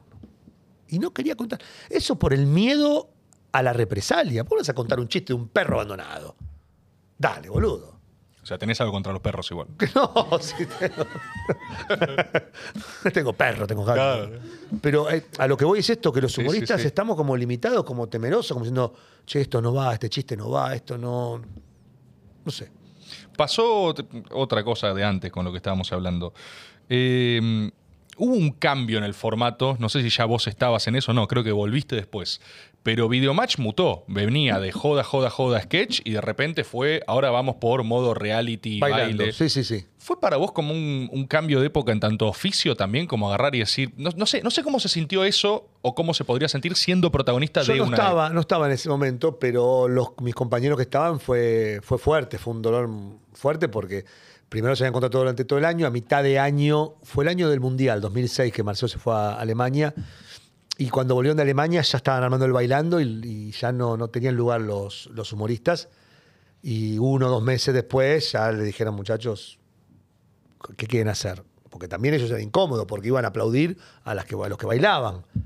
Entonces, viste, Campi, Pichu, todos los chicos estaban ahí dijeron, bueno, sí, nos vamos, gracias, hasta luego, y se fueron. Pero fue un cambio fuerte, porque estábamos todos acostumbrados a ver un video match, un show match de humor, y de repente era un reality. Y no generó, por más que no hubieras estado ahí, no hay algo como de signo de época, no se sentía como, uh, lo relaciono con esto que decís de que hoy no hay humor en, en la tele, ¿viste? Eh, no hay un, uff, me parece que, no sé, no tenemos lugar. El oficio que aprendiste a hacer, que fuiste medio exitoso, que Sí. estabas 11 años, y como, Y, pero todavía había lugares, había, ahora ya no hay lugar, en la tele ya no hay más lugar. Pero en ese momento no sé, no, no recuerdo, creo que había lugar. Después, de hecho, estuvo sin codificar, que duró como 10 años, y ahí estaban muchos de los humoristas de, de, de Videomatch. Pero no, no, había todavía algo de humor. Había, ahora sí que no hay más nada. Ahora sí, fíjate que no hay, no hay humoristas, no, no, no pasa nada. ¿por qué crees que no se hace? ¿Es por todo lo que veníamos hablando antes de, o no? Bueno, porque hacer un programa de humor hoy en día es más caro también, por escenografía, guionistas. Eh, hacer un programa de humor diario es muy difícil, es muy difícil, y para hacerlo semanal el presupuesto no, no, no te da. No rinde. no rinde. Eh, tiene que ver también con la competencia que es TikTok o, o las redes, que vos con TikTok vas haciendo así y vas cambiando lo que querés y listo. ¿Entendés? Vos eh, tenés un algoritmo que te va diciendo, vos empiezo a ver una cosa, no me gusta, a los 10 segundos lo cambio, segundos. Si vos un sketch de 3 minutos, si no te gusta, lo cambiaste o no lo ves. Me parece que con la competencia con TikTok, con las redes, es, es muy. La perdés. ¿Vos ¿Sabes que creo que está, está tan señalado que hoy está difícil que siento que si hubiera un buen formato de humor en la tele la rompería hoy. Pero siento que está demasiado trabado. Yo creo que en un momento va a volver, ¿eh? En un momento va a volver el humor. eh, Por lo que vos decís. Es lo que, exactamente lo que vos decís. Sí. Está Hoy todo- en día no, Es- pero. Es como cuando arrancamos a hacer el método, que era, che, no, la duración máxima de 10 minutos, 15, 20, y de repente haces una nota de 3 horas y se recontra. eh, Hay algo de. Es es como si por épocas hubiera grandes consensos que todos firman y nadie cuestiona. Estoy de Eh, acuerdo 100%. Me parece que, fíjate que eh, ahora vuelven los reality. Está ahora, eh, Marley está grabando Expedition Robinson, volvió el, el, eh, como es, eh, Gran Hermano, que Gran Hermano ya las últimas ediciones habían sido un fracaso rotundo. De hecho, el último ganador de Gran Hermano, de- después de ahí se fue a la casa, no lo conoció nadie por la calle, pobre. Eh, Sí, sí, sí. sí. y ahora volvió con un éxito rotundo y está Masterchef, que también es un reality, vuelve bailando. Me parece en algún momento, y van a volver muchos programas de humor. Sí, va a pasar, yo creo que sí. Vos crees, en un momento dijiste esto de mm, que cuando pasás a redes y todo tenías un código o tenés un código muy televisivo, ¿viste? Acá en general hablamos así de, de- formato, lo que sea, vos seguís igual laburando. Eh, ¿qué- cómo, cómo ves eso de adentro? O sea, ¿vos crees que la tele está, se, se quedó? No, no está. ¿Cómo ves la tele? A mí me encanta ver tele.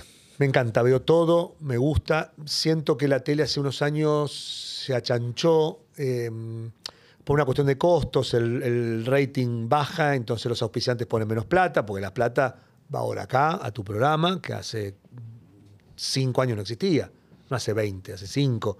O van a los nuevos eh, streaming como Luzu, ahora empezó el de Olga, el de Granado, eh, y van auspiciantes para ese lado. Yo en redes tengo muchos auspiciantes, que marcas importantes, no eh, Almacén Don Tito. Y hay un presupuesto. Ese presupuesto era de 10 pesos, bueno, los 10 pesos antes iban para la tele, o 8 y el resto para radio. Ahora van 4 para la tele, 2 para la radio, 2 para Instagram, 2 para TikTok, 2 para eh, streaming. Y, y eso hace que no tengas tanta plata para producir. Y si no tenés para- plata para producir, ¿qué es lo más fácil de hacer? Una pantalla atrás, un conductor, cuatro panelistas y hablemos boludeces.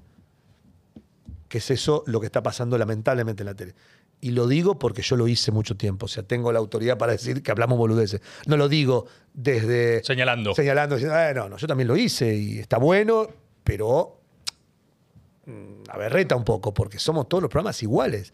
Yo me encontraba diciendo, che, ¿qué tema tocamos hoy? Este. Uh, pero ya lo habló este, este, este, este y este. Y si no hay otro tema. La muerte de Maradona, chicos, ya no sabíamos qué, qué arista buscarle, no sabíamos a quién invitar. Eh, eh, o cuando fue el- lo de Wanda con no sé quién, todo lo mismo, todo, viste, como que nos repetimos y pero no le echo la culpa a la tele, le echo la culpa al presupuesto. Vos querés, vamos, vamos a hacer un, vamos a un programa de humor, dale, vamos a hacer un programa de humor, dale. ¿Cuánto- ¿Quién viene? Trae a tal, sí, dale, ¿cuánto cuesta? Y tal, y tal, sale esto, pa. Bueno, estamos tres guionistas, tres sí. La escenografía, y la escenografía, bueno, y cuando ves el presupuesto decís, no lo podemos hacer. Oh, y entonces, una pantalla, un conductor, Claro, y cuatro si panelistas, le da boludez. Claro. Es una cagada. Es una cagada. Es un tema de estructura de costos, decís más que nada. Y vos fíjate, yo también me crié, no lo veía, pero en, vos veías la novela de la tarde, Andrea del Boca, Gustavo Bermúdez, eh, Grecia Colmenares, tenían la novela que hacía 30 puntos, Laporte con Soledad Silveira. Si vos tenés eres una hora de novela, para hacer una hora de novela de la tarde, no del prime time, de la tarde, que la tarde no es el mismo costo del minuto, del segundo que de la noche, vos tenés que tener dos actores de la concha de la hora para que te manden rating. O sea, dos protagonistas fuertes. Después tenés que tener un elenco importante atrás para las historias secundarias.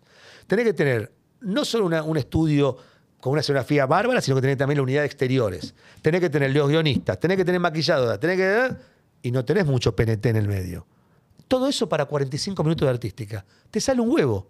En cambio, vos agarrás una pantalla, La buena o dos horas, y encima le pones 10 PNT, la ecuación es, mucho la diferencia.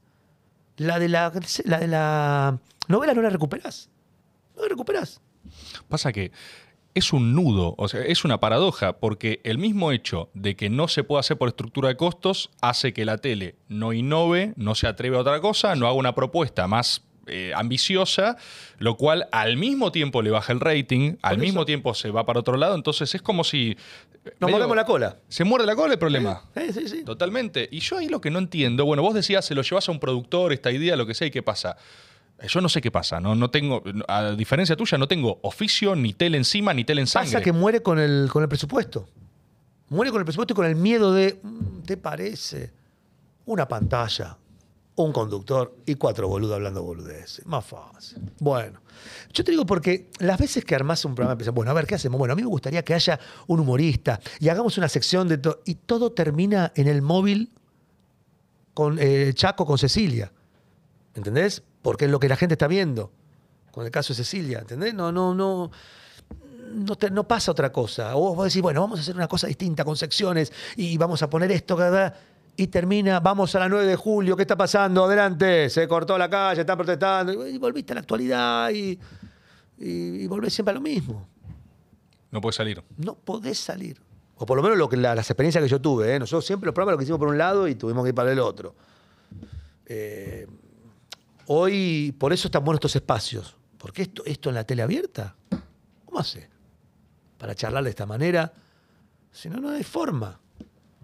Por eso todos, a todos nos gusta venir a este tipo de programas, porque hablamos, después no importa quién lo ve, quién, no importa. Si total también, si yo lo hago en tele, son dos puntos de rating.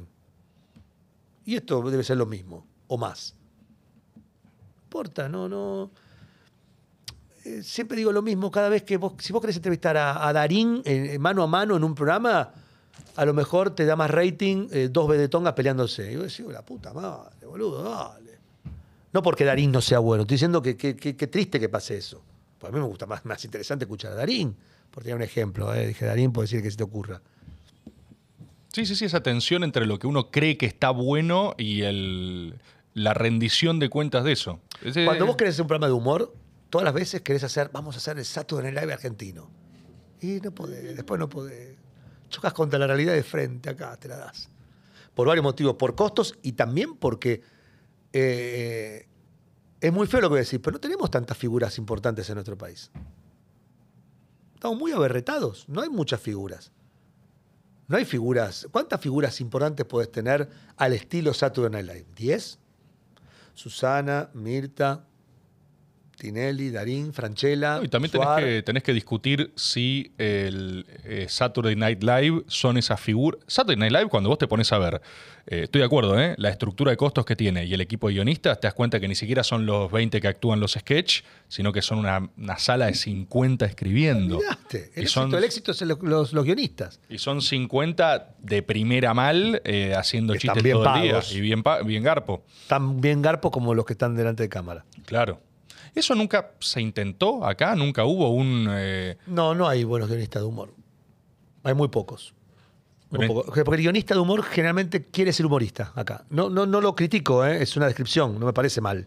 Pero generalmente el, el- el- el guionista de humor tiene ganas de estar del otro lado. Claro, vos necesitas gente, vos decís que necesitas, para que eso salga con ese nivel de calidad, necesitas gente que diga yo escribo el guion, chistazos, Claro. y que los interpreten estos tres que también son excelentes. Claro. Eh, muy difícil. No, no hay, no hay.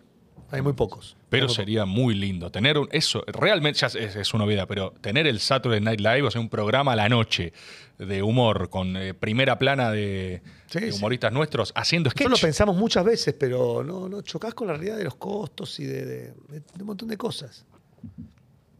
Y de rating. Hoy en día no, te, no, no sé si te lo ve la gente, no lo sé. Quizás lo último más parecido a eso fue lo de Capusotto con Saborido. Salvando enormes distancias de cantidad de gente, de presupuesto. ¿Vos qué decís? ¿Todo por los pesos o lo de los videos? No, los videos. Ah, no, yo pensé que decías por lo de todo por los pesos, por lo del estudio, los aplausos, todo eso, muy Live. No, digo por, por esta cosa de situacional. De Pero, y- ¿sabes lo que pasa? Capusotto, el cual me parece brillante, tenía la ventaja de que hacía 13 programas por año. No hacía una continuidad. Entonces es más fácil pensarlo, si está bueno. Porque vos ya, cuando vas a grabar el primero, a lo mejor tenés seis o siete pensados, ocho pensados. Entonces, como que no, te- no estás en la, en la vorágine de. de- Claro, no, lo que te quema es la maquinita. O sea, te quema la- el aire, el aire te devora. no se puede. No, se puede. ¿Te daría ganas de hacerlo?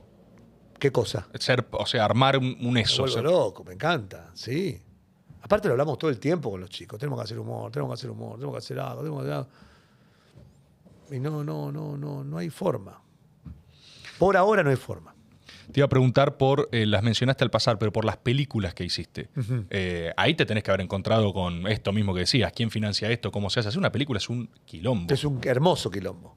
Yo me enamoré del cine, lamento no poder seguir haciendo, haciéndolo. ¿Hiciste tres? Hice tres, sí, sí, sí. De las cuales me, jacto porque también fui el productor, fui el- el- el que empujaba la película. O sea, no me llamaron lo que te decía antes.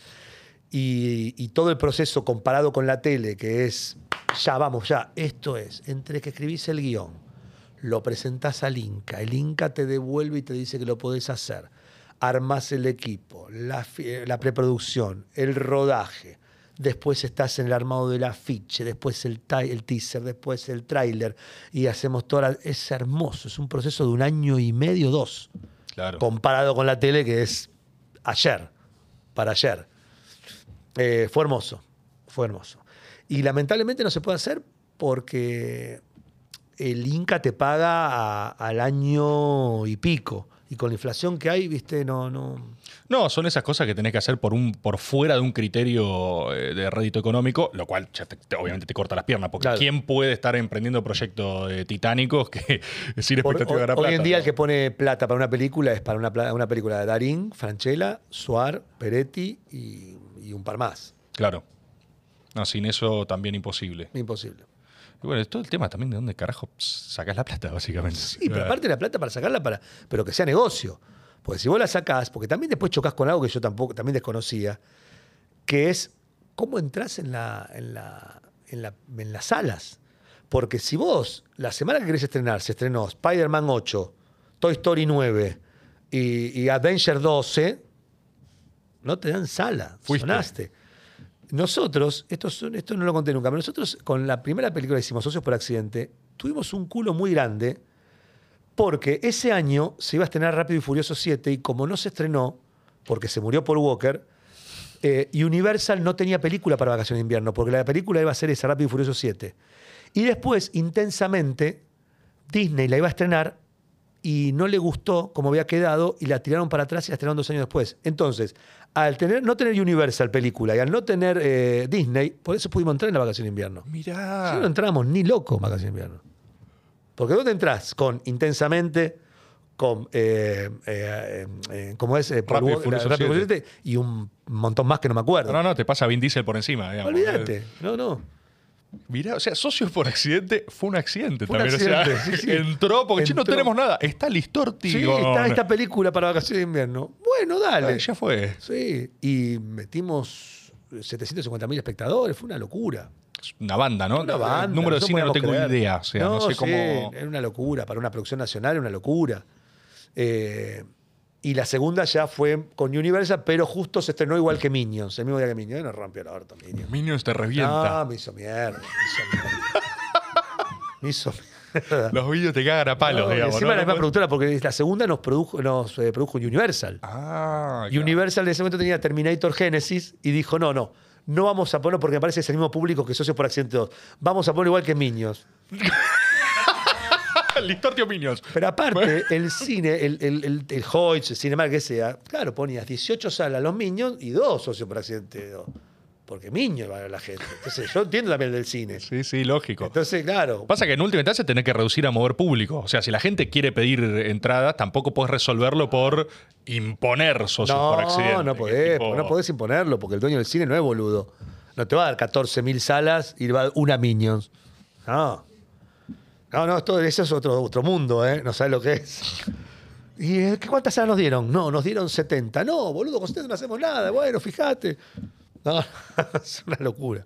Mirá, no, tenía la- pero la menor idea. ¿Y la tercera qué, fue? Eh, Cantantes en Guerra. Esa muy, muy divertida, muy buena, muy bien producida. Y también, cuando la quisimos estrenar, no sé qué, película hubo y nos dieron muy pocas salas. Pero después, lo, bueno es que la ves ahora está en, o en Star Plus o está en Amazon y la gente la sigue viendo y la pasan de vez en cuando en Canal 13 o en Volver o en Cinear. Eh, yo me entero porque me tuitean. Estoy viendo la película, me ponen, me, me- me- me etiquete- me etiquetan. Claro. Eh, pero es una hermosa experiencia. Y Yo ahora- cine mil veces más. Quizás ahora con el mundo este, las plataformas y eso se abre algo parecido, una oportunidad. Sí, pero también es otro, otra unidad de negocio, más complicado, es otra cosa, eh, tiene otros tiempos, es, es más complicado, aunque te parezca mentira. Ma- Pero bueno, tendrá sus complicaciones. Sí, pero sí. ¿te parece que es más jodido? O sea, como que no hay, no es tampoco por ahí. Porque vuelve a lo mismo, quieren siempre los mismos protagonistas para asegurarse también el- el- el- las visualizaciones. Claro. En última instancia siempre es- hay una porción de jugársela que no te lo va a resolver el- la estructura de costos anticipada. Claro. Eh, o sea, necesi- necesitas la figura del, del filántropo. sí, sí. Necesitas que venga alguien y diga, yo creo en Listorti, eh, Listorti 4, la venganza, y, y la quiero hacer, digamos. Pero lo vamos a lograr. Bien, te pregunto, eh, y ya eh, por mi parte, como, como última, última cosa. ¿Y qué querés que pregunte yo después? No entiendo. Si querés, Ah. como quieras, ¿eh? O sea, si vos ¿Te pregunto vos o pregunto yo? Lo que quieras también. Eh, no, no, por mi parte, en términos de que me- me- yo tengo siempre un parámetro cuando me empiezo a sentir satisfecho con la charla, ya agarro y digo, bueno, por mí, si alguien quiere escapar, ir al baño, correr, irse a este lugar, lo puede hacer sin problema. Eh, pero siempre que quiera seguir, se sigue. Para adelante, cosas que tengas ganas de hacer y que digas, eh, con toda esta carrera cuestas, la verdad que lo que me gustaría tener en mi haber o, es esto, esto, esto, ¿tenés pendientes o vos ya decís... Sí, tengo un montón de pendientes. Sí, sí. Eh, me gustaría seguir haciendo teatro, comedia musical. La verdad que le encontré una, una beta que desconocía, que me gusta. Es, fue un desafío enorme hacer Matilda por todo lo que te dije antes, por el casting, por, por el desafío, porque cantar, bailar, eh, eh, actuar en un teatro como el Gran Rex, que tiene 3.000 localidades. Tenés que venir a vernos, sabés lo que es el aplauso final, es una ovación, no por mí, eh, sino por todo lo que ve la gente. Eh, es un despliegue técnico, visual, de talento de los bailarines. Hay 30 personas en escena. Lo- lo- las nenas y los nenes bailan y cantan, que es una locura. Tiene momentos maravillosos. Y, me gustó, me gustó, sobre todo por lo que me pasa después, ya tanto en las redes como en- cuando salgo a saludar a- así a- afuera, al público lo- la devolución que tengo, esta cosa de, che, boludo, qué bien, no sabía que podías hacer esto. ¿Cantaste? Cantaste, no, pero aparte, eh, a mí me causa gracia porque termina, es como un elogio, es muy de mi cámara oculta. Te elogio, pero te mato a la vez, porque es, boludo. Claro, no sí, sí, sí, que podía", sí. como diciendo, Sí, ubico "Che, tanto- perfecto, Tanto, claro. me subestimabas que no podía hacer Es nada. increíble que vos hayas hecho eso, vos. Sabes que no te daba dos mangos, pero la verdad, qué bien. Bueno, bueno. Ah, bueno, muchas gracias. Muchas gracias. No, en serio, quiero que entiendas que. Eh, y lo entiendo, porque entiendo dónde viene, porque, eh, pero hasta yo me sorprendí por, porque fue una composición de personaje, buscado, y, y esa devolución no me pasaba hace mucho con la tele. Yo podía hacer 500 programas más, pero no tenía esa devolución. Esta Claro. cosa de, sí, te miro, che, qué bien, che, me gusta. Pero esta cosa de que te pase, che, boludo, qué bueno lo que estás haciendo. ¿Viste cuando te lo, te lo sentís que Sí, te lo sí, sí, cuando te están diciendo algo porque le generaste algo de Claro. verdad, digamos. Bueno, gracias, gracias. No, no, no. Pero es brillante. Bueno, gracias. A ver, pero ¿cómo? ¿Viste? Bueno, bueno, está bien. Hasta me avergüenzo, ¿viste? Puedo decir. Y no me pasaba hace mucho. No me pasaba hace mucho tener esta adrenalina de lo desconocido, porque hacer televisión 30 años ya era, bueno, sí, dale, ¿qué hay que hacer? Bueno, sí, vamos, dale. Tenía nervios, pero esto era unos nervios, una ansiedad. A ver cómo lo voy a hacer, me saldrá, desafinaré. Claro. Qué lindo volver a sentir nervios. O sea, volver a que te tiemblen un poquito las patas, Es- ¿no? O sea, me- no me pasaba hace años. Hace años que no me pasaba. Me volvió a pasar ahora con, con- con Matilda y, con, Rada, que, hace Tronchatoro, con Agustín Aristarain. Cada vez que vamos al saludo final nos miramos, porque encima entramos en monopatín, es muy lindo. el Nos miramos, nos damos la mano como diciendo, qué lindo lo que estamos haciendo, qué lindo donde estamos. Eh, lo disfruto muchísimo.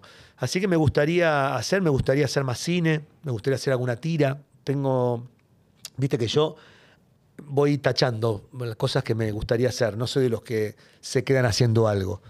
Yo siempre digo que en el humor había que hacer cámara oculta, hacemos. Eh, hay que ponerse una máscara para imitar a un político, hagámosla. Eh, che, hay que hacer un sketch donde tenés que bailar y cantar, hagámoslo. Hay que hacer esto, en los programas para conducir, hay que hacer un programa de espectáculo, vamos a hacerlo. Hay que hacer un programa de reality, vamos a hacerlo. Hay que hacer un programa de entretenimiento, vamos a hacerlo. Me gusta tildar todo. Comedia musical, uy, vamos a hacerlo, dale. Y lo que me falta tildar es una, una serie. Nunca hice algo de polka, ¿entendés? Eh, ahora voy a estar en ATAP unos capítulos, si es que no lo cortan, voy a estar en, en ATAP y nueve capítulos. Pero digo, esta cosa de, de- de empezar de marzo a diciembre con un personaje, nunca lo hice, eso sí me gustaría hacer. Un, Lindo. un personaje lindo en una, en una tira. Una serie Ajá. espectacular. Eh. Bueno, eh, muchísimas gracias por No, a venir. vos, un placer. ¿Qué hora es? Uy, qué tarde. Lo- ¿La pasaste bien? ¿Te Muy divertiste? bien, muy Bueno. bien, muy bien. ¿La gente dónde puede verte entonces? En el Gran Rex, en Matilda, eh, vayan a verlo, vamos a estar todo junio, todo julio. Eh, un- una experiencia, no, es más que una obra de teatro, es una experiencia maravillosa. En el Gran Rex se van a divertir muchísimo, van a ver una- un espectáculo de Broadway hecho en Argentina, pero como si fuese Broadway, realmente, impresionante. Y me pueden escuchar en la pop Eso, radio. de también. 4 de la tarde a 7 de la tarde en la 101.5. Espectacular. Bueno, supongo que ahora te vas para, para allá. Sí, Entonces, me parece. Espectacular.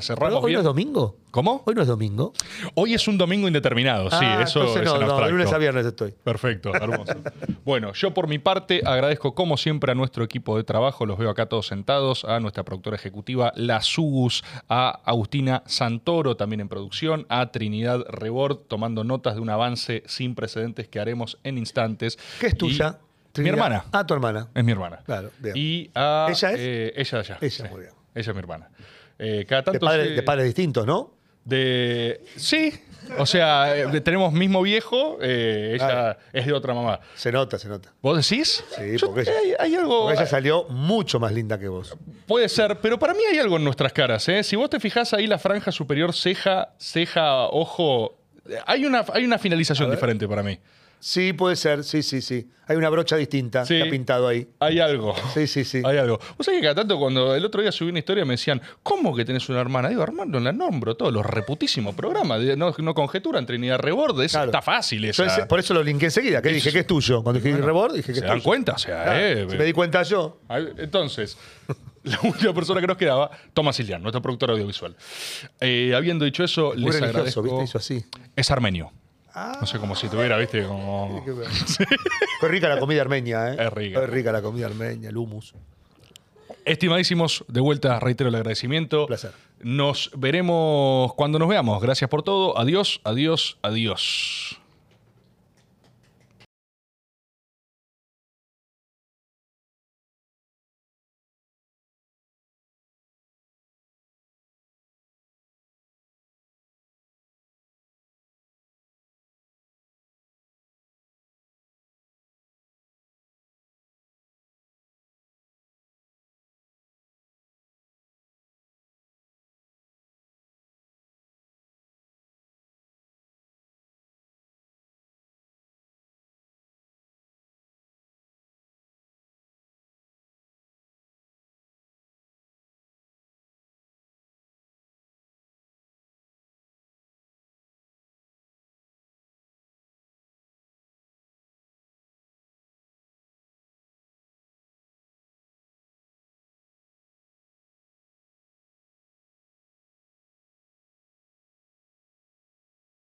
Ah, así que elegiste Spotify para escuchar el método. Mira vos, bueno, ¿sabes gracias a quién lo puedes hacer? Gracias a Medife, la mejor empresa de medicina prepaga del país que sponsorea este episodio. Eh, me estás haciendo las señas que indican, uy, mirá lo que son esas señas, papá, mirá lo que es un profesional. Ya estamos grabando, estamos en un nuevo episodio del método. Bienvenidos y bienvenidas. Eh, le doy también la bienvenida a mi invitado del día de hoy. ¿Cómo estás, Alejandro Kim? ¿Cómo andás, Tomás? ¿Cómo andan todos? El, el hombre del momento, loco, ¿eh? ¿Vos decís? Y sí, yo le cuento a la gente, mira, así para que ya lo conozcan, llegaste, llegaste cansado, llegaste con una persona ajetreada. Y la verdad me está cagando a palo esto. ¿Te está un poco cagando a palos esto? Y, a ver, yo no estaba acostumbrado a todo esto. Eh, nada, yo tengo una vida totalmente normal, ¿viste? Arranco muy temprano, pero estoy teniendo notas hasta 10, 11 de la noche, ¿viste? Ya, de- después de las 8 de la noche a mí se me bajan las persianas, ¿viste? Me cuesta. No, y aparte el cerebro está complicado. O sea, te preguntan de un lado, del otro, todo el tiempo hablando. mostrando- Aguanta un poquito. Tirá, tirá. bueno. Por ahora toco Bueno. madera, por ahora tira. Bueno, muchísimas gracias por venir, eh, por hacerte el espacio, este tiempo para charlar un rato acá. Eh, tengo muchísimas cosas de las que quiero hablar, pero te quiero preguntar también si, eh, si conoces el formato, si te gusta, si viste algo. Sí, te estuve viendo y hace poco vi el, el método. El método, Que ¿viste? vino Guillermo.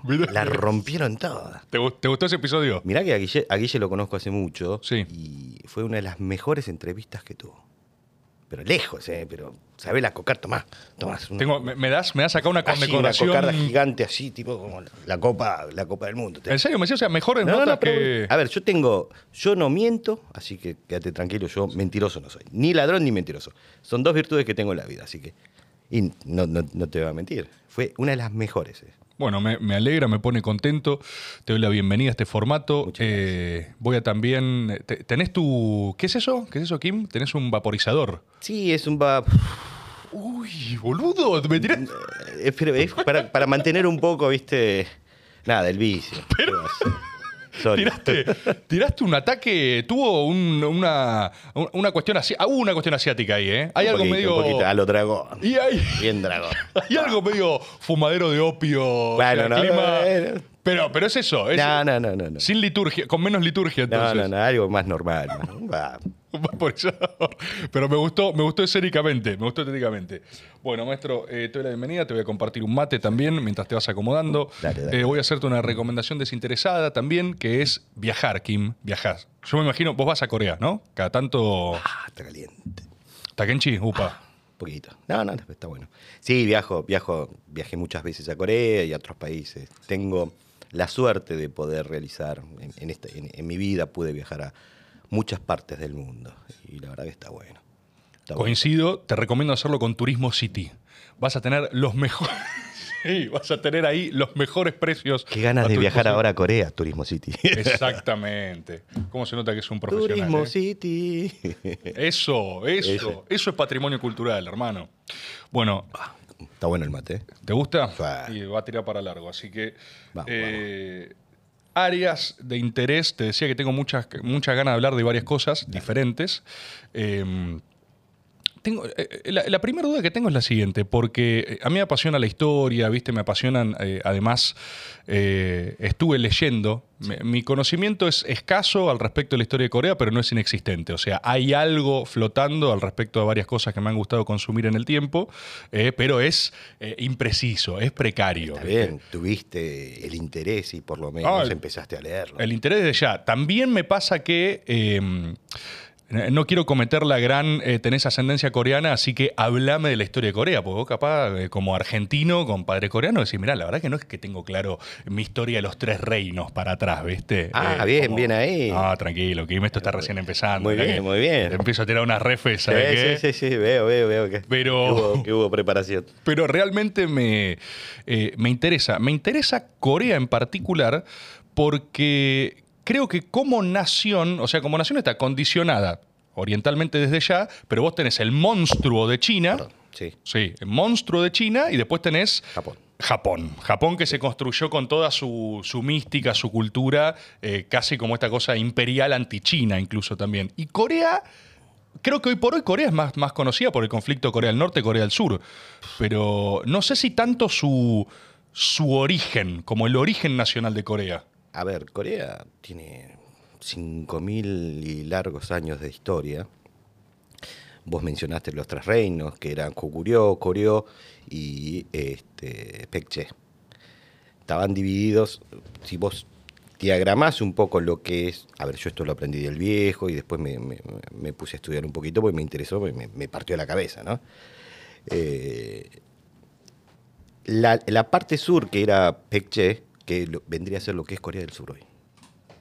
Tenías la parte del norte, que era Goguryeo, que en los años 400, 390, 400 después de Cristo, llegó hasta China. La muralla de China se construyó y se empezó a construir por el imperio Goguryeo. Hay muchos historiadores chinos que tratan de apoderarse de esa parte de la historia coreana, pero claramente fue un imperio coreano, de lo que es. Después siempre estuvo dividida y fue una zona de mucho conflicto interno por los tres reinos. Hasta que, eh, te estoy hablando en el año 600 después, 600, 700 después de Cristo, hubo una dinastía que fue la dinastía Kim del, del imperio Shilla que unificó todo lo que es la Corea. Este, ahí corrió mucha sangre. Yo cuando estuve investigando un poco y me picó el bichito de Corea, eh, mi apellido es Kim. Como el 40% de los, todos los coreanos. Entonces yo veo que, perdón, hago una salvedad, ¿no? A cada Kim le dicen si, soy, si es pariente mío, tío, hermano. Somos, el 40% de los coreanos somos Kim. Y, la, y tenemos un linaje diferente. Yo soy Kim de Yongwang. Cada Kim tiene su. Tenés Kim de Kim, Kim de este, Kyongju, de- de- de diferentes linajes de Kim. Y empecé a investigar mi linaje y llegué a rastrearlo hasta los años eh, 800, 900 y encontré a mi tatara, tatara, tatara, super, 800, ¿en super, serio? O sí, sea, sí, de- sí, super tatarabuelo este, que, que vivían y no sé qué, qué quilombo tuvieron este, con, con el- con ese rey. Y éramos cinco, cinco ramas de Yongwang Gimshi y aniquilaron a tres, literalmente, y los dos escaparon para el norte, porque éramos oriundos del sur, de, de lo que es la península de Corea. Y nada, fue, fue loco, viste, ver un tatara, tatara, tatara, Ah, sí, super no, no. tatarabuelo, viste, verlo allá, y decir, wow. No existe. No, no, no, no existe. Y te- eh, teóricamente, o sea, la ascendencia se rastrea a Kim, o sea, culturalmente hay una concepción de ser descendientes de ese mismo Kim, ¿no? O sea, si... eh, Eh, era más por este el señor feudal, los varones, viste, Lo- los que ellos te ponían, los dueños de los terrenos, que el feudalismo, sí. Qué cosa, ¿no? Todavía seguimos viviendo en eso, pero eh, venía el, el- el señor feudal era el que le daba el apellido a, a todos ellos. claro. Entonces, es, es bastante loco. Y ahí hay algo también de vuelta, ¿eh? Porque lo vi recontra por arriba, pero me llamó mucho la atención. ¿No hay una figura así medio entre mito y, cultura nacional? Eh, no sé, creo que lo- los chinos tenían el, rey sol, digamos, el imperio del sol, que esto que lo otro, y en Corea no había también como un gran descendiente del cual en teoría son todos hijos. Sí, e- eso se tomó del primer rey de Koguryo, que venía, era mítico, venía, venía del cielo y el cielo trajo a- a- al rey, al primer rey de Koguryo y de, ahí- de ahí empezó la humanidad. La realidad es que antes que él habían 2000, a- 2000 a- 2000 años más, 3000 años más de, de historia, entonces... Estás rechazando tu linaje mítico. No, no estoy ¿eh? rechazando Sí, mi capaz. linaje, no, no, no, no, para nada, pero vos sabés que pasa mucho en la historia que siempre uno quiere reescribir la historia. Eh, Arranca acá. Claro, y Sí. decir, muchacho, tiene 5.800 años, vamos un poco más para atrás. Entonces, entender nues- nuestra historia es lo que te da pie para entender el futuro y el presente. Ah, estoy de acuerdo, banco. ¿Cómo se constituyen ahí? eh, ¿Culturalmente existe desde el coreano una identidad medio... Sí, señor. Sí, por favor. Existe una identidad medio... medio refractaria, medio contestataria, como es tipo, mira, no soy chino, no soy japonés, soy coreano. Como que hay que hacer medio de trinchera. Y, pero volviendo al otro, Corea es una península chiquitita. Tenés las islas de Japón y todo lo que es el monstruo de China. Imagínate lo que eh, eh, fue sobrevivir entre eso. Fue terrible. Eh, después de 1500 en el año después de 1500 empezaron a invadir los japoneses, pero antes no eran tan bélicos. Una vez que ellos se este, pudieron alinear con, el- con- con los shogun y empezaron a este, unificar las diferentes ramas que tenían en Japón. No sé mucho de Japón, pero es lo que pude estudiar. Y en China tenías diferentes, tenías lo- eh, diferentes dinastías que estaba dividido también, hasta que lo pudieron uni- unificar los mongoles. Eh, de ahí viene el último emperador. este, ¿Corea expulsa a los mongoles o no? Lo- los- no, Corea fue invadida por los mongoles. Claro, pero- tuvo una, una guerra de 70 años con los mongoles que no podían ingresar a, a conquistar Corea. Porque eran resbaladizos, se escapaban por acá. que, Fenómeno. Espectacular. Eh, El cráneo que. El estratega que hizo eso, ya puede. Y vos me decías, ¿cómo es lo de la, la muralla? ¿Vos decís que en realidad, o sea, que es territorio, eh, es gestión coreana? No. ¿O un- Eh, eh, Hwanggeto Tewang es, es este, un emperador que era muy joven, a los 18, 19 años se hace emperador por la muerte de su padre, y él empieza a ganar territorio. Fue hasta Japón, eh, eh, eh, ganó todo, gran parte. Tommy, ¿me mostrás en pantalla un mapa de, de la región? Quiero entender, porque al Claro. norte tenés Manchuria, ¿no? Lo que después fue- Manchuria, sí, pero después se hizo Manchuria. Claro, pues es Todo, post-invasión. e- todo eso era parte del reino de Koguryo. Todo. Sí, sí, sí, sí, un cráneo el tipo este, Y es este mismo emperador que asume joven. que asume joven y muere joven. Pero es el que conquistó. A ver, vamos. Vamos con el mapita. Arriba, arriba, arriba, arriba, arriba. Vamos, vamos. Ahí está, esa cosita chiquita. Ahí está, bien, perfecto. Si podés ver, acercarle un sumame un poco más de poquito. zoom. dale. Sumame un poquito. Tengo Japón de un lado, que me está amenazando. Que empezó a amenazar. Empezó a amenazar. ¿Vos decís que antes eran más pacíficos Sí, los japoneses? sí, sí. ¿Pero no era porque tenían quilombo interno ellos? Eh, tenían quilombos internos y te estoy hablando del año 600. Este, un rey de Pekche, que es allá abajo, es el que va a Japón y le empieza a enseñar lo que es este, el arte naviero. Después, com- ¿Pekche de dónde es? ¿Es de Corea? eh, ¿viste dónde está la península del paralelo 38? Sí. Dale un poco más de zoom, compa. Arriba, arriba, arriba. Dale un poquito. A ver, a ver. Dale un poquito, un poquito menos de zoom. Viste, estamos medio complicados con el zoom. Ahí está. Lo partís al medio Sí, y a la izquierda, Sí. eso era Pekche. perfecto. A la derecha, eso era Shilla. Perfecto. Y lo que vendría a ser hoy Corea del Norte, eso era Kuguryo. Bien. A grandes rasgos, ¿no? Sí, sí, sí, sí, clarísimo. ¿Qué pasa? El de Kuguryo cuando empieza a invadir y empieza a ganar territorio, porque empieza esto al principio como defensa. Los venían a invadir el- este, Del norte. del norte, actualmente los chinos y, otra- y otras tribus que existían, lo empezaron a invadir. Entonces, ¿qué, qué se encuentra eh, el ñato este, el, el emperador? Dice, bueno, si, me- si sigo acá pasivo me van a comer. Entonces, eh, lo que hace es un contraataque y empieza él a Avanzar hacia el norte. Exactamente. Y a ir a contra mongoles en esa época. Estaba, era, los mongoles eran una tribu muy pequeña. Podemos estar hablando cinco horas de esto. A mí me vuelve loco, ¿eh? Me vuelve loco por eso. Eh, apasionante, trae tres termos más. Este, y nada, empezó a avanzar, a avanzar, que llegó y tuvieron que poner, empezar a construir la muralla. Después se, se- se- se hizo famoso la muralla por, los, eh, por las invasiones mongoles. Pero el comienzo no, fue, no fueron los mongoles. ¿Quiénes fueron? Kukurió. Los coreanos. Ah, qué pelotudo. Ahí te estoy Eh, siguiendo. ¿caíste? Es- ¿caíste? Entonces, es una defensa contra la expansión coreana en primer término. En primer término. Hay una discusión histórica que se está dando China y Corea, que China dice, no, ese era nuestro.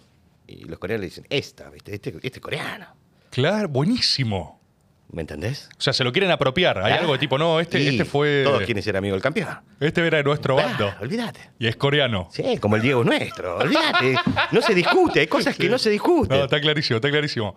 Y con. Espero no causar ningún problema diplomático con esto. Saludos. No, pero es apasionante. Es apasionante cómo te forma también, o cómo imagino una identidad nacional eh, tan, tan cercada, porque realmente vas desarrollando, me parece, una cultura y una mentalidad de, mm, de asedio o de posible asedio. Exactamente. ¿Qué pasa? Vamos, avanzamos, avanzamos en el tiempo, porque el, el tiempo es tirano. Eh, en el año 1300, a fines del 1300, después de tener 900 años de, de un imperio que se llamaba Shilla, eh, no, se llamaba Curio, perdón, 500 años de Curio, es que son tantos años, ¿viste? Sí, sí, sí. eh, aparece y surge lo que fue la última Corea imperial antes del surgimiento de ahora, que es, es- el imperio Chosón. Que es un general que se levanta contra un dictador, ¿viste? Bueno, así escribieron la historia, ¿no? Con- Sí, sí, contra el rey dictador, que era medio boludo, ¿viste? Que decía que estaba, estaba- estaba- vivía en una nube de pedos, perdón mi francés, y se levanta el, el super este, general, que es Lee, y él arma una- un imperio que duró 500 años hasta la invasión japonesa. Bien. Hay, hay, hay algo que me llamó y me rompió mucho la cabeza. Ah, bien, Martín Fierro. Eh, pero ¿dónde te pensás que Ah, pero grosso, ¿en serio Sí, vos, pero eh? qué, me extraña, loco. Me extraña. Bueno, yo tengo el ¿viste? Ponemos Sí, el. Esa es la cocarda. Eh, el tercer hijo, el tercer emperador del, imperio, el rey, porque no era el emperador, el rey de, de Chosón, ¿vos sabés que creó lo que es la caligrafía coreana hoy? Mirá, no, no tenía la menor idea. Ta, ta, no sé qué se habrá fumado. ta. Y aparte tengo entendido, Sí. o sea, ustedes se desprendieron del, alfabeto chino Claro. primero, que también eso era lo que quería hablar, porque detrás de eso hay, hay toda una decisión política tremenda. Si vos estás usando un alfabeto, usando una cultura, una forma de comunicarte, eh, abrirte de eso es todo un acto emancipatorio en sí mismo. Sí, hubo problemas con China, pero ¿cuál fue el objetivo? El alfabeto chino, cada palabra, cada palabra, cada símbolo, tiene una simbología o diferente simbología. Entonces no llegaba al pueblo, el pueblo no se enteraba. Para estudiar eso, hoy hay, dichos que dicen en China, he, he viajado a China también, que no te alcanza toda la vida para aprender todo el, este, el vocal, eh, todas las palabras chinas, ni probar todas las comidas chinas, ni visitar a todas las ciudades de China, no te alcanza una vida. Entonces imagínate un pobre campesino, un pobre cristiano como nosotros, que no tenía la forma de acceder al aprendizaje de eso. Y entonces, ¿qué, qué, qué problema se encuentra el emperador Sejong, que es el tercero? Hoy te fijas, en los billetes de coreano está, está el ñato ahí, ¿viste? Mirá. Está ahí, ¿viste? Bien imponente como rey. Eh, empieza a mezclar diferentes lenguajes, diferentes alfabetos, y lo que arma es este, un lenguaje, eh, un, un lenguaje totalmente. El lenguaje es el mismo, pero arma un abecedario, como nosotros, con consonantes y vocales fonéticamente. Y lo hizo de cero, ¿eh? Y lo empezó a implementar eso en, en- en el, eh, en el pueblo y en la gente, y la gente rápidamente aprendió a- leer y escribir. Hoy es actualmente el coreano que utilizamos nosotros. Espectacular, o sea, eh, genera, lo, lo hace popular, digamos, arma un idioma accesible, eh, que vos podés comunicarte, escribir, entenderte, y a eso es el coreano hoy. Esos somos los coreanos hoy. Espectacular. Y con, con Japón, después en ese mismo proceso es que empiezan a tener quilombo. O sea, quilombo de China y quilombo de Japón. ¿Tuvieron invasiones japonesas? Eh, un montón. Hay, este, hay una batalla naval que se sigue estudiando hoy. Me, me comentan este, gente que estuvo, que está en la armada y que estuvieron ahí, que es el barco Tortuga. Vi, eh, vi la película de esto. ¿Viste lo que es? Es un peliculón. ¿Viste lo que es, negro? Es impresionante. La vi, sí, sí. Estamos hablando hace 600 años atrás.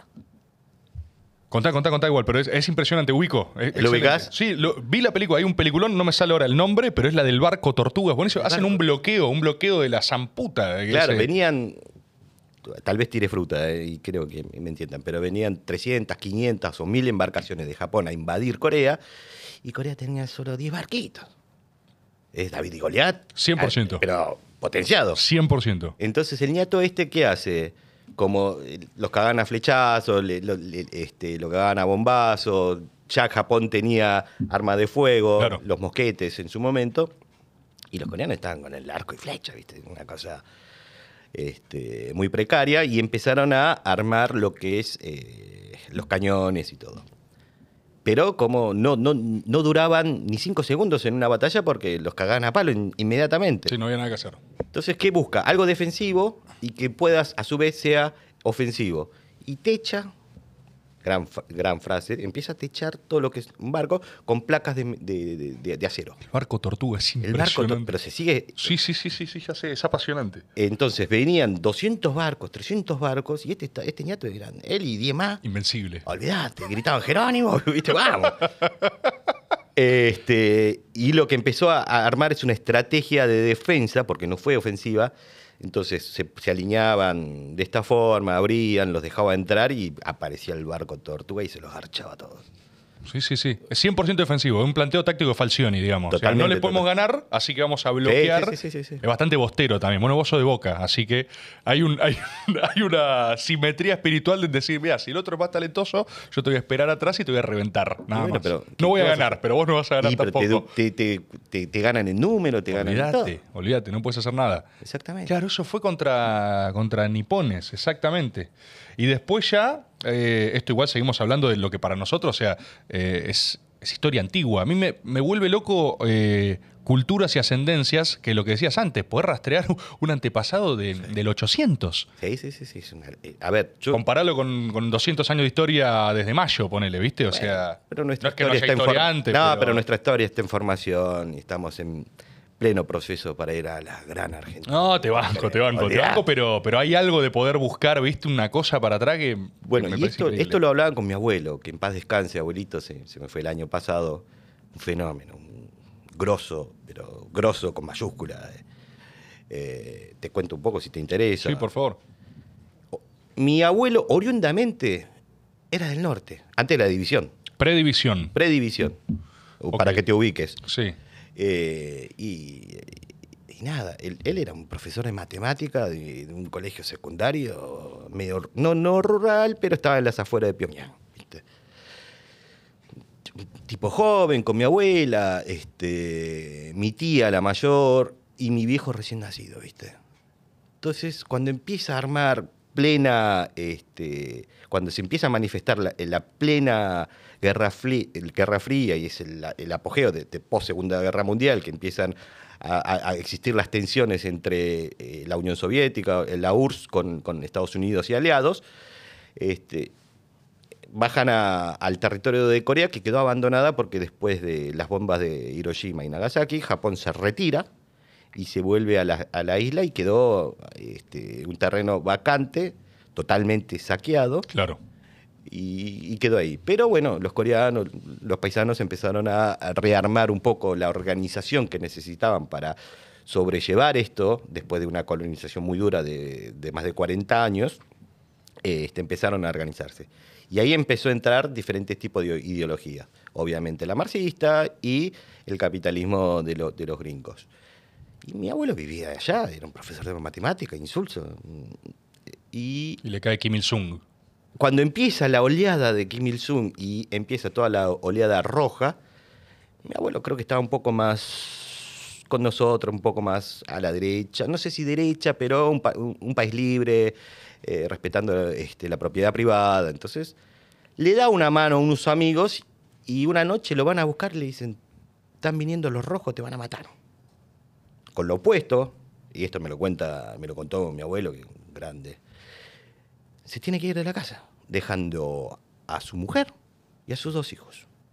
Así, de un día para el otro. Rajemos porque nos matan. Se tuvo que ir y se cruzó, se fue para el sur. A los cuatro o cinco días, ¡pum! Comienza la guerra. Paralelo 38, no podías ni volver, no podías ni salir. ¿Le quedó la familia del otro lado? Le quedó la familia al otro lado y cuando eh, él empieza su vida para resguardarse de, de- de- de que no, no- no lo maten, eh, en un control que hay, lo agarran de los pelos y lo enlistan en el ejército del sur. Viste que te, te veían en plena guerra, te veían pasar y olvidate, vení, adentro, adentro. Y él empieza, participan, le dieron dos días de, no, un día de entrenamiento militar, le dieron un, tomá, eh, anda a pelear. Claro, es este botón, es para Sí, ese sí, lado. sí, para allá, está. no, no para acá, para allá, negro. Ya estás. Eh, no, no, fue, pero es terrible. Hasta que le pegan dos corchazos, está, queda, queda, y siempre me mostraba, mirá, me mirá, mirá. Te mostraba sus heridas de guerra. sí, sí, Uf. toca, toca. Tenía la bala todavía. ¿Tenía la bala? Sí, sí, sí, no- no se la pudieron sacar. Toca, toca, toca, me decía, Toca. Toca, Mirá toca, lo que- toca, me decía. Y, y nada, viste, el otro, me van a cagar matando. Entonces, en una, en un- una convocatoria, porque los oficiales no duraban nada, duraban horas. Un teniente, un subteniente, era, pero nada. Eh, tenía una sobrevida de, no sé, menos de, un- día. Entonces, hay una convocatoria y dicen, bueno, ¿quiénes tienen, quiénes tienen estudios? ¿Quién terminó el secundario? ¿Viste? ¿Quién, quién tiene al- algún tipo de estudio? Y mi, mi abuelo tímidamente dice, yo tengo un estudio terciario, soy, vení. Una semana de entrenamiento Vas a ser nuestro ingeniero nuclear. y más o menos. Le pusieron, te juro, lo, lo nombran subteniente o teniente, anda, anda a conducir a, a las tropas, ¿viste? Sí, sí. Con los poderes de las matemáticas. Claro. A ver, viste la bala, cómo la esquivo, Sí. viste. Eh, pero el objetivo de mi abuelo era ir a buscar a su familia. Claro. Esto es de historia, eh, pero no solo nos ¿Cómo pasó a ser? nosotros. Me imagino, pero ¿cómo debe ser la comunicación incluso en eso, no? Tratar de hablar con tu familia Imposible. del otro lado. Imposible. No hay nada. O Nada, sea, nada, nada, solo ver. esperás que el otro esté ahí y que esté ver, bien y. Tomás, hoy saquemos toda la, la, este, la tecnología, saquemos todo. Y de un día para el otro, agarramos la Argentina y lo cortamos por la mitad. de acá no se puede cruzar. De acá no te cruzás, no, no hay comunicación, no hay nada. Y te tenés que, que- que cagar a tiros con tus hermanos, tal vez tus primos. Hay una película que la recomiendo, que muestra gráficamente lo que fue, lo cruel que fue la guerra de Corea, que es la hermandad de la guerra. Esa no la vi. Ah, mirala, mirala, te va a volar la cabeza. Tiene 15 años, tiene, es, es una película que tiene bastante tiempo, pero te muestra lo que fue, lo cruento que fue la guerra de Corea. Cuestión, mi abuelo este, quiere volver, quiere volver, quiere volver, no pudo volver. Hay un cese al fuego en el 53. Y ya mi abuelo quedó, porque había que contener este, con el 53, ejército. Seguía Kim Il-sung. Del otro, Kim eh, Il-sung estuvo bastante ayer, está nieto Il- todavía. No, el nieto sí. Vos- pero es, es Kim Il-sung, eh, Kim Jong-il, Kim Jong-un. Ajá. Y. la- o sea, el, el que más duró fue Kim Il-sung.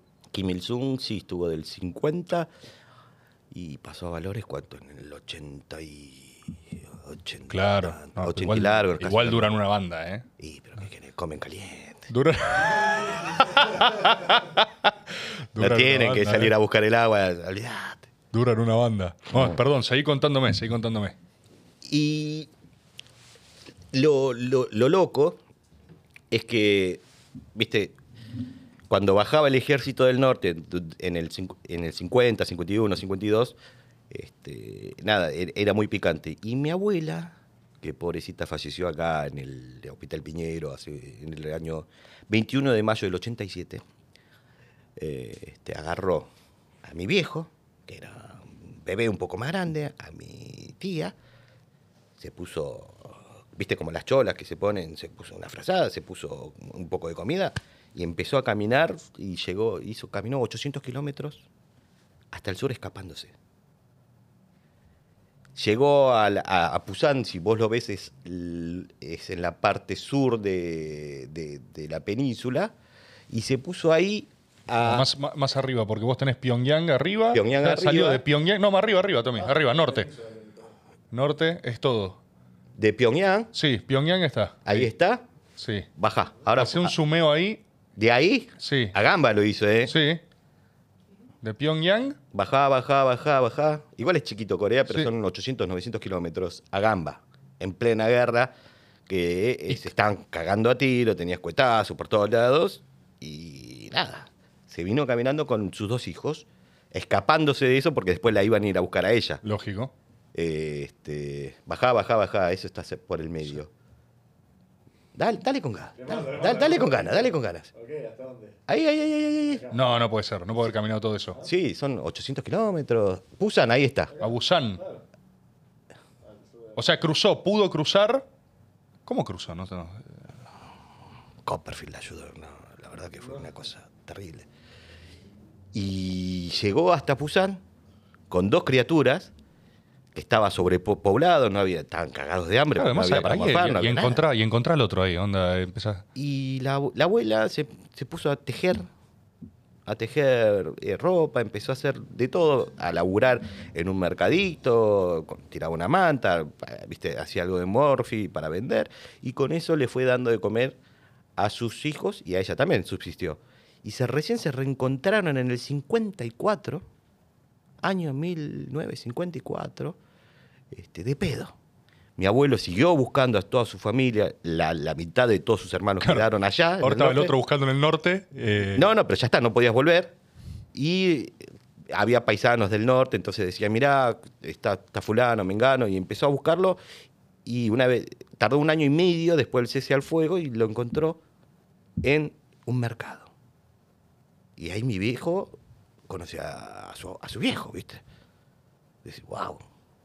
Es un poco más dramática la historia, yo trato de sintetizarla, pero esa es la historia en la que vengo. Y eso tenés, perdón, pero ahí tenés un encuentro completamente cinematográfico, porque, o sea, hace años divididos por la guerra y se encuentran en un mercado. Pero fue muy Eh, común. Y al mismo tiempo, claro, le debe haber pasado a muchos. Fue- un es, una historia de Corea, básicamente. Vean La Hermandad de la Guerra. La Hermandad Mirá de la Guerra. Mírala, mírala. Está muy buena y te marca lo que fue la guerra, lo cruel que fue la violencia que se vivió en un mismo país entre hermanos. Entonces, este, nada, no está bueno, por eso no me gusta la violencia, ¿viste? Hay ciertas cosas que me pegan muy en lo profundo. Y lógico. Y nada, eh, el abuelo, te sigo hablando del abuelo. Eh, después continuó con una vida normal, este, como un militar de eh, rango superior, estuvo laburando, hasta que eh, Corea en el 61 al 79 entra en una dictadura, habrás estudiado. Sí, pero esto ya estamos hablando, o sea, sur. eh, Claro, ya, se Sí, sí, instalaron ya. en el sur, ya está. Eh, y, y nada, el otro después tuvo tres hijas más. Este, y iba de base en base, viviendo allá en Corea. Y en el 76, que él ya se había retirado. ¿Y a tu, abuelo, a tu abuelo ahí en ese proceso no lo agarran como parte de la burocracia eh, militar, digamos? ¿O cómo vive No el proceso? No puede ser de la burocracia militar porque era oriundo del norte. Mirá. O sea, eh, era, eh, claro, eso era un norteño. Era, un norteño, un oficial norteño. Él llegó a coronel. Más de eso no No, No, podés subir No, más no, porque no sos, no, sur- no sos sur puro. Claro, no sos puro. Eh, pero nada, él, este, él era, nada, no es que quiso ser militar y se hizo militar, sino que las circunstancias lo fueron No, lógico. llevando a Un eso. profesor de matemática. ¿Y qué, qué iba a hacer después? Entonces ya está, ya tenía una carrera con la cual podía sustentar a su familia, darle de morfar, estando en otra tierra que no era su casa, en, en- en otro lugar, y bueno, él siguió con eso. Eh, después fue presidente de una comuna en Seúl durante dos años, tres años, tres años, pero era un gobierno de facto. Hasta que no sé qué mambo tuvo. Viste, el abuelo era derecho, viste, un tipo recontra correcto. Y nada, de un día para el otro, en un mes, se vino toda la familia acá. Toda. ¿Cómo, cómo sucede eso? O sea, tu abuelo dice, vamos a Argentina. O nos matan, negro. O nos matan. Ya mi hermana había nacido, tenía, ya tenía dos años, este, estaban mis tías, que son más jóvenes, y mi viejo, mi vieja, vámonos, porque acá esta no la contamos. Y nada, aterrizaron acá, hicieron los papeles, llegaron con documentos, llegaron bien. ¿Por qué Argentina? Esto es re loco. Gracias, viejo. Eh, mi viejo en esa época en- eh, laburaba, eh, era custodio. Uno más, viste, que era custodio. Eran, eran unos picantes igual, ¿eh? Nah, Los Kim ahí. No, mi viejo más bueno que la Asi. Eh, y escucha una conversación de alto grado que empiezan a, a decir la Argentina. ¿Viste? Imagínate una Corea en esa época. ¿Quién va a conocer la Argentina? Gracias que conocían Corea Claro, y sí, otras sí, es provincias. un país que no, no, no, no sé si lo tenés tan a mano como No, no lo referencia tenés a de mano. Y escuchó una conversación de que hablaban de cómo venía desarrollándose Japón y las inversiones que venía haciendo Japón en Brasil. Bien. Japón invirtió mucho. Año que estamos hablando al acá. 70 y principio de los 70. Principio de los 70. Japón, ok. eh, Japón llega a fines de los 60, 70, muy fuerte a Brasil. Entonces, el dictador y to- toda la cúpula dicen, bueno, ¿a dónde vamos nosotros? Y dicen, Argentina, Argentina. eh". Ahora de cara al 76 se viene un proceso también que podemos dialogar, dijeron, así que... Pero bueno, sin comentarios.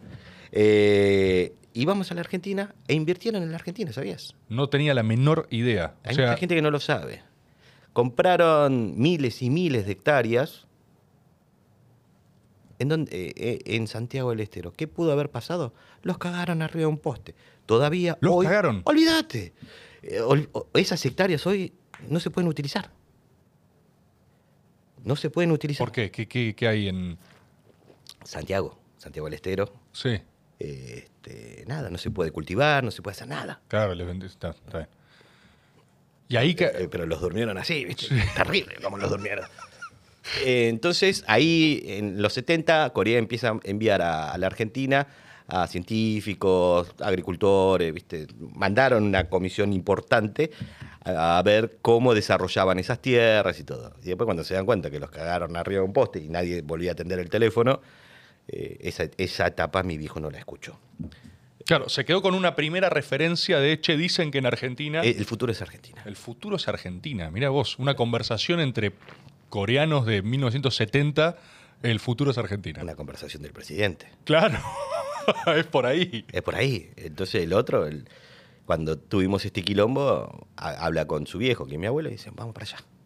Tengo una data, es esto. Esto tengo- es lo que viene ahora. Igual lo, lo mejor que... Porque estaba Argentina o Estados Unidos. Mirá, eran las dos posibilidades Las dos posibilidades que tenía. Y nada, mi viejo dice, el futuro es la Argentina. Así que un fenómeno, viejo. Lo mejor que pudiste hacer. Y ahí eh, se mudan para acá. Vos nacés acá. Sí. Llegan el 6 de septiembre del 76 eh, y por acá. Llegaron a la calle Potosí al 4100. Eh, después, después de grande fui, lo vi, porque ahí pusieron un consultorio, entonces fue, wow, estoy, mira dónde estoy. Mirá.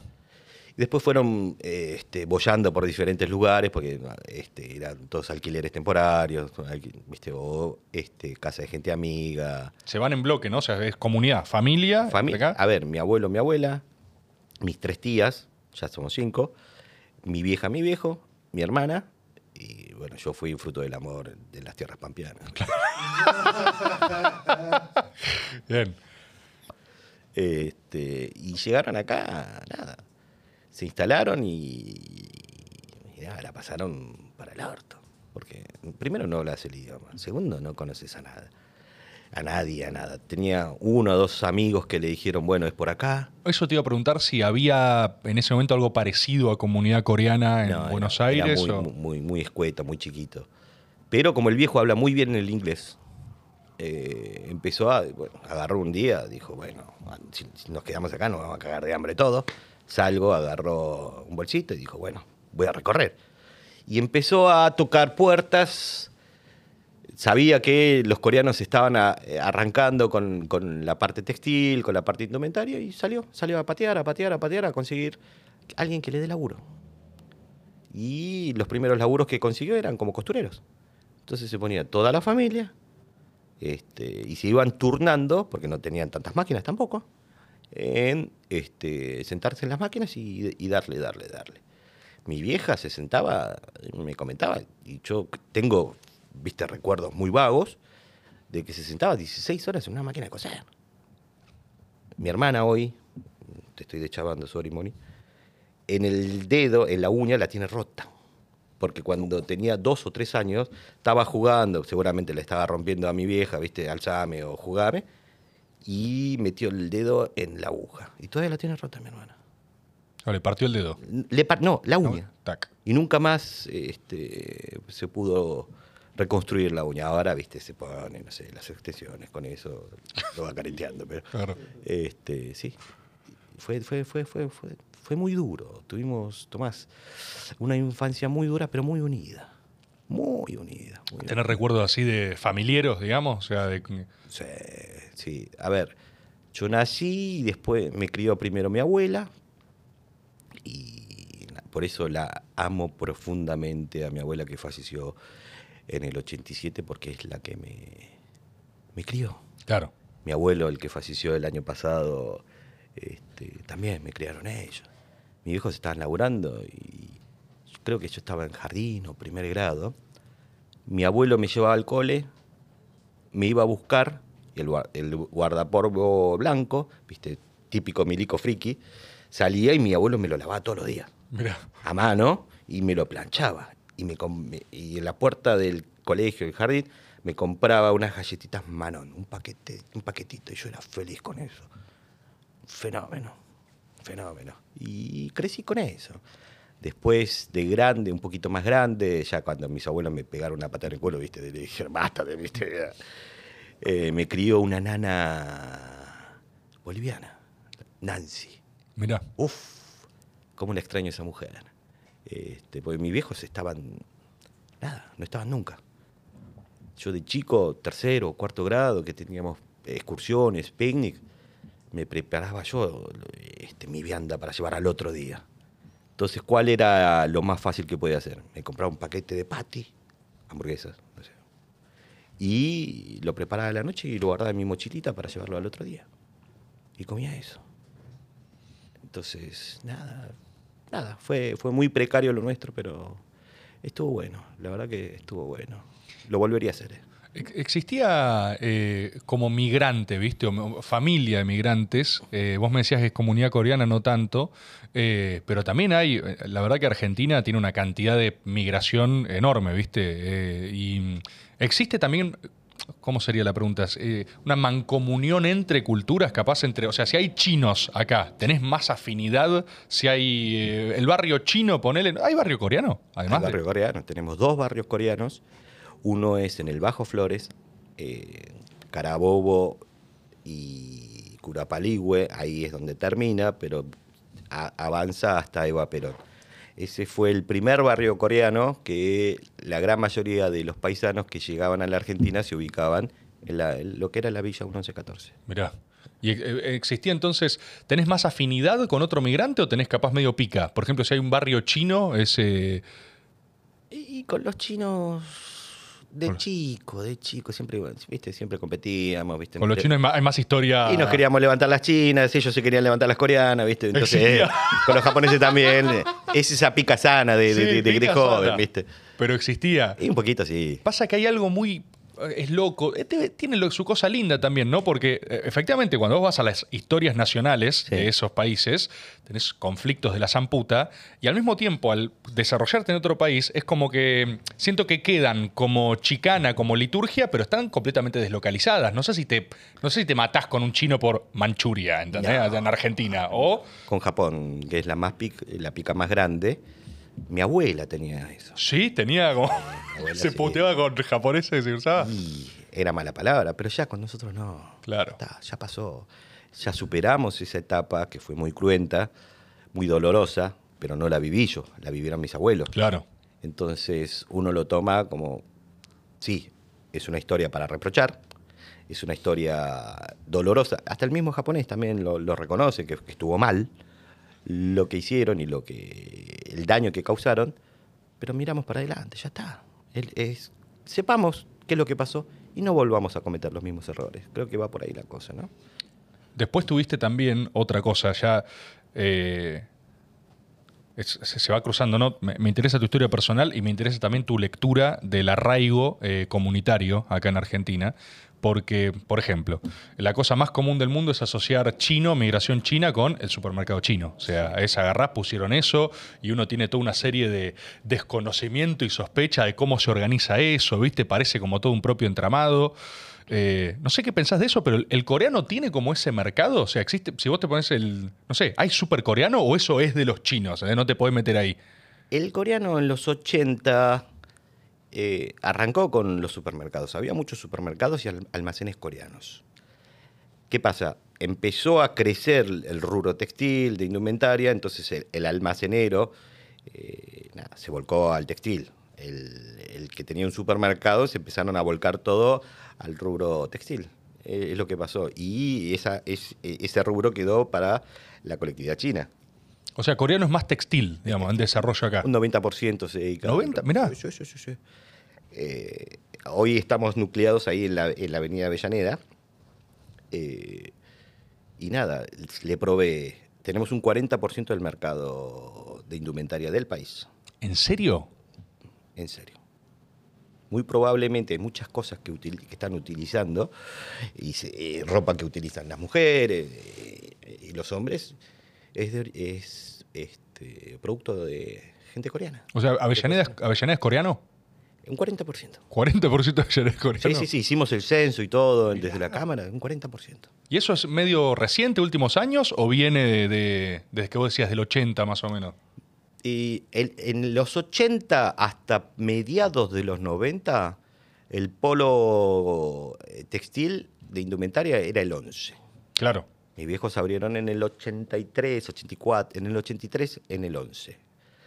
Y era todo 11. Hasta que eh, la colectividad judía empezó este, a potenciar y armar este, la zona y algunos paisanos empezaron a meter ahí. Después, a mediados de los 90 y un poquito más, explotó Avellaneda, bajó lo que era el 11 y se concentró todo en la zona de Flores. Todo. Yo también tuve un local ahí en el 96. Ahí tuviste un local. Sí, sí, sí. Arranqué con eso. Pero hoy, si vos ves, eh, el 40% del mercado de, de indumentaria es de, es de los coreanos. Es Tremendo. coreano. Te, te escuché decir también, eh, capaz fue por esta persona que, que también parte de tu vida te crió, pero vos lees una suerte de eh, mancomunión entre las comunidades coreanas y la boliviana, también migrante en Argentina. Totalmente, estamos con, espalda con espalda, laburando ¿Sí? todos los días. Eh, eh, ¿De qué, ¿De qué crees que está hecho eso? ¿Por qué coreana y boliviana? Tenemos no solo coreana y boliviana, como te dije, Sí, el mercado lo empezó y históricamente eh, fu- fueron muy fuertes y siguen siendo muy fuertes la colectividad, la comunidad judía. sí. Nosotros aprendimos de la comunidad judía y la colectividad boliviana aprendieron de nosotros. Ah, es todo mismo mundo textil, digamos. Mundo- Es, es por rubro. Exactamente. Entonces, este, es, es la cadena que se fue dando naturalmente. Y fuimos aprendiendo unos con los otros, laburando espalda con espalda, porque mirá que es muy duro el rubro de indumentaria. Tenés que estar laburando muchas horas y lo que producís ahora lo vas a vender de acá a seis meses. Entonces, tenés que tener una visión a futuro, una estabilidad, ¿viste? Te- Es, es muy compleja. Y también que complejo, o sea, com- como, en todas las áreas, como en todos lados, que uno crece dentro de un rubro, tenés una relación entre tensión y competencia también. O sea, me imagino que no debe haber estado exento de eh, conflicto eso. Si vos tenés un mercado que es tuyo y viene otra banda y dice, che, estoy acá también, no sé cómo fue tu experiencia de vida, pero te haces medio a los codazos, me imagino. Sí, no tanto, hay mucho respeto, se respeta Mirá. en ese sentido, porque sabes, obviamente puede haber un poco de tensión el, eh, el que tiene, este, tiene una posición un poco más dominante que el otro, pero no lo podés contener. Y no. Eh, ese crecimiento no lo puedes, ¿cuánto lo puedes contener? ¿Cuántos codazos puedes dar? Entonces, eh, es algo que fluye y es natural. No, pero incluso vos hablás hasta de una cultura, en lo contrario de competencia, aprendizaje. O sea, Aprendizaje, exactamente. Si vos te fijas, este, la colectividad boliviana, que es una colectividad que labura, puf, yo me saco el sombrero cada vez que lo veo laburar, este, y ellos fueron aprendiendo y fueron creciendo. Fueron cambiando eh, las generaciones. Al principio, yo, yo tengo un gran amigo que se llama Gustavo Morón, que es un colega de la colectividad boliviana. Ellos empezaron a vender ajo y limón. Es la historia que ellos me comentan. Después fueron lo- lo- los albaniles, la mano de obra, que hoy siguen siendo la mano de obra totalmente calificada. Y hay gran parte de esa colectividad que se metió al rubro textil. Y vos lo ves, yo tengo muchos clientes, muchos amigos de la colectividad bo- boliviana y se la pasan laburando. Cosa que los coreanos también. no, se entienden en eso. Estamos los dos laburando como Pero con, locos. con la co- eh, comunidad judía también, ¿eh? Claro. Pero, a ver, somos todos laburantes. Y vos lo ves y decís, ves callos en la mano, ves que este, nunca lo vas a ver punta en blanco porque están de las 6, 7 de la mañana, 5 de la mañana, remando, remando hasta la noche y lo, a- vas a las 5 de la tarde, están todos destruidos del cansancio que tiene. Y es, es vivir lo mismo, la misma experiencia. Uno le va mejor, otro le va peor, o otro le va medio, pero estamos todos en lo mismo. Buenísimo. O sea, te, te hermana ese laburo también, ese respeto a, a trabajar. Al laburo. digamos. Trabajar primero. Otra cosa que me parece fascinante, allá es comparado incluso con otros países, ¿no?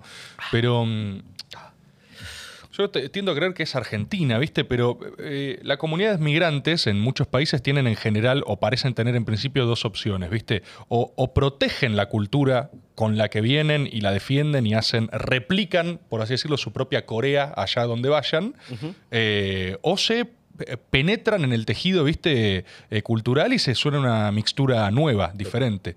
Tiendo a creer que Argentina es mucho más proclive a esta segunda cosa. En general, la gente que viene acá es como que multiplicás por argentino y te da argentino. Claro. Y, y tenés como una mezcla entre. No sé cómo fue tu experiencia con eso. Si vos querías como proteger una identidad coreana o de repente hubo conflicto o cediste o.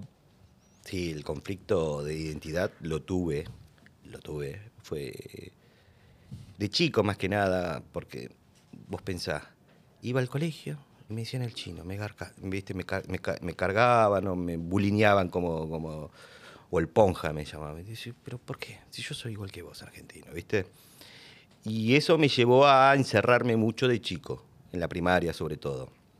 Me llevó a cagarme a piña muchas veces. Te agarrabas a trompadas por. Pero ¿qué querés que te haga? Que te tomen de punto, ¿viste? Que te, ¿viste? No te dejas. Este, la verdad no, no, no, permitía eso, no permitía que sean violentos conmigo. Entonces no es que me gustaba cagarme a piña, sino que lo hacía en una cuestión de, de- de defensa total. Entonces ibas al colegio y uno te- te buscaba, te buscaba, que siempre están los pícaros, que son gran- grandes amigos míos. Y al principio tenías que marcar un poco el territorio, te tenías que pelear para que te respeten y no te, no, no te tomen de punto. Y, pero eso me llevó a cerrarme bastante. ¿Cómo era ese? ¿En qué consistía cerrarte? Introvertido, ¿viste? No, no, no participaba mucho, hacía lo que yo tenía que hacer y nada más, nada que ver a lo que soy ahora. Y, y eso lo tuve de chico en la primaria. Después en la secundaria fue un poco cambiando. Eh, tenía dos grupos de amigos, eh, un grupo de amigos coreanos y un, gru- y un grupo de amigos argentinos. Y salía con los dos. Me, me pasaba situaciones totalmente desopilantes, que mis amigos salían a defender, mis amigos argentinos salían a defenderme. Si alguien decía algo de Si mí, alguien bardeaba, claro. Sí, sí. Íbamos a los boliches. En esa época íbamos a Bulldog, creo que no existe más, no existe más, seguramente, cinema, no sé, íbamos a bailar. Y me bardeaban. Me, me bardeaban y Claro. salían, salían en defensa de todos mis amigos. Y no estaba bueno. Era incómodo. ¿Por qué mis amigos se tienen que pelear por mí? Entonces eso me llevó a cerrarme más con mis amigos coreanos. Hasta que, nada, me sentí identificado, no teníamos, no, no- a ver, nadie bardeaba porque éramos lo mismo y la pasamos muy bien. Después, una vez que termina la adolescencia y ya cuando- después de los 18 años, ahí fue cambiando, ¿no? Dije, bueno, está, está bárbaro y lo sigo viendo y son mis amigos de hace 46, 45 años y los otros también. Entonces empecé a mezclar las dos. Y ahí dije, soy lo que soy, loco. Y si me vas a bardear, bardeame. Entonces ya lo tomás di- diferente. Eh, Pero bueno, fue, fue, fue duro. Yo sé que hay, hay muchos paisanos, no solo coreanos o de otras colectividades, que lo sufren mucho. También lo sufre el gordo, también lo sufre el que es diferente, porque te tienen de punto. Y no está bueno. La verdad que no está bueno. Vos decís que hubo una primera etapa capaz donde eh, resentías más esa de tu propia ascendencia y de repente después te amigaste también, o sea, Sí. Lo entendí, lo asimilé y dije, soy esto. No voy a. A ver, que eh, no va a cambiar nada que me encierre en casa, que putee. No va a cambiar nada. Soy esto. ¿Lo acepto o no lo acepto? Porque no tenés otra alternativa. Entonces, ¿cómo lo voy a aceptar? Y una vez que lo acepto, cuando empiezan a bardearme, que me chupa un huevo. ¿Me entendés? No voy a perder un momento, por ejemplo, estoy con vos, Tomás, estamos pasando un momento bárbaro. Estamos tomando unos mates y la estamos pasando bárbaro y pasa un descerebrado que empieza a bardear y dice, voy a cambiar este hermoso momento que estoy pasando con vos por un descerebrado. Digo, Claro. no, ya está, me chupa un huevo. Seguí tu vida, negro. Entonces, eh, tuve que asimilar eso y la verdad hoy lo llevo bastante bien. Pero me duele, ¿viste? A veces me, me gritan. No, no, volvete a tu país. Le digo, la puta que te parió. ¿Qué te dice, loco? Yo estoy yendo por mi camino. ¿Para qué me bardeás, loco? Estoy en mi país. ¿Dónde querés que vaya? Pero bueno, pasa. Te- El mundo no está exento de los descerebrados que hay en la calle. no, no, no, ni hablar, ni hablar. Me imagino que debe ser difícil también. Eh, ¿Te empezó a interesar también? ¿Vos creciste con cultura coreana y su historia rodeándote? ¿O después en algún momento te empezó a interesar y dijiste, a ver, voy a investigar un poco de dónde vengo? Bueno, en este, eh, a los 18 años tuve estas dos eh, facetas de mi vida, mis amigos coreanos y mis amigos argentinos. ¿Y qué me doy cuenta ahí? Que era muy malo hablando coreano. Era muy malo. Ah, mirá, qué loco. O sea, vas con los coreanos y, y no Pero son... todos mis amigos coreanos eran argentinos igual que yo. Hasta que empezaron a eh, sumarse algunos amigos más que venían de Corea hace poco. Eras poco coreano entre los coreanos, digamos. Nosotros Te- teníamos, eh, lo llamábamos el coreanito, era el recién llegado. Mirá ese coreanito, decíamos. Es el, el recién llegado y estamos nosotros que éramos re pistola, ¿viste? Claro. Olvídate. Estupidez, pero bueno. Está lógico, está bien. Eh, y ahí me doy cuenta que soy, era muy malo con el coreano. Muy malo. Hablaba lo, lo básico en casa, pero no podía mantener una conversación en profundidad con mis viejos, con mis abuelos. Me quería levantar una coreana, una coreanita, y me costaba, ¿viste? Había que remarla, ¿viste? Con señas tenía que decir, ¿viste? Mirá, no, claro, terrible. Eh, Exactamente, entonces digo, mierda, me voy a sentar a estudiar coreano. Y empecé a estudiar coreano eh, y le digo al viejo, che, viejo, Me dice, sí, vos sos un boludo, no hablas coreano, vení, sentate, me dice. Eh, este, me sienta, no me olvido más, pero fue un una pata en los huevos. Me sienta, termino la de el secundario, me dice, vení. Me trae tres libracos así, me dice, ¿vos querés aprender coreano? Sí, sí. Bueno, tomá. Todo el verano, tomate dos o tres horas, copiá y lee todo ese libro y lo que no entiendas, remarca lo que yo después te explico. ¿Para qué le dije eso? Era un castigo. Me tenía que levantar a las 8 de la mañana. Pendejo, de 18 años, imagínate, quería ir de joda todos los días, terminé el secundario. Aparte, terminaste el secundario. Es Sí, el- sí, sí, sí. es celebrar tu un dolor verano de huevo. así. Pero, este, y ahí me puse. Al principio, viste, parecía que escribía con, con el pie, viste, una caligrafía de mierda, todo. Y llegué a completar 15 cuadernos. Si hoy me decís que lo vuelvo a hacer, ni en pedo. Claro, t- t- tarea titánica. No, olvídate. Yo, viste, me, me ten- me quería, viste, morder la lengua y para qué mierda le dije eso a mi viejo, viste. Y ahí me puse a estudiar coreano y dije, ah, mal no soy, viste, malo no soy. Bueno, empecé, a- empecé a avanzar un poco con el coreano y lo vengo estudiando y lo estuve estudiando hasta hace no, no muchos años y hoy te hablo un coreano nativo. Bien argenta, pero bien nativo. Viajaste, todo, o sea, con- Sí, sí, sí, sí, he viajado. Otra cosa que, bueno, en esa época, después del secundario, eh, en el año 97, yo ahí tenía los pelos por acá, largo, me hacía, viste, el, el comanche, viste. Eh, y viajo a Corea, porque había ido de, de muy chiquito y después viajo a Corea. Y nosotros tenemos una costumbre acá, todos los paisanos, de si ves a un coreano en la calle, lo saludamos, le decimos, ¿viste? ¿Sí? Sí, sí, sí, sí. Era, viste, era, si no saludamos, éramos unos maleducados. Olvídate. Mirá, o sea, eso sucede. eh, Sucedía, sucedía. Sucedía más en esa época. Llego a Corea, eh, eh, bajo, al, bajo del avión, Y te pusiste a saludar a todos. me porque- puse a saludar todo y digo, qué boludo. Era un montón, boludo. ¡Qué boludo! Digo, ¿viste? Todos me miraban como bicho raro. ¿Y este Era Comanche de dónde salió? Estaba con los pelos así, ¿viste? Me hacía ¿viste? la estrella, ¿viste? Con, con las gafas, todo. ¿Y este de dónde salió? Sí, sí, yo empecé a de saludar a coreanos que hay todos. acá, eh, tengo que saludar. Una locura, ¿eh? y, y les pasó a muchos. Hasta que me di cuenta que la Corea que mis viejos me inculcaron y me enseñaron no era la Corea actual. Se había quedado en los 70, Upa. Eso, es- eso es interesante también. Sí, sí, Viajaste a una Corea que ya era otra. que era otra. Eh, a ver, ¿Qué encontraste ahí?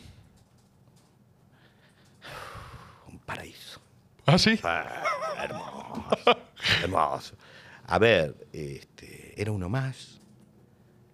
No estaba, iba a bailar, me llevaban a los boliches y yo, viste, estaba pistoleando y estaba todo más que bien.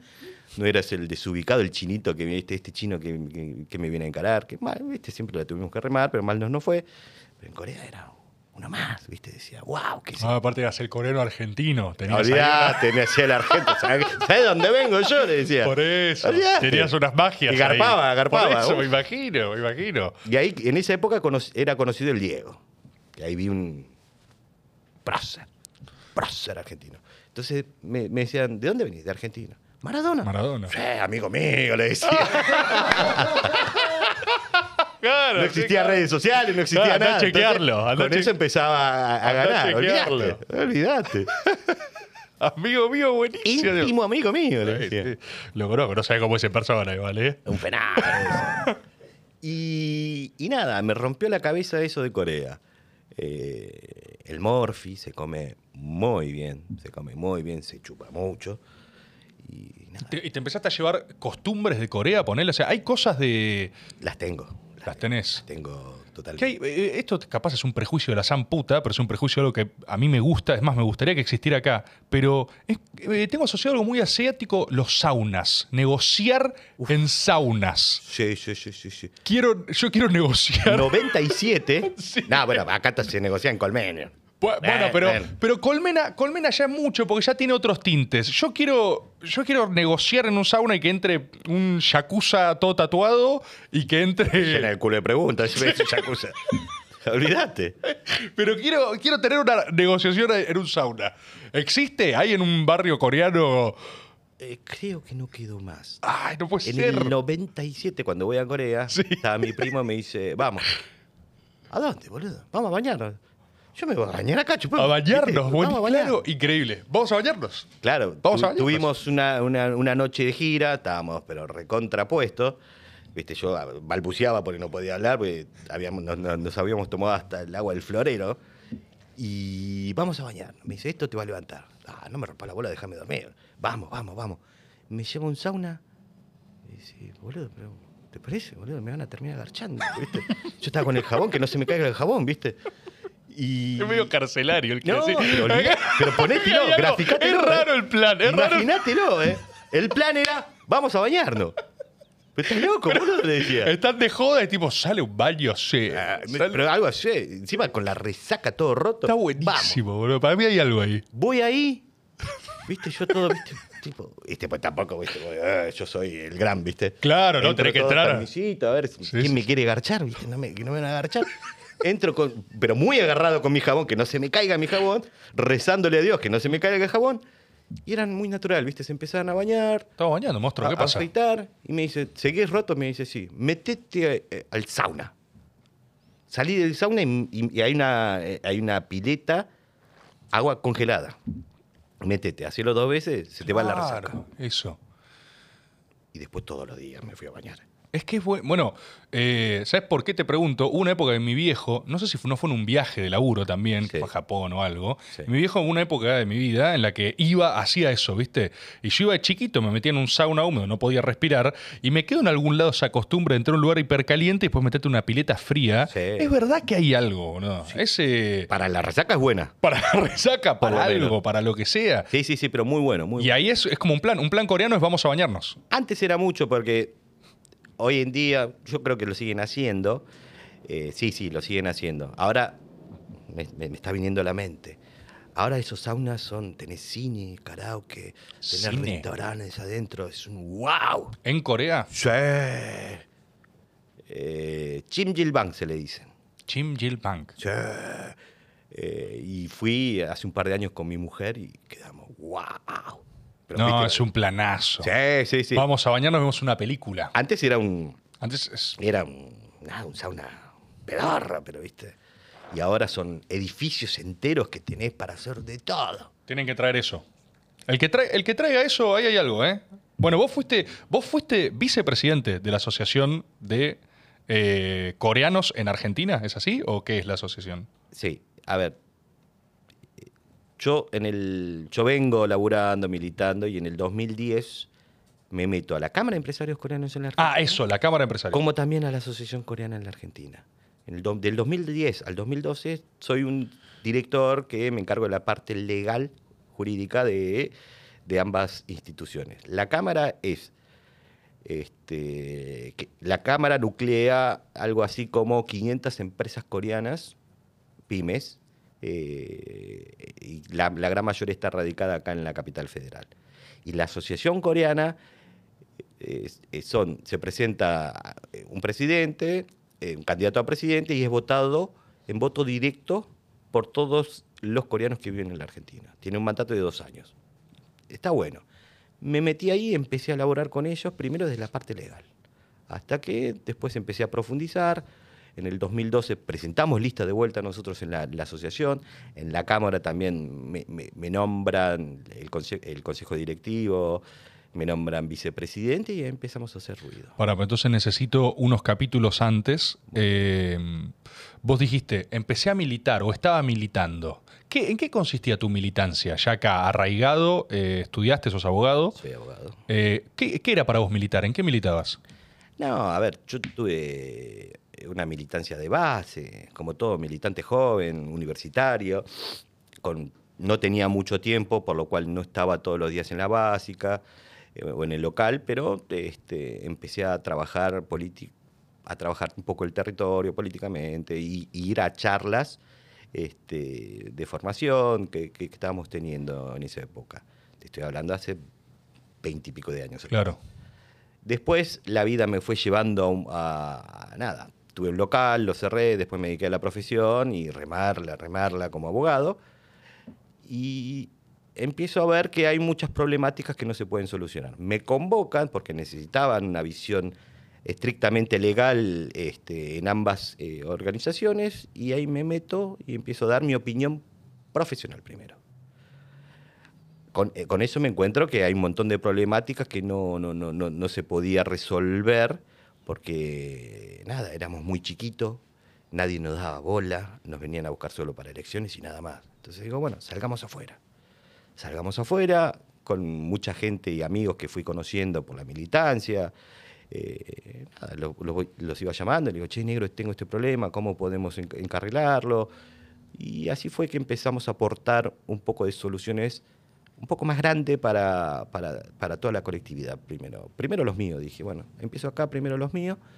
Y la verdad que fue muy satisfactorio, fue, fue un honor participar ahí porque resolvimos varias cosas, pero si tenés tiempo te lo puedo contar.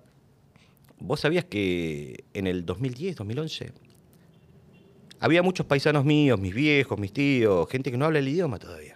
Que no- en, en ese momento no hablaba el idioma y este, tenían que sacar la licencia de conducir acá en Cava o renovar su licencia. Y vos podés creer que los bochaban. No les daban la licencia. Entonces, ¿qué hacían? Eh, se tenían que ir a otras jurisdicciones, eh, a provincia. Claro.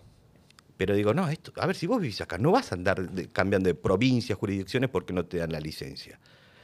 Y empiezo a romper las bolas a- en ese momento a licencias, empiezo a romper las bolas, pero insistentemente, hasta que me atiende el, uno de ahí, el director general. Me dice, ¿cuál es tu problema? Tengo, estoy teniendo este problema.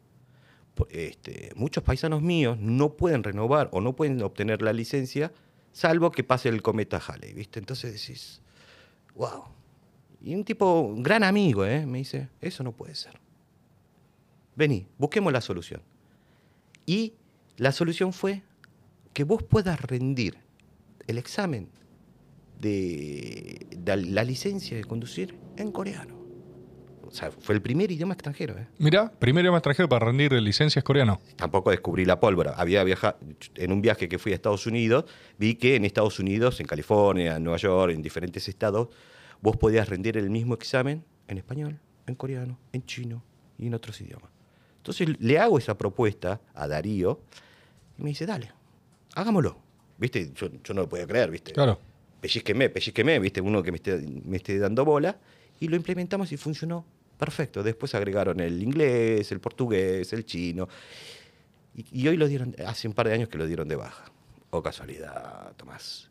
Y nada, pero pudimos encarrilar ese, e- e- ese problema y te juro, yo me sentía He-Man, ¿viste? Decía, wow, Ah, lo claro, que es, conseguimos. es- es, eh, gestión pura, además. Estás resolviendo problemas eh, sectoriales de tu comunidad. Resolver el eh, problema de la gente, básicamente, lo que se trata de la política. Y, pero e- es eso. Después en el 2013, cuando tenías que cambiar el documento libreta al documento tarjeta, Sí, la tarjetita.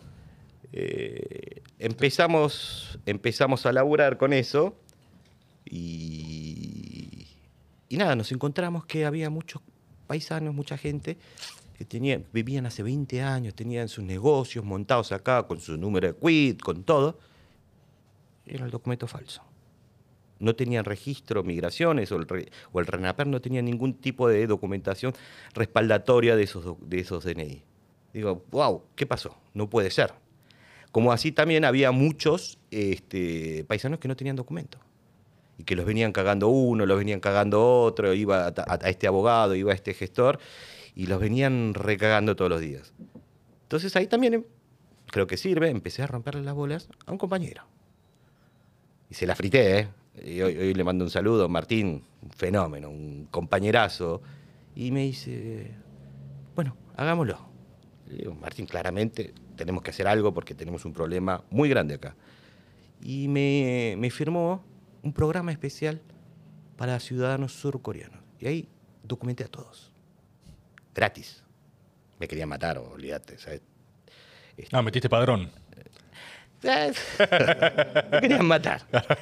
Los colegas me llamaban, sos un traidor, sos un Judas, que esto y lo otro. Y le digo, muchachos, pueden laburar con e- pueden laburar con otras cosas, pero no con algo tan básico que es la identidad de una, de una persona. Entonces, no, pero te juro, me he comido denuncia, me- eh, fue, fue, fue picante. Claro.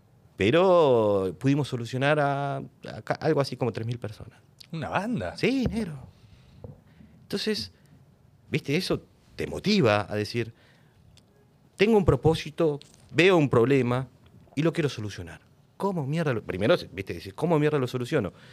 Y empezar a, a- a romper un poco, a insistir, a diagramar.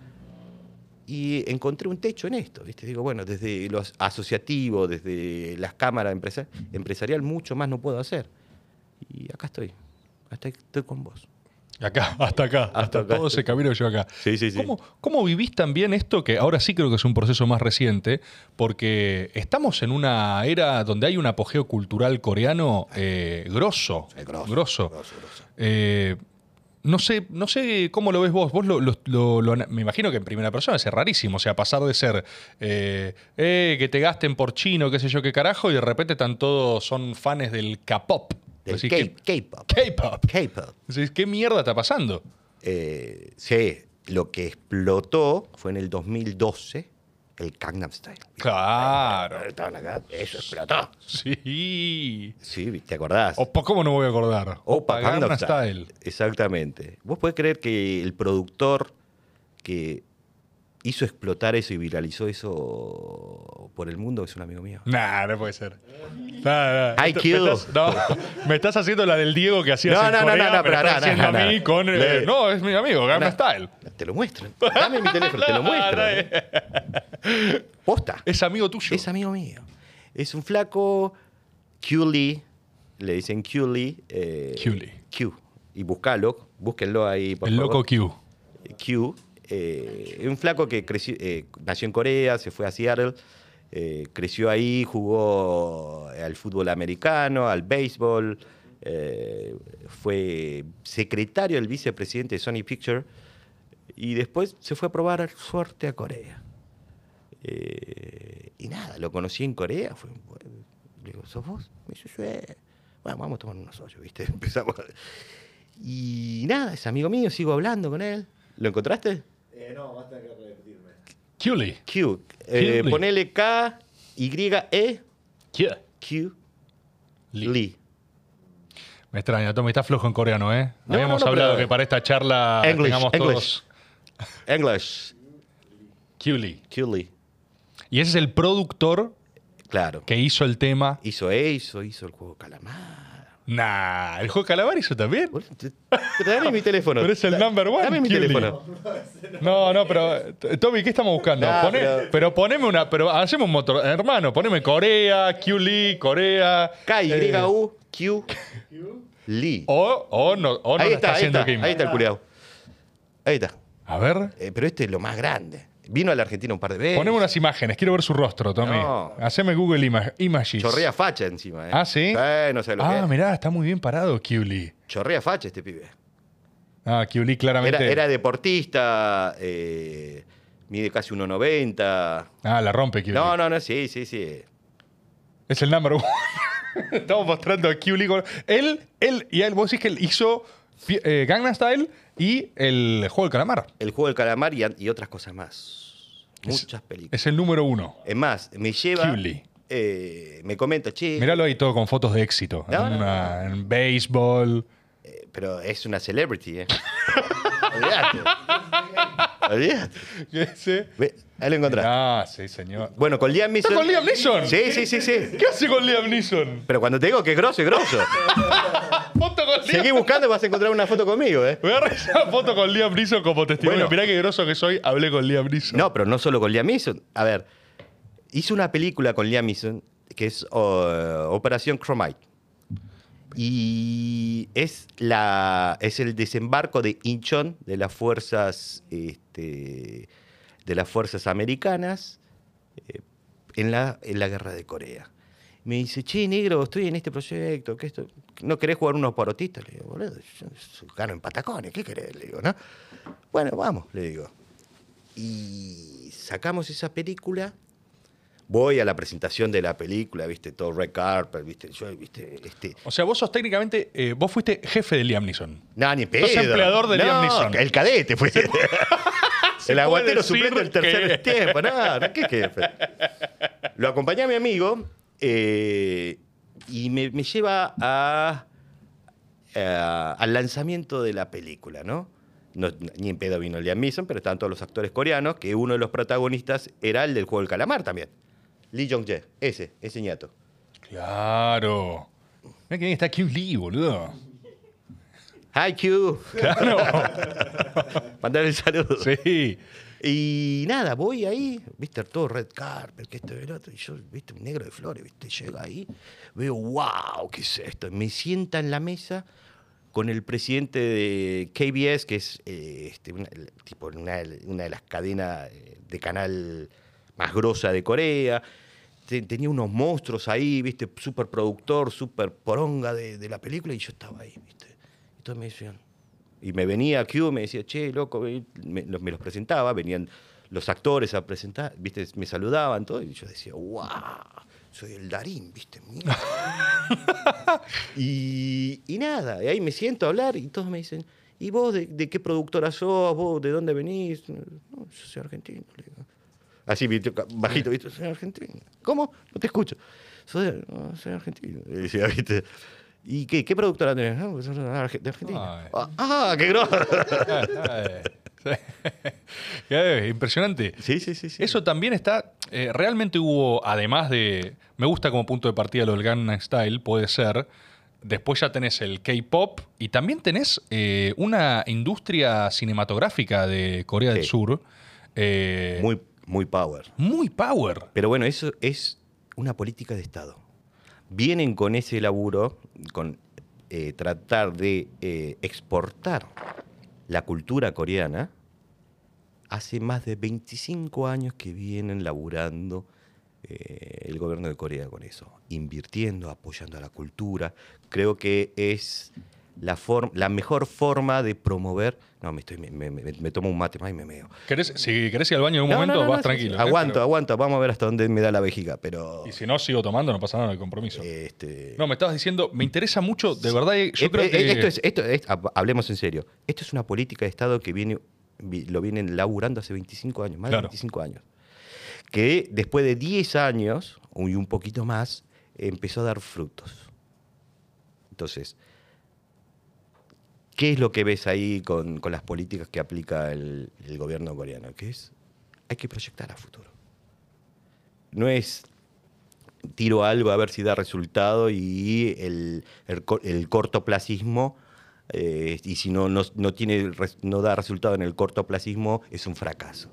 Se comieron un montón de eh, experiencias y un montón de antecedentes muy malos que no, no, no, no, no, este, no picaron y no, no, no, no, no tuvieron la trascendencia como el Gangnam Style, pero es un laburo constante. Yo calculo que eso debe pasar con la vida misma. A vos también, eh, yo también, ¿viste? No siempre la pegas. Yo siempre le digo a los chicos jóvenes, ¿viste? Ahora no se me ve, pero tengo mucha, muchas canas, ¿no? Y le digo, las canas son todas las piñas que me comí, le digo. Todas las piñas que me fui comiendo en la vida son las canas, le digo.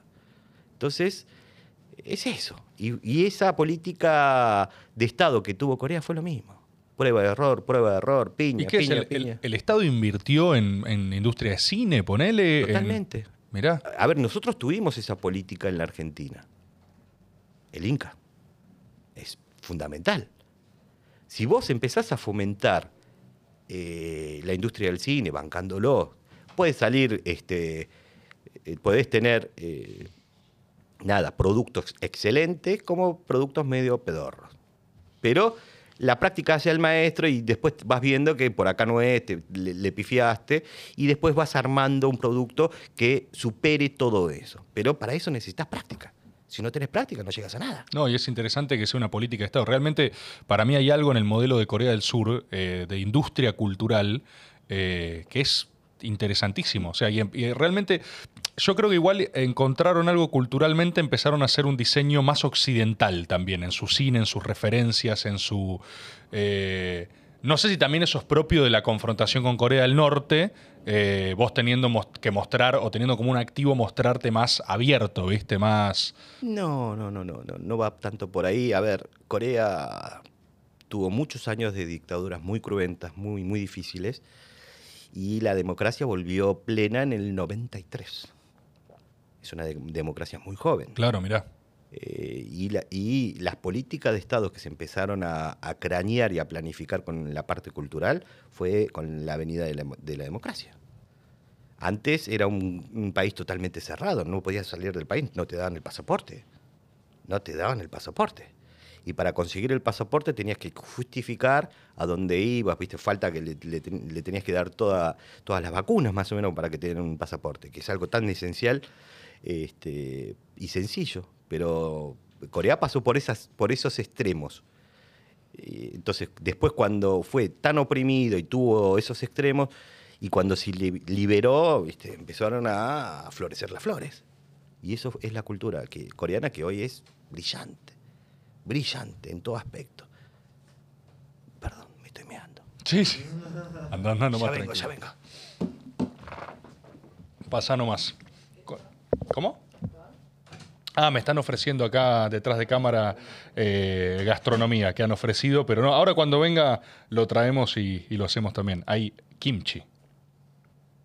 ¿No? Sí, es que quedaron todos medio en silencio. Necesito acá feedback porque si no, no hay absolutamente nada. Así que. Díganme igual tiempo también, cómo vamos. Hora 20. Yo estoy entretenidísimo, ¿eh? No sé allá el resto cómo está, pero puedo hablar de, de mil horas, básicamente. Sí, es que le estaba por comentar. Ay, capaz. de- Ah, Express, súper rápido. Eh, lo que más recuerdo de, de cultura hoy cinematográfica coreana, sobre todo aparte, son. eh, te iba a decir, tiene muy buen cine de terror. Sí, no me gusta mucho el terror porque me cago hasta las patas. Ah, ¿sí? olvidate, ni pedo. ¿No te gusta? Están haciendo muy buen cine de terror. Sí, ¿eh? sí, sí, sí, sí, sí. Muy bueno. Bueno, eh, está eh, eh, el tren de Busan. Ah, Tren a Busan, la de zombie que hicieron es espectacular. La de zombie es muy buena. Muy buena, De muy buena. Kingdom. Kingdom, Kingdom sí. Bueno, ¿viste? Lo de Kingdom Sí. es en el, en el en la dinastía Chuzón. Perfecto. Sí, sí, sí. Pero a Sí. mí, personalmente, no me pongas de terror porque no puedo dormir. No, y tienen otra, ahora se me fue, pero hay una también de un, de un demonio, un algo así, se me fue ahora. eh, de, de, de Wailing. ¿De Wailing no es coreana? De Wailing creo que es coreana también, surcoreana. eh, Ahora buenísima, estoy- ¿eh? Ahora estoy para mate. ¿Sí? Sí, Ahora- sí, sí, ahora estoy... No, están haciendo buen cine en general.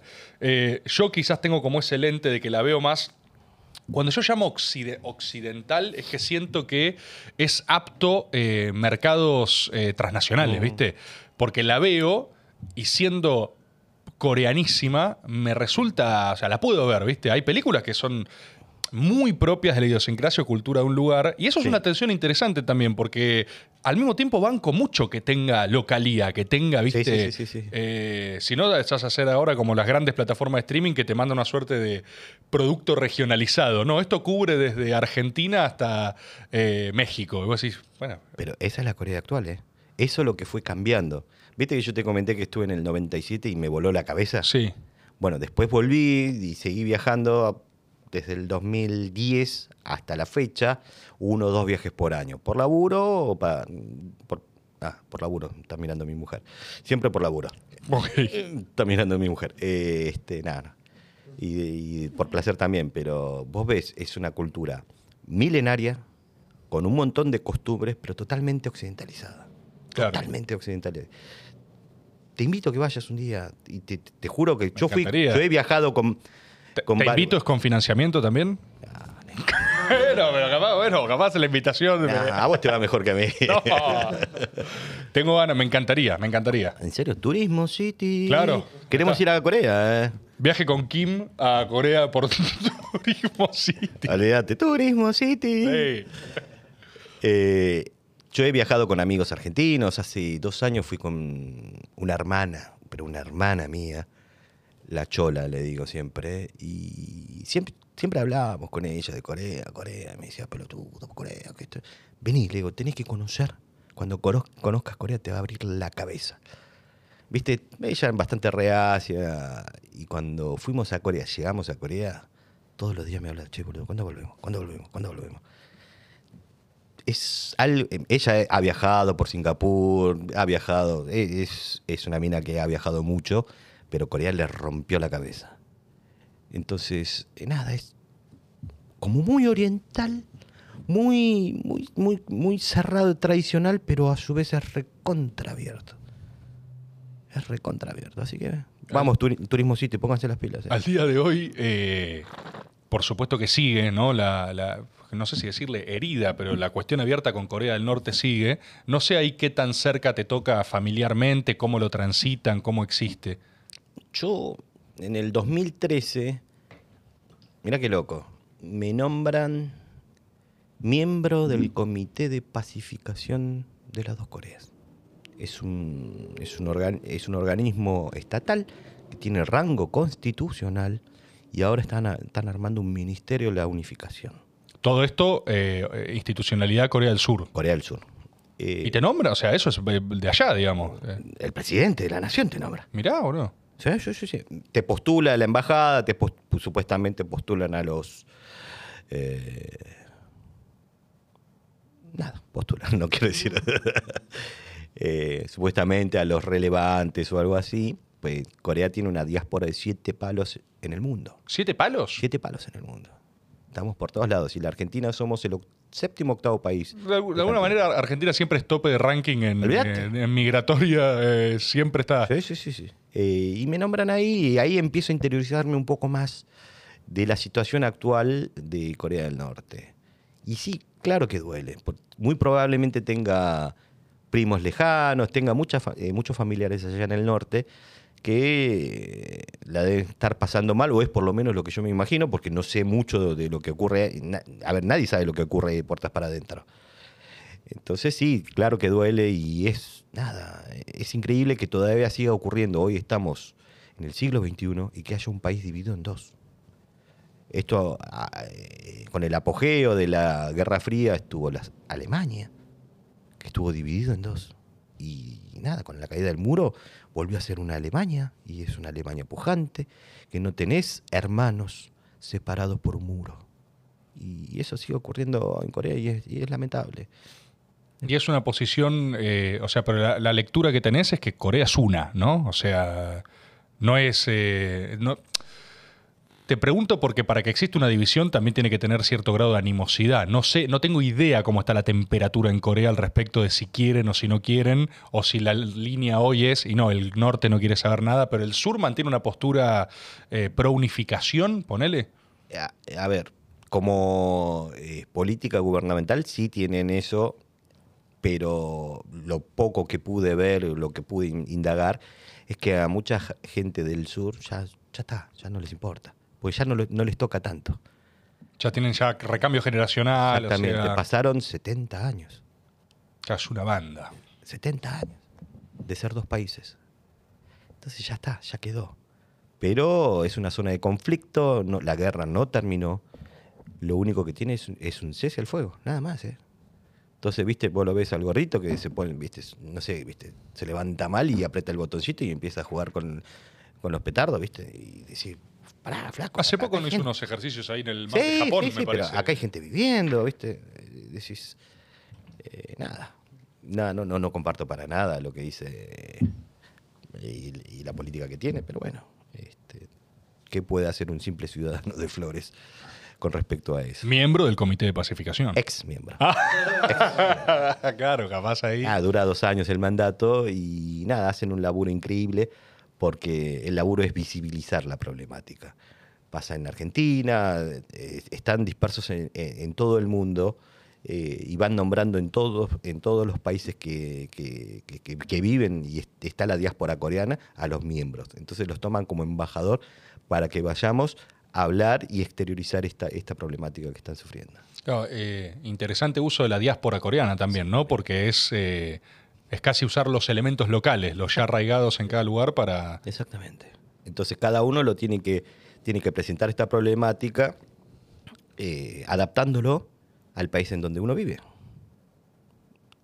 A mí me resultó bastante fácil porque nada, es decir, loco, cortamos la Argentina por la mitad y de un día para el otro son dos países.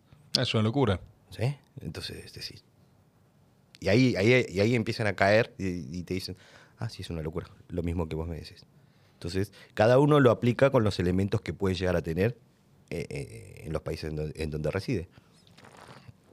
Kim, te pregunto también, eh, no sé si te preferís Kim o Ale. A mí me llaman el Tano, pero lo que vos quieras. Excelente, excelente. te, iba, te iba a consultar, eh, ya hablando de ejercicio político en particular, Sí. ¿cómo llegás o cómo te llega a vos el peronismo? Creo que como nos llega a todos nosotros, eh, tenemos cinco sentidos y con todos los sentidos que tenés, obviamente de grande empecé a, a estudiar, interiorizarme lo que era el peronismo. Empecé a, a ver en dónde yo estaba parado en este universo y en el cosmos en que vivimos. Cuando me empezó a interesar la política, primero veo, bueno, qué es cada cosa. entonces, lo que miro y miro para atrás retro- retrospectivamente en mi vida y proyecto mi vida en la que quiero, digo, es esto, esto es lo que quiero. Obviamente influyó grande, eh, hubo una influencia muy grande de un amigo, Jorgito, que es el que me lleva y como me vio que estaba ahí, me dice, vení conmigo. Y me empezó a meter en este mundo que digo, wow. Es más, ayer o antes de ayer también hablé, le digo, Jorge, mira el monstruo que creaste. Y se caga de la risa, me manda saludos.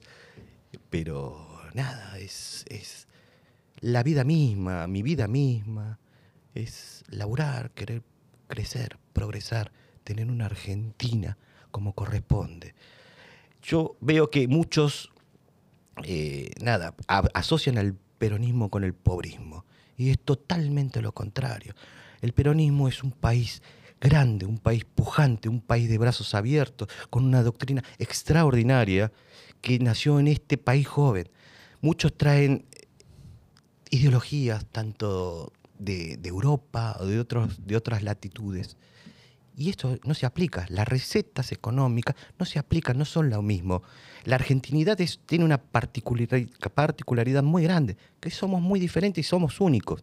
Entonces, el ser argentino no lo va a entender un finlandés, no lo va a entender un, un tano puede llegar a ser, pero no lo va a entender un coreano y no lo entiende un chino.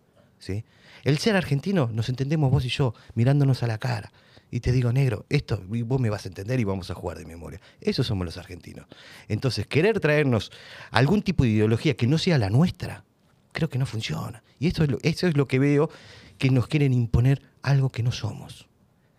Ponernos una máscara, ponernos algo que la verdad decís, vení, sentate, míralo. No funciona. Nosotros somos argentinos. Y el peronismo nació de las tripas argentinas. Entonces, es eso. Es identidad para vos entonces también, es eh, cultura. Pero, a ver, ¿qué te parece a vos, Tomás? Yo trato de graficarlo porque me emociono, a veces me emociona y se me, se me pone el labial de, gallina, ¿viste? Y me cago todo porque decís, wow, míralo. Pero ese es, el, ese es el ser argentino.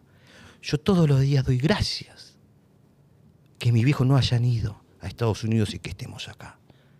Obviamente, ser argentino duele mucho. Nosotros somos deportistas. ¿Sabes el deporte que tenemos nosotros? ¿Sabes cómo, nos valoran en el mundo por la cintura que tenemos? Por todas las cagadas a palo que tuvimos que vivir. Yo tengo 46 años.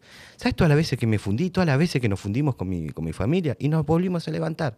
Ese es el argentino. Pone a un gringo que se funda. No se levanta más. Pone a un, europeo que lo cagan a palo con una hiperinflación, lo que pasó con Alfonsín, el- o un 2001. ¿Vos pensás que se van a levantar? No se levantan. Y nosotros nos cagan a palo y nos levantamos. Nos cagan a palo y nos levantamos. ¿Está bueno que nos peguen? Y no, no está tan bueno que nos peguen. Pero es el ejercicio que, eh, que tenemos y es lo que duele de ser argentino y es lo que a nosotros nos hacen grande. Somos argentinos, es un país en serio este. Y nada, me duele mucho a veces cuando hay figuras que menosprecian nuestra Argentina, que nos tiran y, y, están sentados calentitos tomándose una grapa, no sé en qué parte del mundo, y nos empiezan a criticar. Vení acá, arremangate igual que nosotros, embarrate igual que nosotros. Eso es por lo menos, así lo veo yo. Frase célebre. Decime también.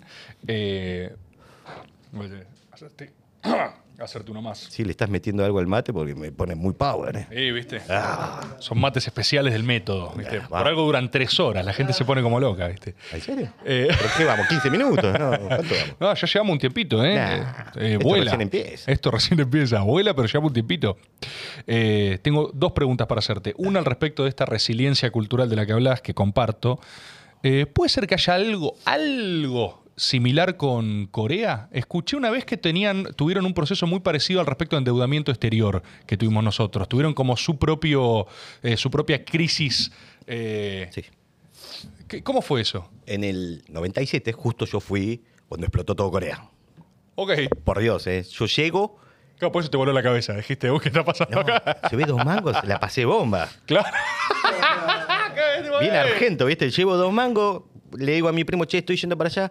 Mirá que está, está, está picante acá, está, está medio feo. Bueno, ¿cuánto llevo? Y me llevé mil dólares o algo así, era un petejo, mil, mil quinientos dólares. La vida de lujo que tuve, bacán era, ¿viste? ¡Wow! Eh, había- el, el dólar explotaba por los aires y la gente la estaba pasando para el orto. Y vos eras rey de Corea. Olvidá, yo estaba en los billetes ah, ¿viste? Entraba un boliche y le tiraba un magnum así, ¿viste? A la, la gente. Pero bueno, la pasó mal Corea, eh, fue muy trágico. Pero ¿qué es lo que vi yo ahí? Corea estaba endeudada, eh, había entrado en cesación de pago con el FMI y estaba muy complicado. Se cayeron a pedazos las industrias, se cayeron a pedazos todo lo que se había armado y empezaron a entrar los fondos buitres. Oh, qué casualidad, ¿no? ¿Qué es lo que hizo el ciudadano coreano? Empezaron a armar colectas. Colectas en el cual se convocaba a las familias de que si tenías algún anillo de oro, si tenías algunos dólares, lo dones para que el país salga adelante. Y se armó una campaña hermosa. Todos sacaron los eh, billetes de 1, 2 dólares, 100 dólares, 200 dólares, el anillito que, que te regalaban o, o de matrimonio, las cosas de oro y empezaron a donar masivamente para que Corea pueda salir adelante. Es re loco esto. Eso es locura. ¿En serio una campaña así a nivel Estado para pagar su No deuda? fue a nivel, a nivel Estado, lo empezó, lo, empezaron Ah. los medios. Mirá. Los medios empezaron con eso. El orgullo de ser coreano. Y de, la vergüenza de, entrar, que el país haya entrado en cesación de pago y que ah, eh, eh, se caiga la economía como un piano. Y que todos se hayan quedado sin laburo, porque eh, fue muy, muy picante, hay mucha gente que se, se sui- se suicidó, costó muchas vidas, costó, fue muy cruento. Cosa lo mismo que nos pasó a, a nosotros en el 2001. ¿sí? Y salió adelante y a los dos años pagó toda la deuda. Y, eso fue en el año 97, 98, fin- a, a- a fines del 97, principio del 98. Y en el 2002 hizo un mundial. ¿Te das cuenta? Entonces, los, los medios que pudieron, en vez de tirar mierda y decir, son todos los, todos los políticos son una mierda, vos sos una mierda, no, muchachos, somos, estamos todos en el mismo barco. ¿Cómo hacemos para que no se hunda el barco? Juntémonos y salgamos para adelante. Y en dos años salieron para adelante. Y hoy es lo que es. Es una potencia económica, es una potencia cultural, es un país de la hostia que te parte la cabeza, pero nosotros somos un- muchísimo mejor. Nosotros somos la Argentina.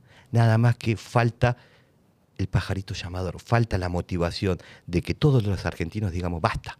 Estamos podridos de pasarla mal, estamos podridos de que nos caguen a palo, estamos podridos de que no, me, no llegara a fin de mes. Hagamos algo diferente, hagamos algo bien argentino.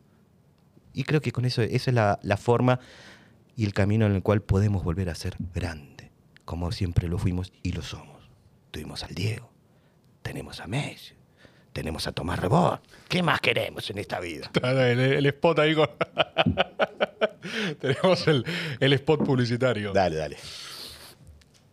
Pero bueno, eh, es eso, es eso lo que pasó Corea y la pasaron muy mal, pero bueno, se repitió. Acá pasó tres años después, a nosotros nos pasó en la Argentina. Tuvimos este, una salida muy cruenta, pero increíble. Eh, el doctor Dualde puso lo que tu- tenía que poner y marcó las bases de lo que después fue esta gran Argentina que volábamos. La economía volaba, yo ahí tenía local de ropa y volaba negro, ¿eh? Este, me fue muy bien, ahí tenía que laburar 18 horas, pero no porque me estaba cagando de hambre, sino que estaba, estaba, me estaba yendo muy bien. Claro, laburo por, por mucho, por Y tener porque, mucho trabajo. eh. A ver, este, la, estuve, la estuve remando durante muchos años, casi, casi quiebro, en el 2001, y es el impulso que me dio, no solo a mí, sino a, a gran parte de la economía argentina, eh, por lo cual nosotros pudimos salir y recomponer inmediatamente este, la situación económica. Lamentablemente tuvimos cuatro años, un gobierno con cuatro años que fue muy malo, que nos hizo mucho daño y que dolió mucho. Y creo que todavía se sigue pagando las consecuencias de esa mala elección. No tengo nada en contra con la gente que, que apoya y lo, lo apoyó al expresidente, pero creo que el voto que, que fueron a aplicar y cómo, cómo lo fueron trabajando es con el odio.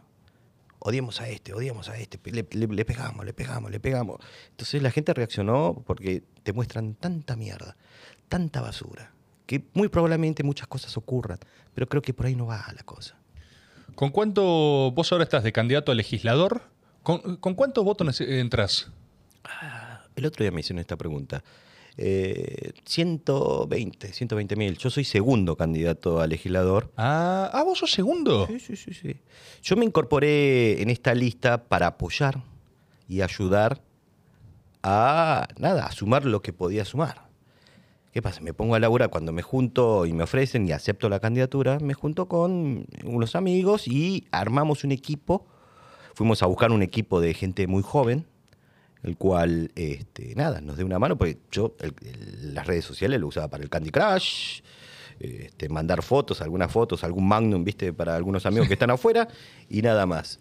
Y empezamos a laburar con este grupo de chicos jóvenes que me voló la cabeza. En 10 días voló las redes sociales Claro. voló.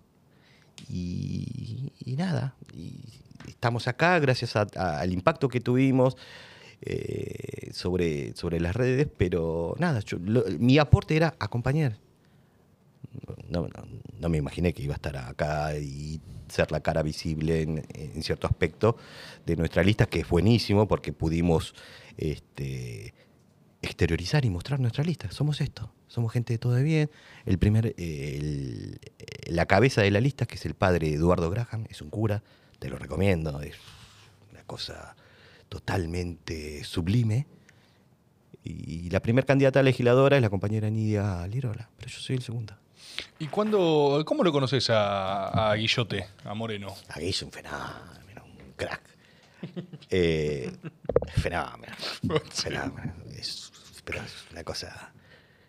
Eh, a Guille lo conozco como, obviamente, como militante del peronismo, eh, era un figurón, viste, vos lo veías y decías, wow, mira lo que es, es- es- qué pedazo de funcionario, qué pedazo de dirigente.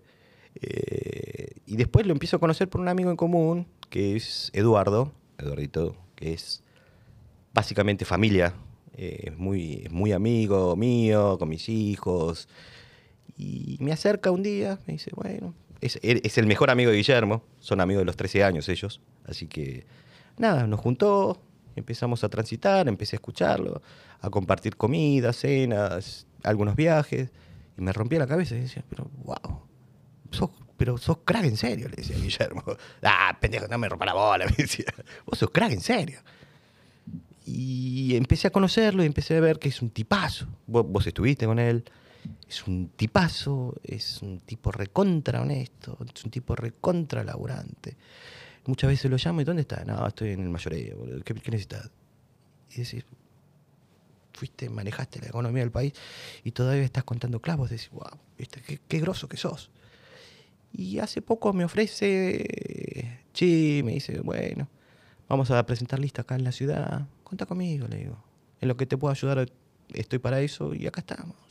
Una- locura lo que estamos viendo. Y salió, y salió, Y sal- sucedió. salió. Esperemos que, ojalá, ojalá los vecinos no- nos apoyen, pero con esto, con poder demostrar y, este, y, y- y sacar a la luz que nosotros también tenemos propuestas, que nosotros también estamos jugando y que nosotros somos candidatos, creo que es, es muy potente para una lista en donde nosotros veníamos con cero recursos, con lo que teníamos. Y está buenísimo, estamos bien, está buenísimo lo que estamos viviendo. ¿La estás pasando bien? Al principio me dio un poco de ver- un cagadón, ¿viste? Un poco de ver. ¿Agarró cosa? Digo, ¿viste? Porque nunca, nunca tuve eh, un perfil alto, siempre nada. Y me empezó a agarrar un poquito de, digo, vértigo. Digo, bueno, pero si es lo que me toca hacer, vamos a hacerlo. Y la estoy pasando bien, estoy aprendiendo un mundo nuevo. Los chicos me están enseñando las redes, me cago de la risa con las redes. Claro. Sí, el otro día pusimos a la vieja, explotó la vieja y digo, wow. Ah, de tu mamá, lo vi, sí, sí, sí. Mi vieja. Para, aprovecho esto. eh, vos has traído el kimchi, el famoso kimchi. Vamos. Quiero, quiero concluir este encuentro, quiero, quiero cerrar este ¿Ya proceso haciendo una cataduría. Salvo que vos tengas, tenés más eh, historia eh, de Ah, Corea antigua. Estamos calentando recién. Sí, claro, estás, con mucho, estás con mucho vuelo vos, tenés muchas horas de vuelo ya. Nada, nada. Uy, con unas empanadas sí, espectacular. Oh. Vas a ver. Encima que no comí. Gracias. Esto es, mientras me contás, mientras me contás de... Esto es kimchi. Eso es kimchi. Primero, ¿Qué es el kimchi? ¿Qué es? es el plato tradicional, el acompañamiento tracio- tradicional que no puede faltar en ninguna mesa coreana. Pegale un mordisco primero. Sí. Primero voy a adaptar mi paladar a... No, no, pega- no, pegale un mordisco a la Empanada empanada, primero. así lo metes ahí. Así no, no, no, no hacemos enchastre. Y ahí metele un poquito de amor, que es el kimchi. Bueno, una empanada está- es una empanada. Sí, sí, sí, pero pero continúa tu desarrollo. Es kimchi no puede faltar en una mesa Eh, No coreana. falta en ninguna mesa coreana. Es akusai, que es una verdura primo lejano de la lechuga. Ah, ese es el que ese es la lechuga rara. Claro, que es, Bien. es bárbara. Que tiene ají molido, eh, nabo, nabo picado, eh, este, es- Esto es cebolla picante, verde. ¿no? Un poquito, ¿Un poquito picante? poquito. Vos, o sea, Mete- no, metelo ahí. así, esto sí. Esta, esta Ah, no, no, metelo bien. ahí. Y por eso le- te dije que le pegues un mordisco primero. Bien. Y ahí probalo. No, trae- no, no trajimos producción, la próxima un chori por lo menos, pero bueno. Eh, para, tampoco, tampoco. ¿Tampoco tanto? Tampoco te cebo. Tampoco tanto. Empecé de a poco. poquito, de a poquito, de a Esto, ¿Cómo poquito. se llama el del picante? ¿Cómo se llama el, eh, el, oh, terapia picante? Esto es terapia picante. Ahora, un cachito. Vamos a probar. A ver, probalo.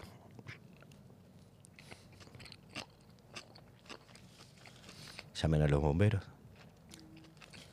Tranqui. Tranqui. Tranqui. Sí, sí, sí.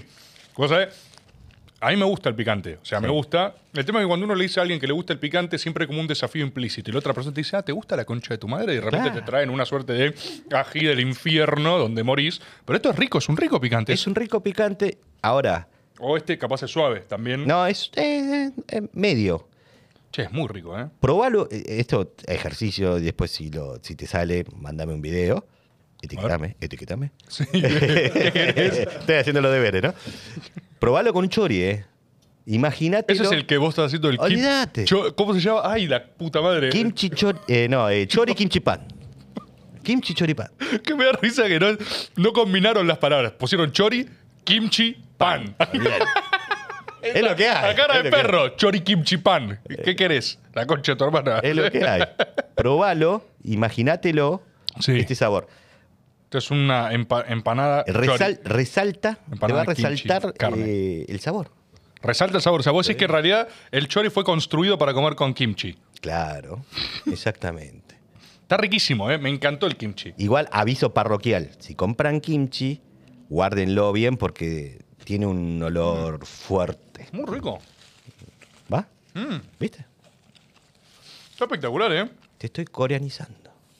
No, vos lo que estás durmiendo es en no hacerte tu propia cadena de kimchi. Nah. Que el kimchi de Kim, te digo, Vamos y vamos. el Kim, por eso, que hay que hacerla, ya está. No, no, no, no, no. A ver, ¿qué generó esto? Un bu- ah, mira, mira. Están los bomberos ahí. Estoy muy, te juro, estoy muy tranquilo, bro, la pasé bien. Este, nada, generó que eh, están buscando mucho kimchi. Y me, me llaman, me escriben, me dicen, ¿dónde puedo comprar kimchi? Estás durmiendo. No, pero lo mío es otra cosa. Tenés un negocio, ahí está la gente del kimchi. No, lo mío es otra cosa. Eh, y nada, una amiga muy amablemente me mandó un par de paquetes de kimchi. Este, así que es, es el de mi amiga. Yo a mi vieja le, pego- le, le llevo a pedir que me haga kimchi para todo, me, la, la pata en el culo que me pega la vieja. No, ya fue, olvídate. Olvídate. Olvídate. ¿Te ¿Vos gustó? querés algo? ¿Una empanada? ¿Un, No, poco, no, un no. poco de kimchi? Estamos, estamos, estamos, estamos. Dame ¿Estamos un mate más, ¿Un mateico? Sí, sí, Bueno, maestro. La verdad la pasé espectacular. ¿La pasaste bien vos acá? ¿Cuánto queda de, de trajín ahora? Son, es recta final, ya estamos. Y- Para la verdad, quedan tres semanas. Ya... Sí, tres semanitas. Eh, nada, te- tenemos el primer objetivo que es cruzar las pasos eh, El 1.5. del padrón. Y nada, si tenemos la suerte y el honor de que muchos nos banquen y vengan a votarnos y podemos cruzar las pasos, nada, sería, sería extraordinario porque creo que ahí podemos empezar a desplegar un poco más todas las ganas de que, que- que tenemos nosotros, tanto el grupo que, que, en el cual formamos la lista de laburar por esta ciudad. Eh, y ahora te hablo un poco como candidato, déjame tirar un chivo, ¿no? Nosotros tenemos la lista 351. Que, ey, bueno, ey, No, te está bien, kimchi. está bien. Eh, yo mientras me, me sirvo, me Sí, sirvo un último sí, pedazo de gas sí, sí, y vos hacés hacé el spot. Eh, nada, un chivo, un chivito. Turismo- hablamos de turismo city, hablamos Sí, de todo. un está chivito bien. mío. Estamos bien, estamos bien, estamos Olvídate. bien. Nuestra lista es la 351 que está encabezada por el padre Eduardo Graham. Gran tipo, gran cura, un fenómeno. Y la lista de legisladores la encabeza la compañera Nidia Lirola. Este servidor, voy como segundo, acompañando en esta lista. Por favor, sería muy importante para nosotros que nos descan. Eh, te cagas la risa, déjame, déjame meter un chivo. No, no estoy haciendo nada. Tienes que seguir, concentrado. Eh, claro, me- me- No, acompáñenos. Eh, Ah, está eh, perfecto. Acompáñenos. Está perfecto. Yo te agradezco por venir acá, No, por pasar un rato, por traer kimchi, por contarme la historia de Corea que me resulta apasionante. Voy a ver la película que me Mírala, también. mírala, mírala. Eh, voy a agradecerle como siempre a nuestro equipo de trabajo en este proceso mientras me voy despidiendo, mientras nos vamos despidiendo. Eh, agradezco a Trinidad Rebord, agradezco a Agustina Santoro, agradezco a La eh, nuestra productora ejecutiva. No, la SU. Un aplauso para la. Hay un aplauso para la one, Sus. la. La número uno.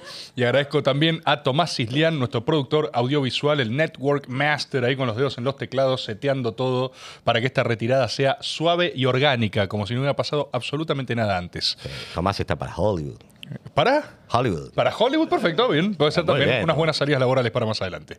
Eh, gracias por haber estado de vuelta en este domingo. Nos veremos la semana que viene. ¿Con quién no lo sabemos? Tenemos un par de métodos grabados. Hay un par que tenemos que sacar también. Hay gente ahí esperando, como diciendo, eh, ¿cuándo sale el mío? Tranquilos, tranquilos, es difícil. Ya van a salir. Ya todos van a salir. Eh, muchísimas gracias y nos vemos. Adiós. No, no tengo. Chau, chau, chau.